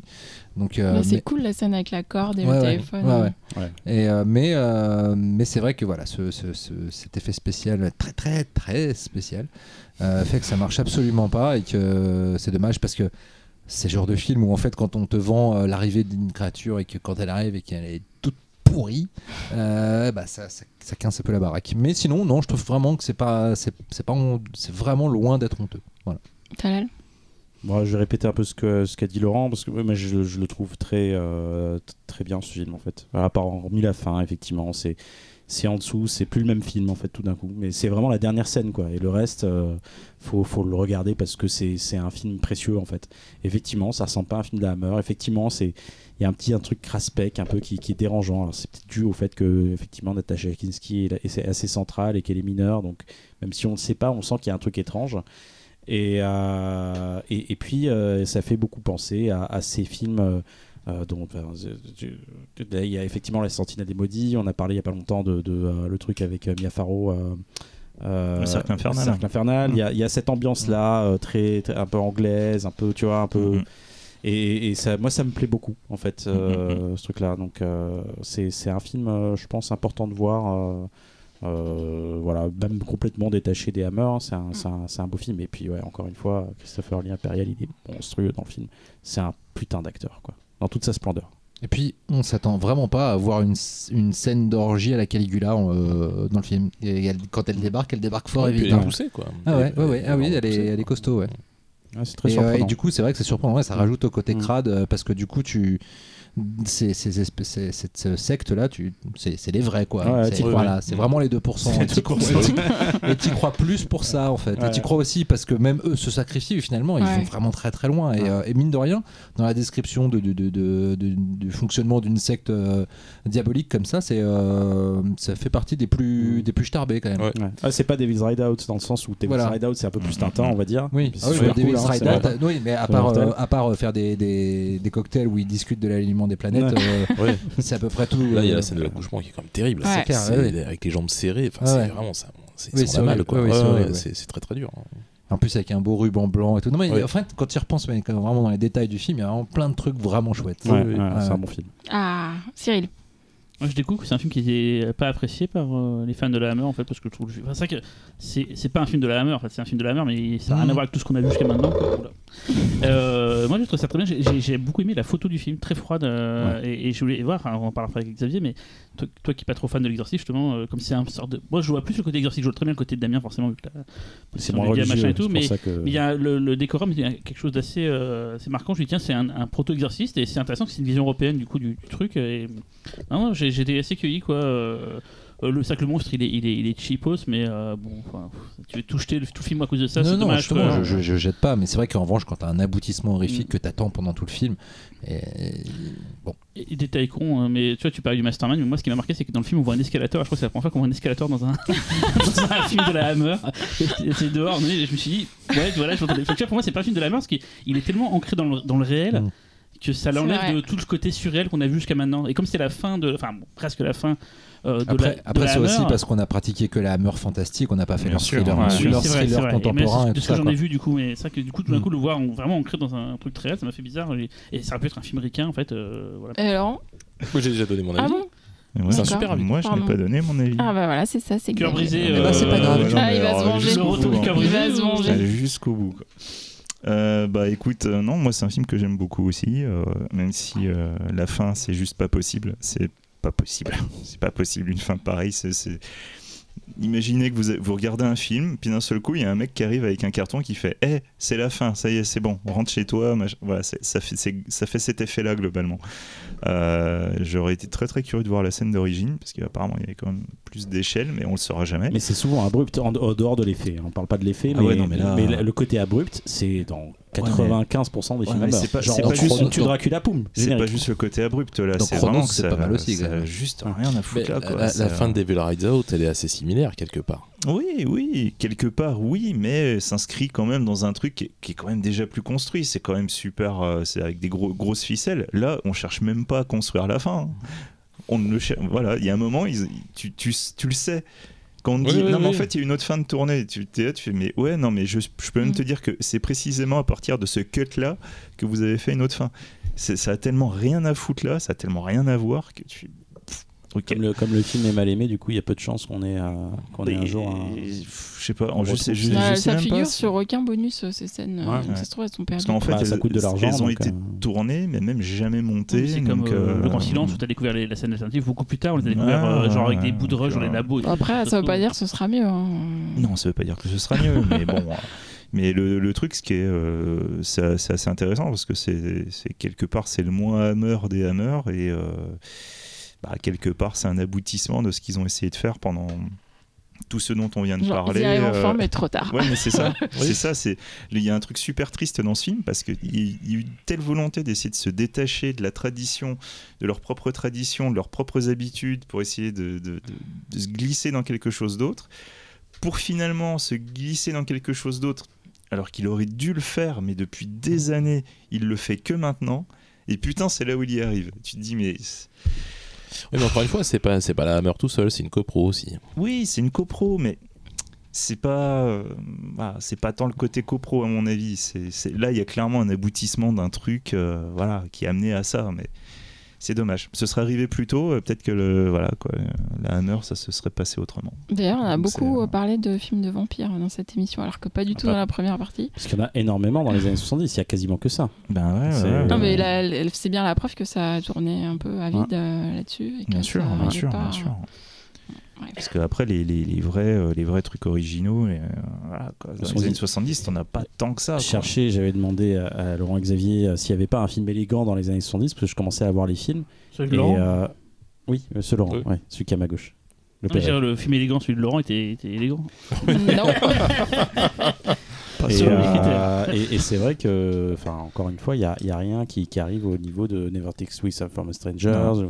C'est toujours très, euh, tu vois, c'est très B, quoi. Il n'y a pas de, ouais, il y a plus ce truc élégant, très anglais, très Bah Hitchcockien, non, très. non, non, euh. Ah, tu veux Après, dire pour les tu- thrillers?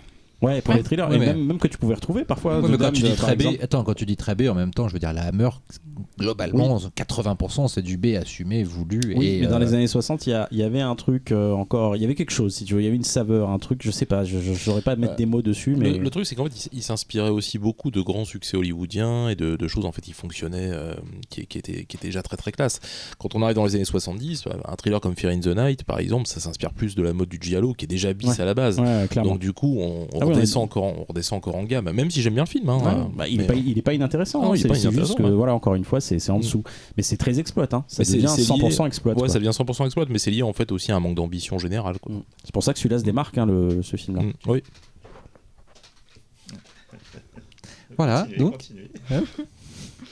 Euh, et donc, que se passe-t-il après Que se passe-t-il après Eh bien, euh, donc après Une fille pour le diable, donc comme tu l'avais déjà euh, dit, avec les derniers deniers de la boîte, euh, ils vont essayer de faire un remake de- de- de- d'un film d'Alfred Hitchcock. Donc une femme disparaît qui euh, ne va pas rencontrer le succès. C'est de l'argent disparaît là. Donc euh, là, là ils, sont, euh, ils sont au plus mal et euh, on peut dire que euh, très honnêtement, la Hammer Film ne sur- n'a pas survécu aux, aux années 70. Ils vont quand même essayer euh, une dernière tentative euh, via la télé. Puisque euh, bon, Journée to the Unknown avait quand même plutôt bien fonctionné. Il y a les origines de la Hammer qui sont extrêmement liées euh, à la télévision. Et, euh, et donc, ils vont décider de faire deux séries d'anthologie euh, de manière consécutive, qui vont donc être La Maison de tous les cauchemars, Hammer House of Horror en 80, et Histoire singulière, donc Hammer House of Mystery and Suspense en 1984. Euh, voilà, bon, je pense qu'autour de cette table, on est nombreux à avoir vu ces séries. Voilà. J'en garde un souvenir ému et ça me. Bah, justement, donnez-moi. Certaines de mes plus grosses flips, euh, enfin une de mes plus grosses flips d'enfance, c'était euh, c'était devant ça. Putain, mais moi, c'était pareil. Ouais. Ça et la quatrième dimension, ouais. C'était euh, c'était des, c'était des images qui étaient extrêmement froides pour l'époque, euh, qui mettaient un malaise, mais quasiment tout de suite. Moi, je me souviens avoir fait- des cauchemars juste sur les bandes annonces, en fait. Mm. Ouais. Notamment ce fameux cours de tennis. Le hein. cours de tennis, mais putain. Euh, pff, Je me souviens encore précisément, j'étais avec de- deux potes, euh, je sais, je sais plus ce que je voulais regarder, et puis il y a, il y a ce- on, on allume la télé, on tombe sur ce cours de tennis, et puis, puis la balle et tout. Enfin, Ah euh, putain, On en a déjà par- on en a pas déjà parlé? Si, si, Ah d'accord. si, si.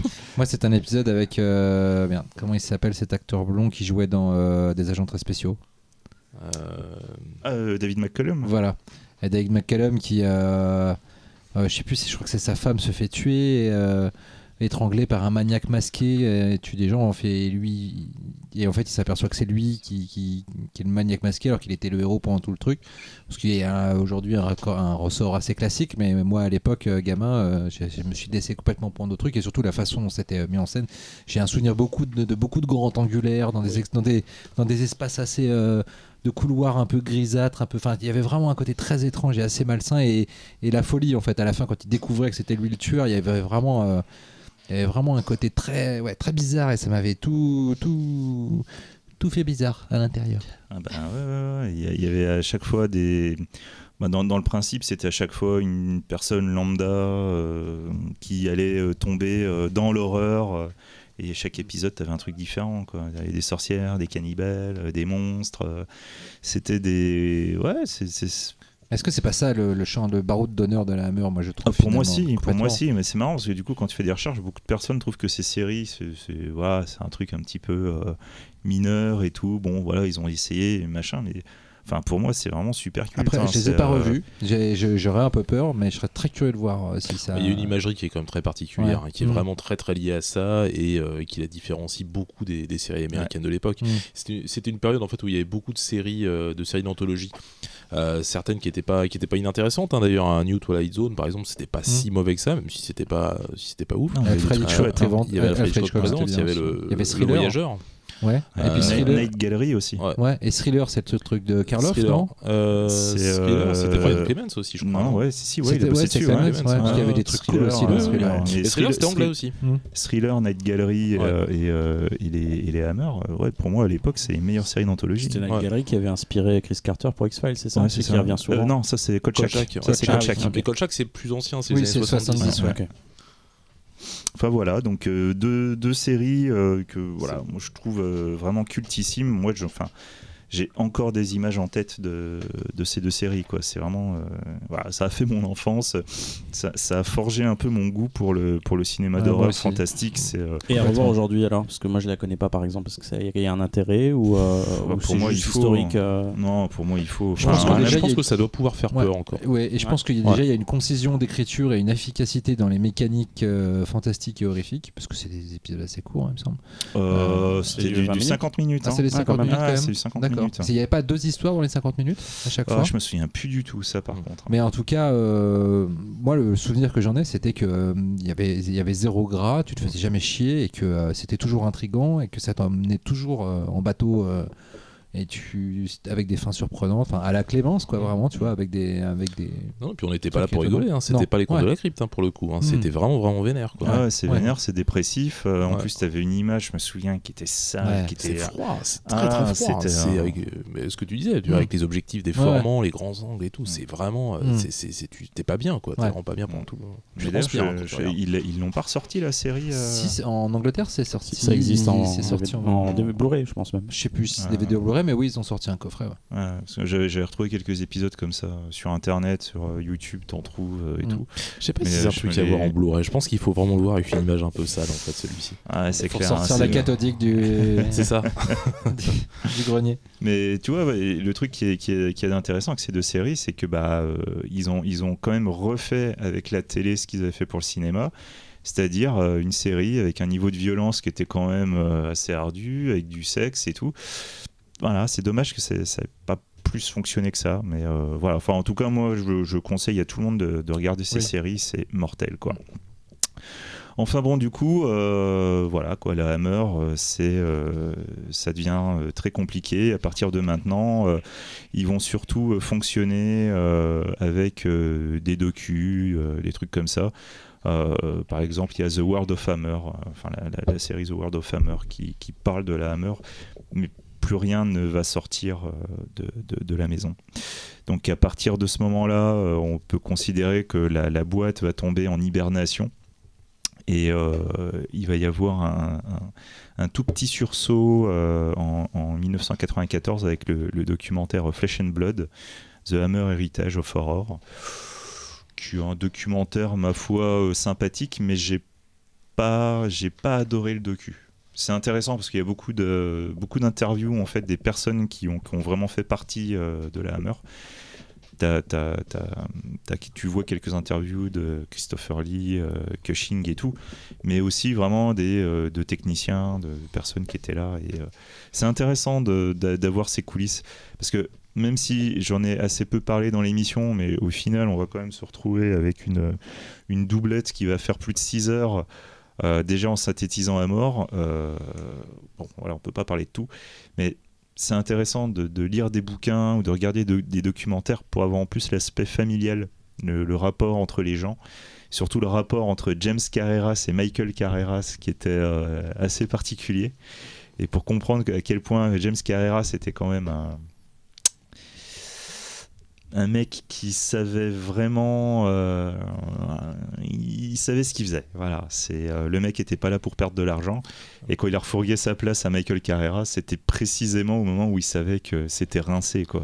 Euh, D'après ce que d'après ce que Freddy Francis disait dans le dans son dans son, dans son livre de mémoire, ouais, ouais, Jimmy Carreras c'était vraiment le, le businessman. Ah, c'est clair. Euh, là où Anthony Hines était un peu plus présent sur les Mhm. tournages, s'intéressait à la partie artistique, le, le- le but de, de Jimmy Carreras c'était vraiment de, de faire de l'argent. quoi. Mm, mm, mm. Ouais, mais voilà, quoi. Donc, euh, c'est. C'est un aspect qui est, qui est vraiment super intéressant. Donc n'hésitez pas, euh, hésitez pas à creuser là-dessus. Donc voilà quoi, Flesh and Blood à regarder, euh, à regarder une fois. Euh, je sais pas s'il est sorti en DVD, mais euh, ou peut-être en bonus, je sais pas. Mais en tout cas, moi personnellement, je l'ai trouvé sur internet. euh. J'avais trouvé un VCD chinois dans le 13e de, Ah de ouais. ce documentaire. Ouais. Ah ouais. À Musica, bien sûr. Bien, bien sûr. Ouais, attends. Et voilà, et, euh, en fait, du coup, Flesh and Blood, euh, c'est euh, ouais, le dernier sursaut, c'est c'est la dernière prod. Et à partir de ce moment-là, la Hammer, en fait, on, on considère à tort qu'elle qu'elle n'existait plus, qu'elle avait fermé. En fait, c'est juste qu'il n'y avait plus de production. Les, actifs continuaient d'être gérés. Donc tout le côté paperasse, tout le côté administratif continuait et a continué quand même assez longtemps vers les. Il, y a, eu aussi euh, toute une période où euh, bah, forcément les cinéastes qui ont, euh, qui ont grandi avec la Hammer ont eu envie quand même de redonner un petit, un petit boost. On peut, on peut citer Joe Dante qui a voulu faire un remake des Vierges de Satan, Zemeckis, Landis, mais, mais même ça, même porté par l'amour, ça n'a jamais, jamais abouti quoi. Et donc, euh, au milieu des, années 2000, euh, étonnamment, euh, il y a quelqu'un qui va arriver et qui va se, se, décider à remettre la Hammer d'aplomb. Et donc, il s'agit en 2017 de- du producteur néerlandais John de Mol. John de Mol que les gens connaissent. euh, 2007, non? Oui, en 2007. Ah, oui. j'ai compris. 2017. 2017. Ah, pardon, 2007, Big 2007. Brother. Voilà. Euh, C'est vraiment lui, parce que je, je croyais que c'était un homonyme en fait. Non, c'est vraiment lui. c'est vraiment lui, John de Mol, en démol. Ouais, ouais, ouais. Ok. voilà, voilà, c'est bon, ouais, c'est bon, j'ai Bah, fini. Allez, on peut se barrer. Pour le coup, c'est plutôt intéressant. C'est-à-dire qu'un mec qui a de l'argent se dit ben, je mets à la perte ouais, non, pour non, sauver un studio. j'étais- euh, J'étais persuadé que c'était un mec qui avait le même nom, quoi, c'est tout. Non, non, C'est non. John, ça s'écrit comment? DE, plus loin, plus loin, Ouais, plus loin. plus loin ah, ouais, D'accord. ouais, ouais. Faut pas qu'il appelle sa fille Demi.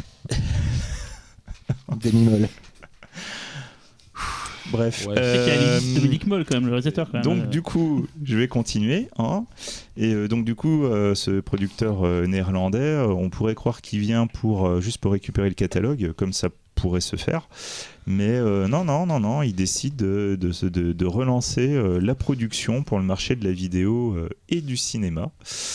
Et c'est là que quelqu'un va nous en parler.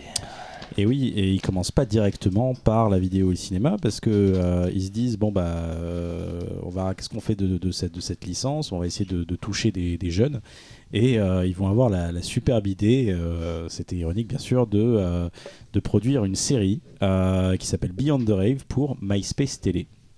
Donc euh, Visionnaire, les gars. je sais qu'autour de cette table il y a encore une personne qui, a, qui dispose d'un compte MySpace. J'en Je parle bien, je vais balancer. Euh, Il y en a j'ai- deux alors.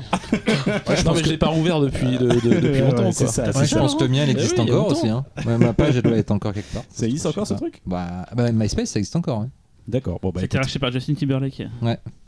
Donc, euh, ils font cette euh, série euh, Beyond the Rave, qui est, une série de vampires qui se passe avec des, jeunes, dans des boîtes, dans des sorties qui font la fête. J'ai pas vu. hein, J'ai vu la bande-annonce, ça avait pas l'air GG, mais c'était curieux quand même.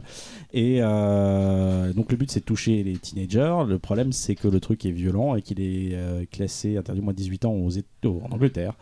Donc, euh, c'est un pour peu le web. euh, mauvais calcul. C'est pour le web. C'est pour le web, mais malgré le web, apparemment, il y a une classification qui se fait. euh, Pas je, normalement, non. je sais pas, peut-être que je dis une ânerie. En tout cas, il y a euh, un DVD qui sort pour redonner une sorte de résurrection et un aperçu à tous ceux qui l'ont pas vu, en- qui sort en 2008. Donc, euh, je sais pas si c'est toujours une raison pour, euh, pour le voir ou l'acheter. Euh, mais euh, ils vont pas s'arrêter là parce qu'il y a une- un gros paquet de, de- de films qui sont en développement, en écriture. Et le premier, en tout cas, à sortir, c'est pas forcément le premier qui a été tourné. C'est un remake d'un film que l'on connaît tous très bien ici. C'est pas celui dont je vais parler ce soir. C'est morse.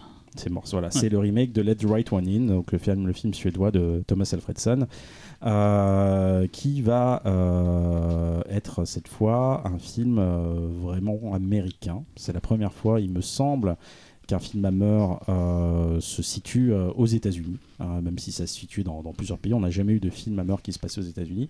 Et, ça, déjà, ça dénote de cette intention de s'ouvrir clairement au marché américain et de façon assumée à tel point finalement que bah, final- le titre Hammer apparaît au début.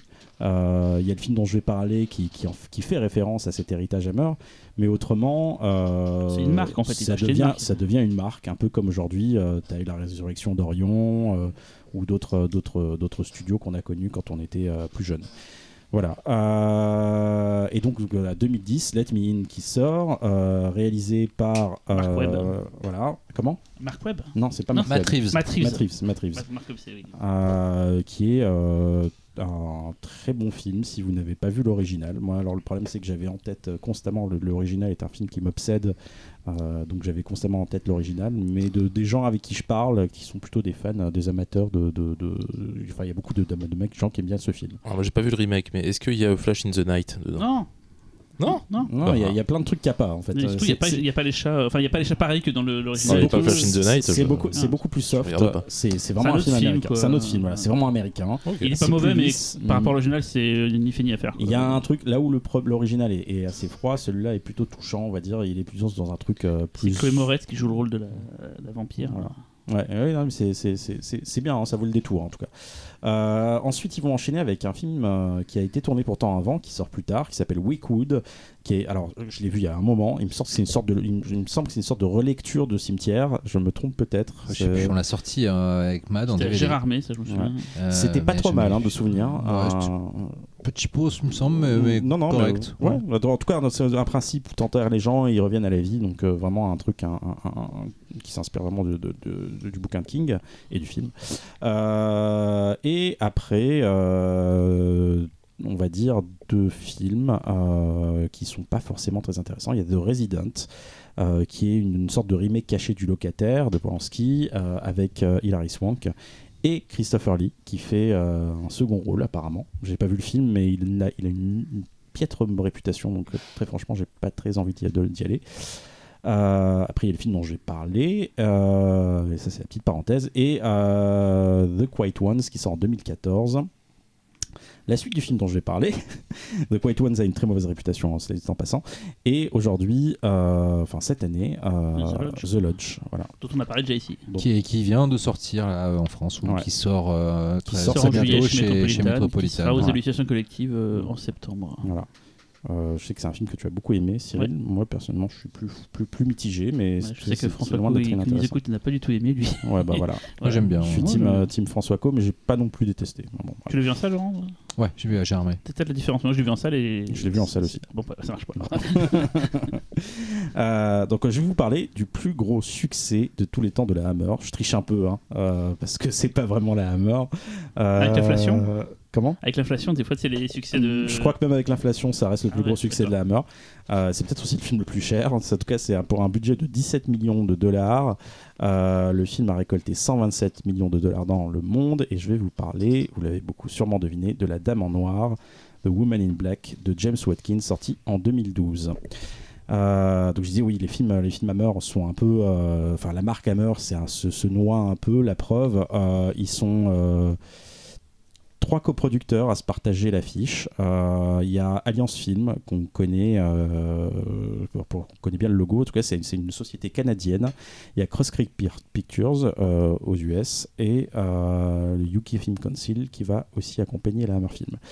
Le Euh, c'est plutôt des financements. c'est, euh, oui, ouais, ouais, c'est ouais. c'est du faux financement, euh, du financement public. C'est la loterie, la loterie nationale qui finance les, les films qui est en Suisse et en Belgique et qui n'y a pas en France, bizarrement. Et, euh, et donc voilà, La, La Dame en Noir, c'est euh, la seconde adaptation audiovisuelle d'un roman culte euh, anglais euh, de Susan Hill. Et on a connu un. moi personnellement, je l'ai pas vu. J'ai précommandé le, le Blu-ray qui sort cet été parce qu'il paraît que. Enfin, j'ai un ami de Noël, si tu m'entends, je crois je sais que tu écoutes l'émission, qui, qui fissure littéralement sur le film original. C'est bien, Talal, continue comme ça. Et oui, ça va être très de marque. Euh, et, euh, et The Woman in Black, donc j'ai pas noté le nom du réalisateur euh, du téléfilm, mais apparemment c'est vachement bien et un peu plus fidèle que, celui, que celui dont je vais parler. Et d'ailleurs, c'est contrairement à ces téléfilms, le remake, enfin le remake, cette, cette énième adaptation a été a pris pas mal de liberté par rapport au matériel de base matériel de base qui a été euh, qui est tellement culte en Angleterre qui a été adapté au théâtre avec un grand succès. C'est le second plus grand succès euh, théâtral en Angleterre. Euh, et je crois que la pièce se remet en scène remet au goût du jour assez régulièrement. Donc voilà. Globalement c'est un film il n'y aura pas autant d'anecdotes je préviens tout de suite que, que tous les films dont on a parlé parce que c'est plus récent parce que voilà, on est dans une dans, dans des informations, enfin la rétention en fait par rapport à aussi euh, aux, coulisses, tout ça, de ce qui s'est passé parce que voilà, c'est plus, on est vraiment vraiment plus dans un film calibré cinéma euh, cinéma américain. Euh, mais je vais quand même raconter des petits trucs. Donc de quoi ça parle? Euh, Donc c'est Arthur Kipps, un jeune avocat londonien euh, ayant perdu sa femme euh, et il n'arrive pas à s'en remettre justement de ce deuil, est envoyé, est obligé d'aller dans un dans une, dans une dans un petit bled dans un petit bled en, en campagne pour s'occuper de la succession d'une cliente décédée. Alors, la cliente en question a laissé un manoir et euh, donc après avoir passé quelques temps dans le village et visité ce, majestueux manoir, donc Arthur, le héros, se rend compte qu'une malédiction s'attaque aux enfants des habitants. C'est la malédiction de la Dame en Noir, qui n'est autre que euh, l'ancienne occupante du manoir. Voilà.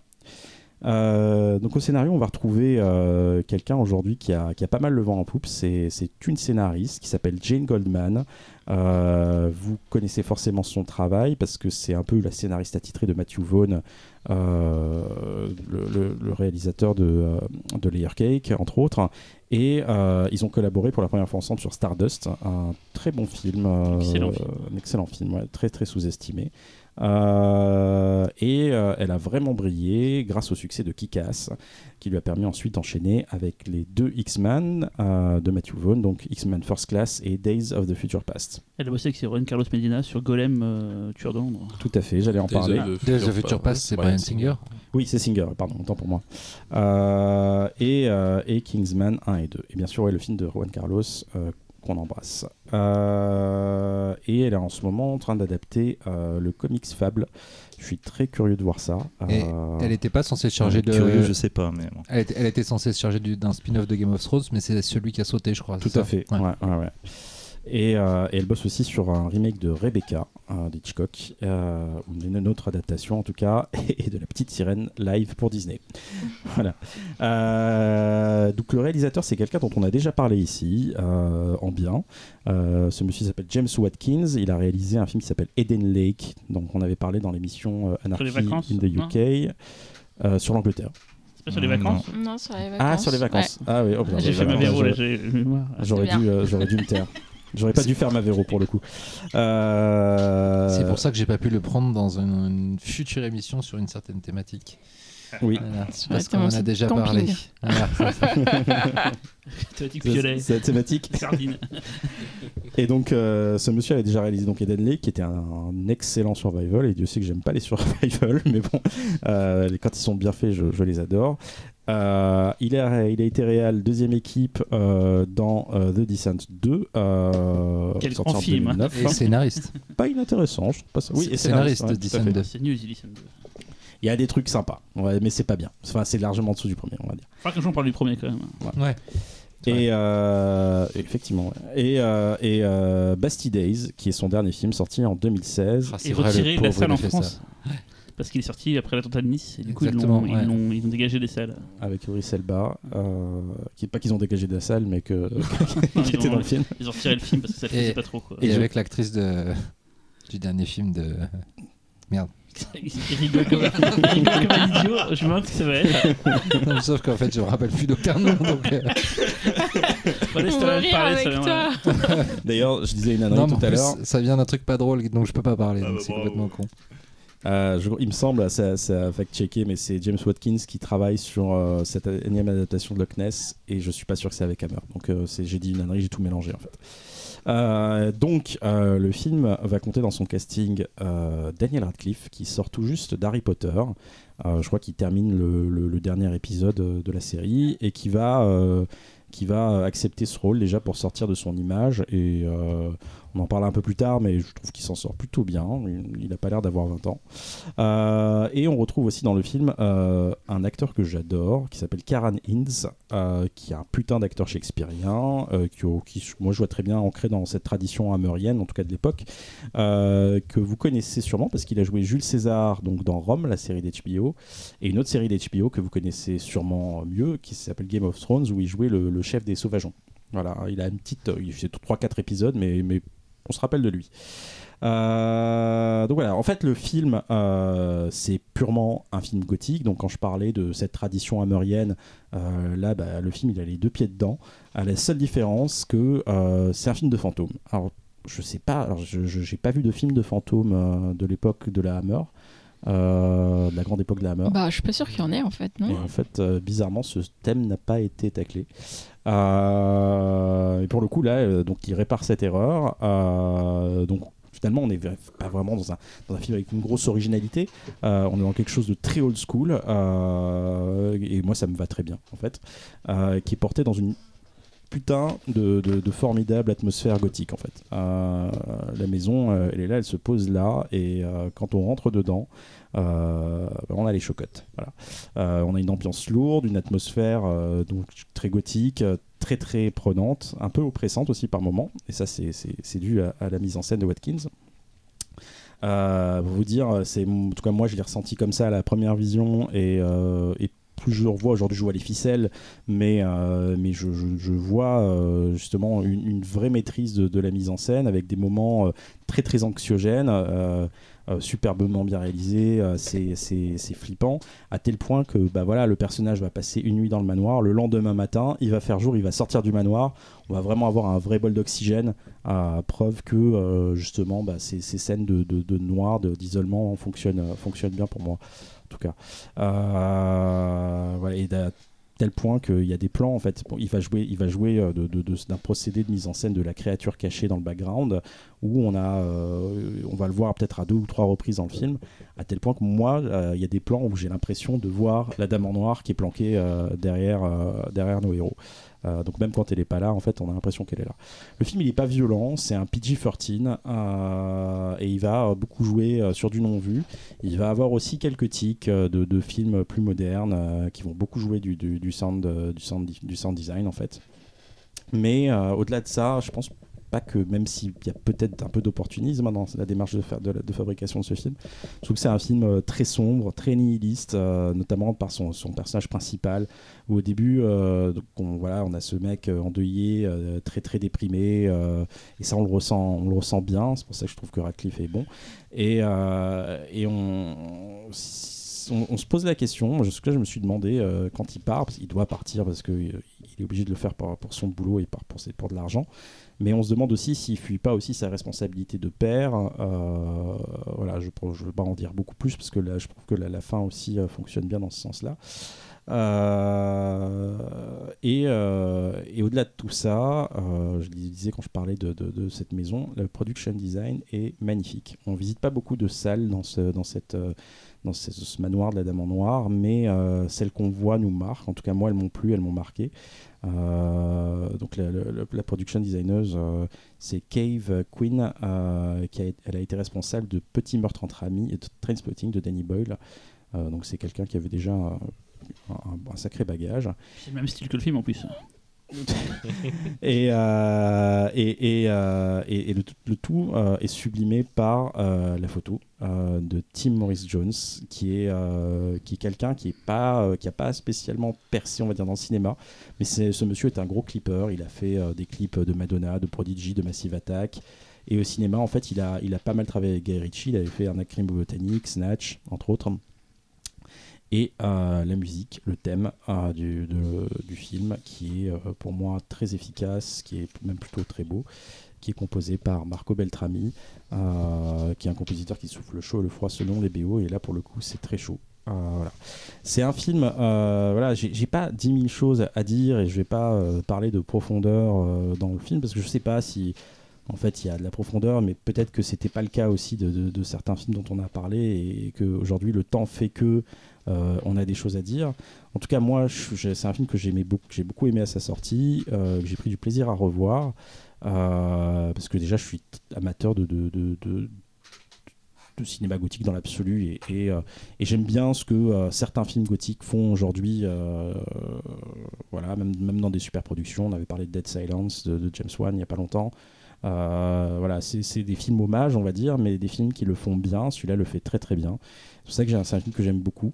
Pour preuve, euh, donc je disais en 2014, pas longtemps après, il y a eu La Dame en Noir 2 qui est sorti euh, avec une toute autre équipe. Le film que j'ai essayé de revoir parce que je l'avais vu en salle n'est pas bien parce que déjà il n'y a pas La Dame en Noir. j'ai tenu 40 minutes, je n'avais toujours pas vu de Dame en Noir en le revoyant avant-hier. Et euh, c'était chiant, pas de personnage attachant, la mise en scène est plate. Euh, pour le coup, c'est même moins bien que. J'allais dire, c'est de la, ça fait très télé, mais non, la télé anglaise est, brillante par moment. Et, là, euh, là c'est même moins intéressant que les, mauvaises séries anglaises.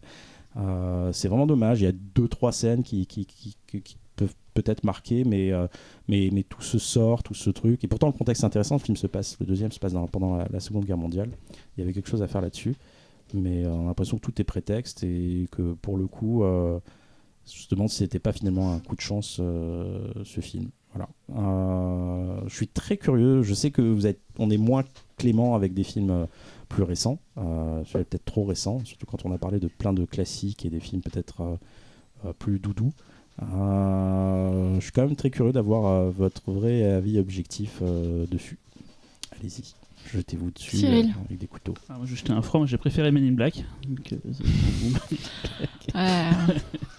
Toujours une petite blague pour commencer. Hein Putain, je, je pense qu'il l'a, tu l'as depuis longtemps en ah fait. non, ça m'est arrivé à l'instant Non en fait. Ah, euh, euh. Non, moi, mon gros souci avec le film, c'est euh, c'est Harry Potter, là, c'est euh, Daniel Daniel Radcliffe, Radcliffe. en fait, parce que j'aime pas ça. Enfin, j'aime pas sa gueule, c'est c'est pas ça que je veux dire, mais je voyais Harry Potter, je voyais le personnage de Harry Potter et ça me, et j'arrive pas à le prendre au sérieux comme étant un, un mec torturé, machin et tout. J'arrive j'arrive pas à me, me- à me- à me mettre dans le film à cause de ça, quoi. C'est du Ça- gueule shaming, hein, tu le sais ça. Gueule Shaming, c'est un, c'est un acteur que j'aime pas trop. Enfin, tu vois, il y a toute la génération de, de jeunes acteurs, genre, genre Elijah Wood, machin et tout. Il y en a plein, je trouve qu'ils ont bien réussi leur passage en mode euh, je, je quitte mon rôle un peu euh, enfantin pour devenir un peu plus adulte. Mais lui, je sais pas, j'a- ça- ça- c'est personnel, hein, mais je- ça, ça ne marche pas, quoi. T'as le même ressenti de- devant Horns?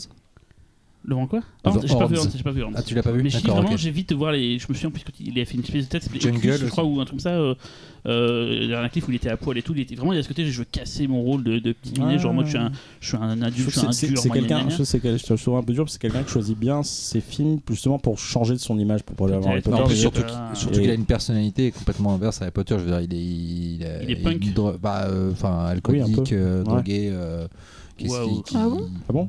Ça, je savais pas. Et il a Ah, très mal vécu le Ouais. succès d'Harry Potter et très très vite il a vrillé. Eh ben, Swiss Army Man, c'est figure. Swiss Army Man, c'est super bien. Je sais pas si. euh, Swiss Army Man, c'est mortel. J'aimerais bien le voir, j'ai euh, depuis parler. j'entends Netflix. tout n'importe quoi sur ce film. Ah ouais un coup, on me dit Super c'est bien. euh, branlette de, de Keeper, d'autres on me dit c'est génial. Je, génial, je trouve ça bien, mais en fait, Ça s'est fait euh, grâce à lui. court métrage quoi.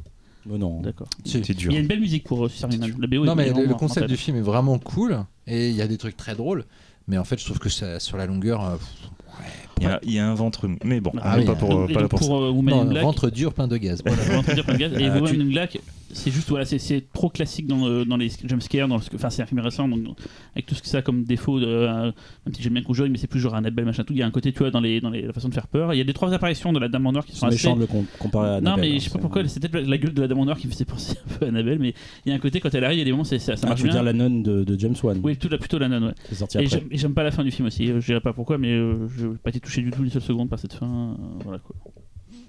Ouais, je jette un froid. Non non. Bon, enfin après moi j'aime bien le film parce que je le trouve euh, artistiquement euh, très accompli. À part euh, ce point de fin aussi, que je trouve. Enfin pas le pas le tout dernier, mais la, la Non, fin. mais la, la fin en tout, en tout, visuellement, quoi, visu- tout ça dit, l'idée est quoi. belle, mais visuellement, elle est euh, à l'issue d'un autre temps. Quoi. Enfin, tu vois, je trouve que sa mise en scène est vraiment. euh, euh, non, tu peux plus faire ça, c'est plus possible. Quoi.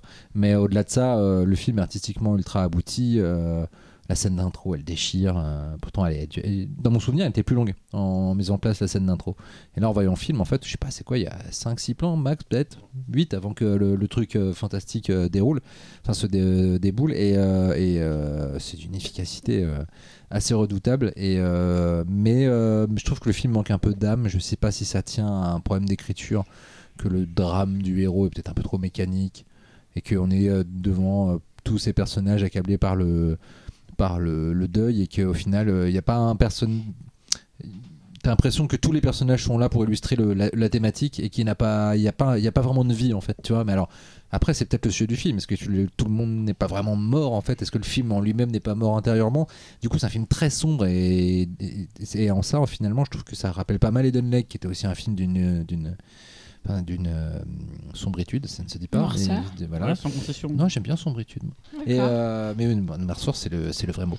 Euh, euh, mais ouais, il me manque un truc quand même. Je trouve que ça manque un peu de vie, mais, euh, mais c'est très beau, très efficace. Et c'est, bon, c'est compliqué de dire que One Kid, c'est pas ce qu'il fait parce que euh, c'est vraiment très classe. Quoi. Bah, justement, moi, pour rebondir, c'est justement le fait qu'il n'y ait pas de vie dans le film qui fait que j'aime bien le film. Mm. Je trouve que vraiment, tu, tu vas au bout de l'idée. Oui, mais du coup, je suis pas euh, touché. Ouais, mais je comprends. Hum, Je, c'est le peux- problème. je, je- je Mm. comprends. Mais, euh, mais du coup, moi, je trouve que c'est justement ce qui fonctionne vachement bien dans le film. Alors, je dois admettre que quand je l'ai. re- Moi, je l'avais vu la première fois en salle. euh, j'avais trouvé ça mortel. Je l'ai revu euh, sur un petit écran. J'ai trouvé que ça fonctionnait moins bien.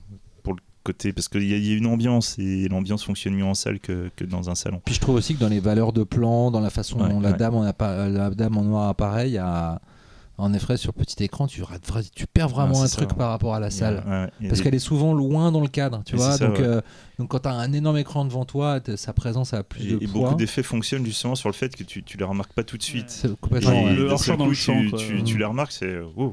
Dans Tu vois un truc euh, bouger en fond. Ouais, euh, voilà, c'est- putain, quoi. ça, c'est c'est assez flippant. Voilà. Et du coup, voilà, euh, du coup, p- petite déception quand on le voit euh, sur un écran. Après, euh, quand on le découvre comme ça, je ne sais pas. Bon, si elle a l'occasion un jour de le voir sur un grand écran, allez-y parce que ça vaut vraiment le coup. Et, euh, autrement, euh, vis-à-vis de Daniel Radcliffe, moi je suis à l'exact opposé de Cyril, où j'avais été mais vraiment super étonné par, euh, par son jeu. Euh, vraiment, en voyant la Dame en Noir, je me suis dit, toi, toi, t'as de la graine de bon comédien, c'est clair. Parce qu'autant, j'aime pas trop les Harry Potter, mais ça, c'est un avis, euh, c'est juste c'est l'univers que, j'aime pas trop. hein. donc je, juge pas les films, attention, mais me jetez pas des cailloux. hein. Euh, c'est juste que voilà, je suis pas fan de l'univers et du coup, forcément, bah, le personnage d'Harry Potter est trop propre trop longtemps et pas propre, pas assez longtemps, et enfin, ça change trop rapidement d'un coup. Enfin, le, le, le passage à l'adolescence, je trouve qu'il est pas très bien amené. Bon, dans les bouquins, c'est pareil, mais c'est trop rapide. Donc, euh, bon. Donc, c'est vrai que tu peux pas trop voir la subtilité du jeu de Daniel Radcliffe dans les Harry Potter. Alors que du coup, quand tu vois dans, The Woman in Black, là, tu commences à dire Ah, il est quand même capable de jouer euh, plus finement. euh, c'est, il y a quelque chose d'intéressant. Et c'est vrai qu'au fur et à mesure, euh, ouais, je trouve que c'est, pas mal ce qu'il fait. Même si moi, bah, justement, je suis proche peut-être son côté un peu trop punk, à trop vouloir partir dans des, projets des fois barrés pour essayer de casser son image. Je trouve que justement, il, sabre un peu.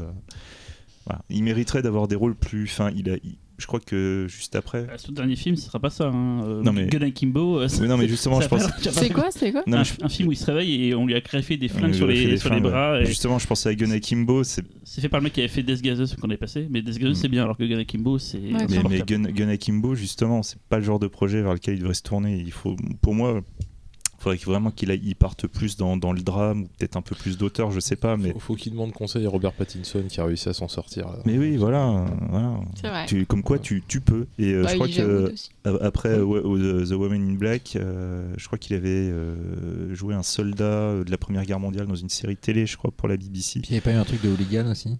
Il y avait un- oui, oui, Ouais. et- et- et- et, euh, enfin voilà quoi mais du coup ouais non Daniel Radcliffe euh, c'est un, bon acteur c'est vrai que tu le vois vraiment avec euh, Woman in Black quoi. Pour attacher euh, thématiquement avec euh, les films dont on a parlé précédemment, je trouve qu'il y a quand même une élégance dans la mise en scène qui Mhm. est propre au cinéma anglais parce que si on le prend, alors je dis pas que James Wan n'est pas euh, n'est pas élégant d'une certaine façon, mais il y a, il y a une forme de, pe- de petite subtilité en fait qui est vraiment sûr, très sûr, anglaise, ouais, ouais. qui fait que finalement le film a, a sa raison d'exister en fait. J'ai ouais. hésité parce que surtout quand j'ai vu des- d'autres bons films, ce film-là j'avais choisi très tôt parce que j'avais pas vu les autres et c'était celui que je connaissais. Aujourd'hui je regrette pas de l'avoir pris, Bah, mais C'est bien par rapport à l'histoire de Oui, en plus, ça nous fait, ça nous ça- fait ça vraiment faire un de- Le fait que grande est le dernier film de, de C'est la ça. période, enfin il y a des films comme ça qui sont un peu importants quoi. Mhm. Ouais, Alors qu'elle l'a pris parce qu'il est sur MyCanal. Hein. Pas du tout. J'aurais pu prendre Vampire Lovers que j'avais adoré par exemple, mais, euh, mais ouais, c'était important aussi de parler par de la, sûr, de la, résurgence. Moi, j'aime pas du tout. non, j'avais vu en salle et j'avais déjà pas trop accroché. Et là, de le revoir, j'ai vraiment, je l'ai vraiment subi, quoi. En fait, euh, je trouve vraiment ça a ni odeur ni saveur. euh, c'est non, mais enfin, Non, je vais pas, je vais pas faire le semblant. smiley euh, eyes, non, non, c'est vraiment moi. C'est-à-dire que, bah, comme le disait, euh, alors, je sais plus qui disait ça, peut-être toi d'ailleurs, Cyril. euh, le personnage, moi, j'ai beaucoup de mal, euh, j'y crois pas.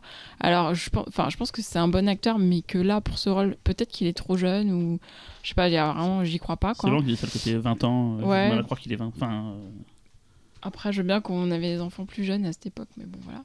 Et en plus, je trouve qu'il y a vraiment trop un côté euh, train fantôme où euh, on passe euh, d'un jumpscare à l'autre avec euh, euh, qui une petite référence euh, au ciné euh, japonais, euh, qui a un petit truc hérité de Mais c'est c'est cinéma intéressant espagnol. ce que tu dis. Et finalement, est-ce que le, la Hammer, c'était pas aussi, il y avait pas aussi ce côté un peu train fantôme, on va dire, Ouais. parce que on était, et puis Bah, encore, ça assumait beaucoup. non, Dans les années parce 70, ça s'assumait beaucoup Et plus. pour les influences, bah, Capitaine Chronos, comme on disait, euh, c'est ça. Quoi. Non, mais ok pour les influences, mais le côté train fantôme, c'est-à-dire de mettre à la suite des effets horrifiques qui n'aboutissent à rien à part faire sauter le spectateur, euh, ça, il y avait pas. Mais c'est ça en fait, je crois, tu mets le doigt dessus. C'est-à-dire que je crois que ce qui me gêne dans le film, c'est que c'est que il n'y a pas a pas d'évolution presque dans l'histoire. Il arrive, il, a- il flippe parce qu'il voit des trucs, il flippe parce qu'il voit des trucs. On sait pas de quoi on a peur. Non, au bout il l'intrigue, l'intrigue se, se dévoile au fur et à mesure. Tu commences à comprendre. Ouais, mais C'est juste que euh, t'es dans un ultra terrain- mécanique. T'es en terrain inconnu, c'est pour ça. Ouais, mais c'est parce que c'est ouais, mais c'est quand même très mécanique. Je veux dire, c'est euh, il flippe et puis il découvre un indice, il flippe, il découvre un indice, il flippe, il découvre un indice. Et, Il euh, est jamais vraiment Encore en une fois, danger.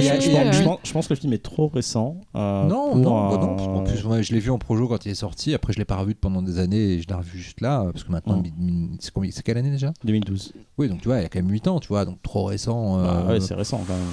Oui et non, mais euh, de l'eau a coulé sous les ponts, mais euh, je sais pas, j'ai envie de le dire. euh,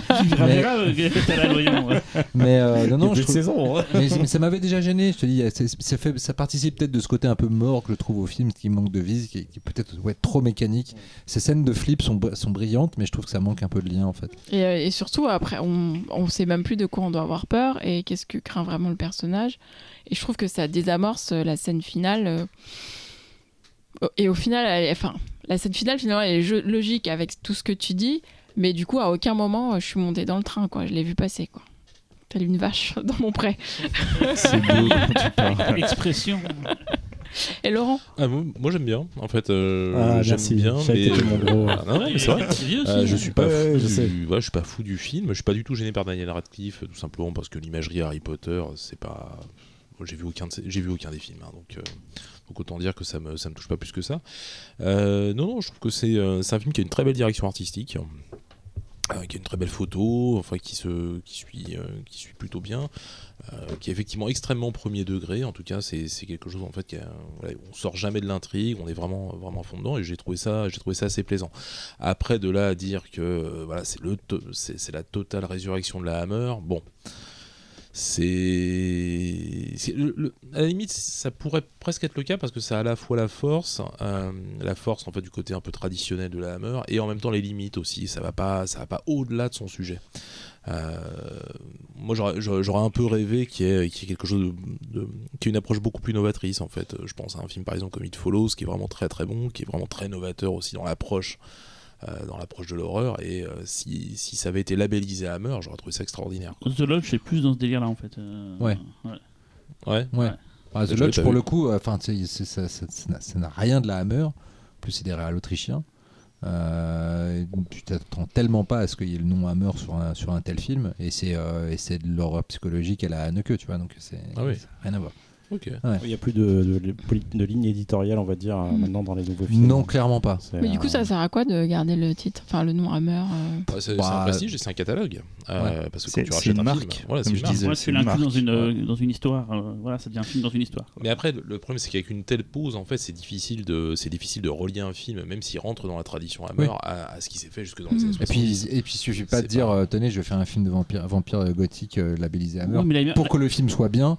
Non, mais aujourd'hui, tu de le refaire aujourd'hui, ce même style, pour que ce soit bien et que les gens aiment. Oui, mais la Hammer de l'époque, c'était une sorte d'unité de lieu de temps. Il y avait un truc qui disait que Oui. c'était euh, une sorte de capsule en fait. Tu pourras jamais refaire du coup finalement. Non, le mais ce qui peut euh, être intéressant, c'est limite, ça devient plus une boîte de prod européenne en fait, parce que c'est un peu ce qui se dessine avec The Lodge. euh, c'est, je sais pas Ouais, si c'est ça, ça, mais va c'est- être leur futur, mais. Mais c'est aussi qu'à l'époque, la Hammer, c'était des gens, c'était une, c'était une Mmh, famille, oui. euh, c'était les mêmes techniciens, c'était machin.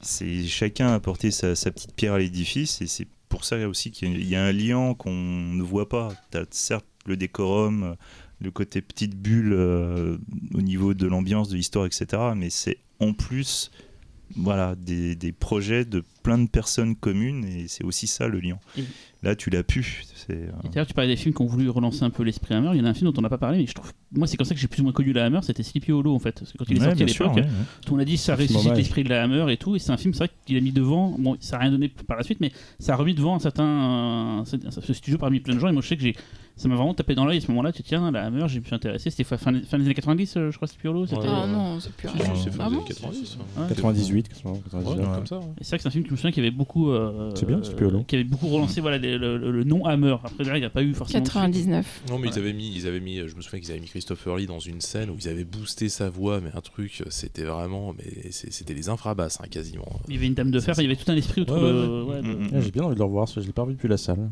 J'avais été très très déçu à l'époque, mais euh, Moi aussi, mais à la revoyure, en fait, euh, ça. je pense que j'attendais trop ouais. Parce que Burton. Et en fait, euh, Entre temps, t'as vu les autres Burton. Parce que c'est Moi, j'attendais déjà plus pas- grand-chose pas- de Burton Pas l'époque Barber, le truc avec le mec qui tue des gens là. euh, Sweeney Todd. Sweeney Todd, C'était aussi un, un peu un hommage à, Ça, c'était pas la mal. mort.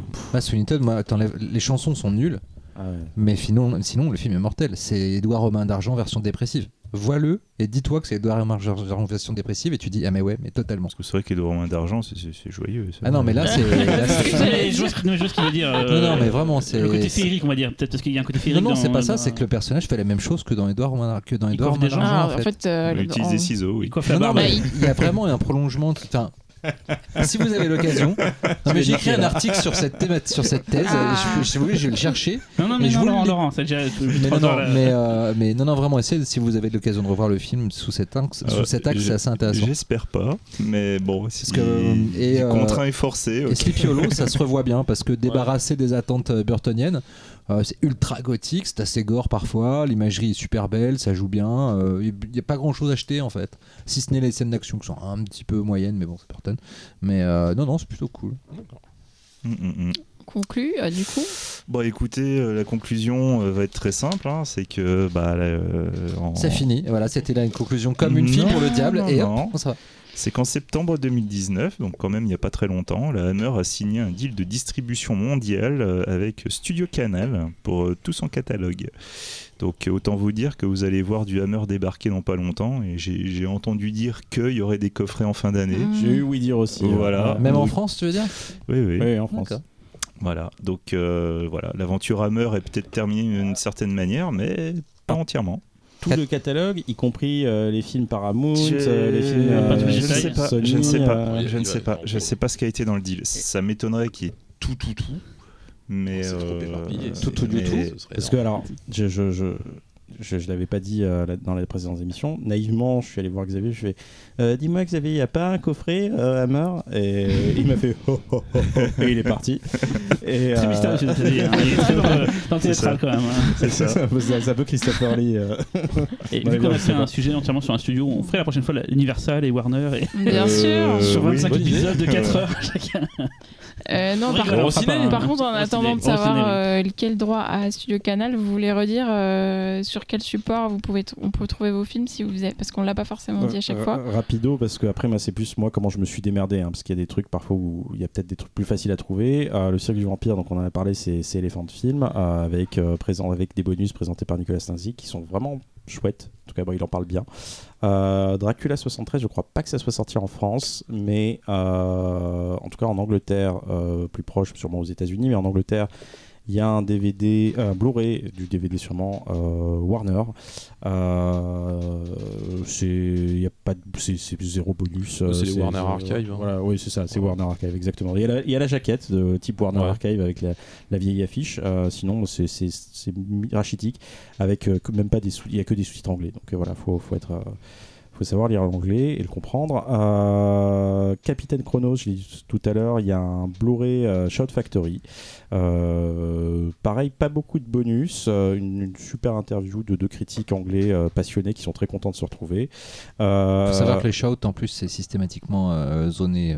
Ouais, c'est zoné. Voilà. Ouais, Donc, il faut- il c'est comme les critérions, c'est des éditions qui font souvent Mhm. baver, mais si vous n'avez pas une platine Ouais. dézonée, bah, c'est dans les fesses. Ils sont à petit prix en plus, donc bon voilà, c'est ça. Si jamais vous pouvez le lire, euh, chopez-le. Euh, les 7 vampires d'or, euh, c'est dans la même collection que que, que donc que Captain Chronos, donc c'est toujours un, Blu-ray Shout. Je sais qu'il existe comme Captain Chronos, en tout cas, je, euh, 7 vampires, je suis pas sûr. Captain Chronos, il existe une édition métro, métropolitane, sortie en DVD dans les années 2000. Euh, qui se trouve encore, Moi, en tout cas j'en ai vu passer sur, euh, sur des sites de revente. Les 7 vampires d'or aussi. Et 16 vampires d'or aussi. Ouais, ouais, c'est la en même- France. C'est la même collection. En fait, Ouais. ils en avaient sorti euh, une Oui, oui, euh, métro, test euh, Dracula. Je sais plus quoi, mais oui, ils en avaient, sur ils ont en avaient sorti tous les tous les. Quatermass. Ouais, Mm. Ouais. Ah, C'était une chouette collection. J'ai Ouais. regretté de pas les avoir pris. Ah, ils ont ça, puis ils ont fait deux coffrets aussi métro. C'est-à-dire qu'ils ont eu, euh, ils ont eu genre des trucs, euh, le 7 Vampires d'Or, ça qui sont sortis à l'unité, puis ils ont eu deux coffrets Hammer de 6-7 films chacun. Ouais. Un où il y avait euh, deux Quatermass, il y avait la Gorgone dans un autre, il y avait, je crois qu'il y avait Rasputin dans un des coffrets Ouais, aussi, dont on n'a pas parlé. Voilà, donc euh, et ils ont, ils sont épuisés, ils ont été épuisés. Assez- Ouais. assez En fait, ils ont été euh, à un moment donné à super prix. Euh, et moi, je les ai laissés passer, mais sur Amazon, j'en étais à 20 balles le coffret. Et puis après, là, après ça, ils ont été épuisés et maintenant, euh, ils sont introuvables. Quoi. Comme les vidéo, ils sont super chers. euh. Ouais. Euh, J'en ai trouvé à 7-8 euros. hein. Ouais, mais c'est les, coffrets- les coffrets HK sont Ah non, non, je, oui, je parle pas des coffrets, je parle Ouais. à l'u- à l'unité. Ouais, parce que honnêtement, euh, Histoire de fantôme chinois, tu le trouves pas à moins de 200, Oui, oui. 300 balles Ouais, maintenant le coffret. Quoi. Euh, une fille pour le diable. Alors, il est dans le coffret euh, Hammer DVD anglais dont on a, dont, dont Xavier et Laurent ont bossé dessus. Euh, mais sinon, moi, je l'ai vu parce que la copie était meilleure et que c'était sous-titré en français sur Canal+. Donc, bon, si vous écoutez l'émission dans deux ans, manque de bol, il y est peut-être plus. Mais voilà. Et, et la Dame en noir, donc c'est un Blu-ray métro que vous pouvez trouver n'importe où assez facilement. Mm, Voilà. sinon, je conseille vraiment de regarder Vampire Lovers. c'est vraiment cool. Euh, voilà. Et sinon, so- attendez un petit peu. euh, fin d'année, il va y avoir des annonces. Pour euh, Noël. Pour Noël. euh, On espère. On soyez espère. patients. Et même pour la salle, euh, parce que je sais que Tamasa m'a proposé de, des hammers pour des diffusions dans le festival et tout, donc je pense qu'il y a des, fait, il y a des risques d'avoir des cycles où on a eu Full Shield l'année dernière ou Bava, et je- Ah, ça c'est moi qui putain, le pense. bien. non, mais en fait, je vais même pense, te dire qu'à Ouais. euh, cette année, enfin l'année dernière, enfin non, cette année, début 2020, euh, il y avait Pauline chez Tamassa Ouais. Tamassa distribue les films, enfin, Ouais. elle, a les droits pour la salle des, fi- des films du Canal en fait. Euh, C'est- Et c'est Pauline, tu c'est passes par que eux c'est- pour. euh, c'est- pour- Pauline qui s'appelle la jeune fille, je crois, qui bosse. pour- Je sais plus. Euh, C'était son. Bref, qu'est-ce qu'elle était tout cas, et en fait, elle était là parce qu'il y avait, euh, je ne sais, je crois qu'il y avait un, un ou deux films Hammer qui étaient présentés dans, la, dans une rétro à, à Gérard Armé, et en fait, elle nous avait expliqué, qu'il y avait une- normalement une rétro euh, Hammer euh, dans les salles en France prévue pour cet été. Et puis avec le Covid, bah ça c'est pas fait, mais c'était prévu. Et moi j'avais dit, on va faire une émission spéciale euh, Hammer Pifcast, on pourrait peut-être faire un truc. Et elle était d'accord, et on était en Et contact. on l'a pas fait. Et puis, bah non, parce qu'en fait la rétro, elle Oui. s'est jamais faite. Mais il y a des chances que ça arrive, même des, je pense, toutes les initiatives locales de, de projection, je pense à l'absurde séance ou euh, à Thionville. euh, les La cinémathèque, non Il y avait pas un truc à la cinémathèque Je sais pas, mais j'imagine que euh, vu que c'est disponible maintenant qu'il y a des DCP sous-titrés français, bah, il y a ça a peut-être facilité. C'est-à-dire que si vous-même vous êtes organisateur de- dans votre coin de, de projection pour des films fantastiques et tout, bah, n'hésitez pas à contacter Tamassa Distribution et demandez-leur ce qu'ils ont comme catalogue et, et faites des projections de films de la Hammer chez vous. Et euh. Contacter Séverine. Non, Pauline. Non, pas Je ne sais plus, je ne sais plus. euh, Pauline, Si tu nous écoutes, Pauline, Séverine, je suis désolé. N'importe quoi. Euh, bon, en tout cas, merci euh, à tous les cinq pour euh, ces deux émissions. Merci à Laurent euh, de s'être joint à nous euh, Ah oui, merci. exceptionnellement. Tu vas nous manquer. Attends, tu Merci peux attendre un tout petit peu plaisir. parce qu'on va, on va dépasser les 7 heures là, mais dans une minute. Non, mais il y a le générique, va- Laurent, je vais y a pas attendre une minute 15 Ah, euh, en faisant rien. Il y a le générique. Ah, Véro, elle est- là. Elle veut se casser là. Elle va dégager, mais Non, par contre, je Ah remercie, oui, les euh, je remercie aussi les gens qui nous ont écoutés et qui ont écouté ces deux émissions en entier. Bravo, vous l'avez sont- fait. Voilà, Merci. et vous êtes encore en vie, bravo. Peut-être que ça vous a servi à vous endormir, on sait pas, peut-être, je sais pas. J'espère. Alors dans ce cas, bonne nuit. Euh, bon, voilà, bah, merci à tous. Et puis on se retrouve quand même dans deux semaines. Oui, Oui, c'est vrai. bah, parce que nous on part pas en vacances. On Et bientôt la centième. comme ça. Là, c'est 91. Ouais, bah ça va encore euh, neuf. On, a- on a encore un peu de temps. On s'approche. Hein. Bah rigole pas, on sait toujours pas ce qu'on fait pour la non, mais mais est-ce qu'on peut pas non, lancer la un- centième, elle sera soit en 3D, soit dans l'espace. C'est ce qui se passe pour les films d'horreur. Mais, mais est-ce que vous, euh, Ah ouais, chers auditeurs, vous, avez, Ah ouais, avez- est-ce que vous avez envie d'un truc spécial pour la On voulait centième faire un live, mais on s'est dit si on est 5 dans la pièce, ça va peut-être pas le faire. Ouais. euh, Ah, si c'est chouette un live. Non, mais Mais si- attention, attention, si tu leur demandes de donner des idées, il faut vraiment un truc exceptionnel, il faut un truc de niveau Non, centième. Ce Hein, que je veux euh, dire, c'est que tout nu, si vous tout avez nu une sur idée- scène. Et on saura dans les commentaires ceux qui proposent des idées, c'est ceux qui sont Non. au bout des 6, des 6 heures en fait. Ceux qui proposent des idées sur internet, c'est ceux qui ont été au bout des 6 heures d'émission. Ouais, parce que c'est les si meilleurs. C'est tu vrai. t'es arrêté Voilà. avant, tu poses vous Mais, êtes les vrais, les trous. Voilà, mais en tout cas, euh, si vous en avez, euh, allez-y, donnez-nous des idées. Et, euh, Bah, et s'il y en a vraiment une extraordinaire, Ouais. ou plusieurs qu'on pourrait peut-être Voilà. mélanger pour faire un truc 3D dans totalement barge, on live, pas. vous avez le choix. euh, Voilà. Donc en commentaire sur Facebook, sur, Voilà. euh, sur le, podcast, Et euh, sur le forum euh, voilà, Sinon, ça sera une spéciale HK et puis c'est tout. Oui. Oh, moi je veux bien. Ouais, bah oui, ça. moi aussi. C'est qui est qui là. Et Laurent, Laurent, regarde le timer. Ça y est, Oh, on y est. t'as Voilà. réussi. Bon, ça dépend. On va peut-être but, faire- on va peut-être couper deux trois Non. de tes blagues et ça va rebaisser. rien du tout. Bon allez, à dans deux semaines et merci à tous. Ciao. Bisous, bisous, bisous. Bisous.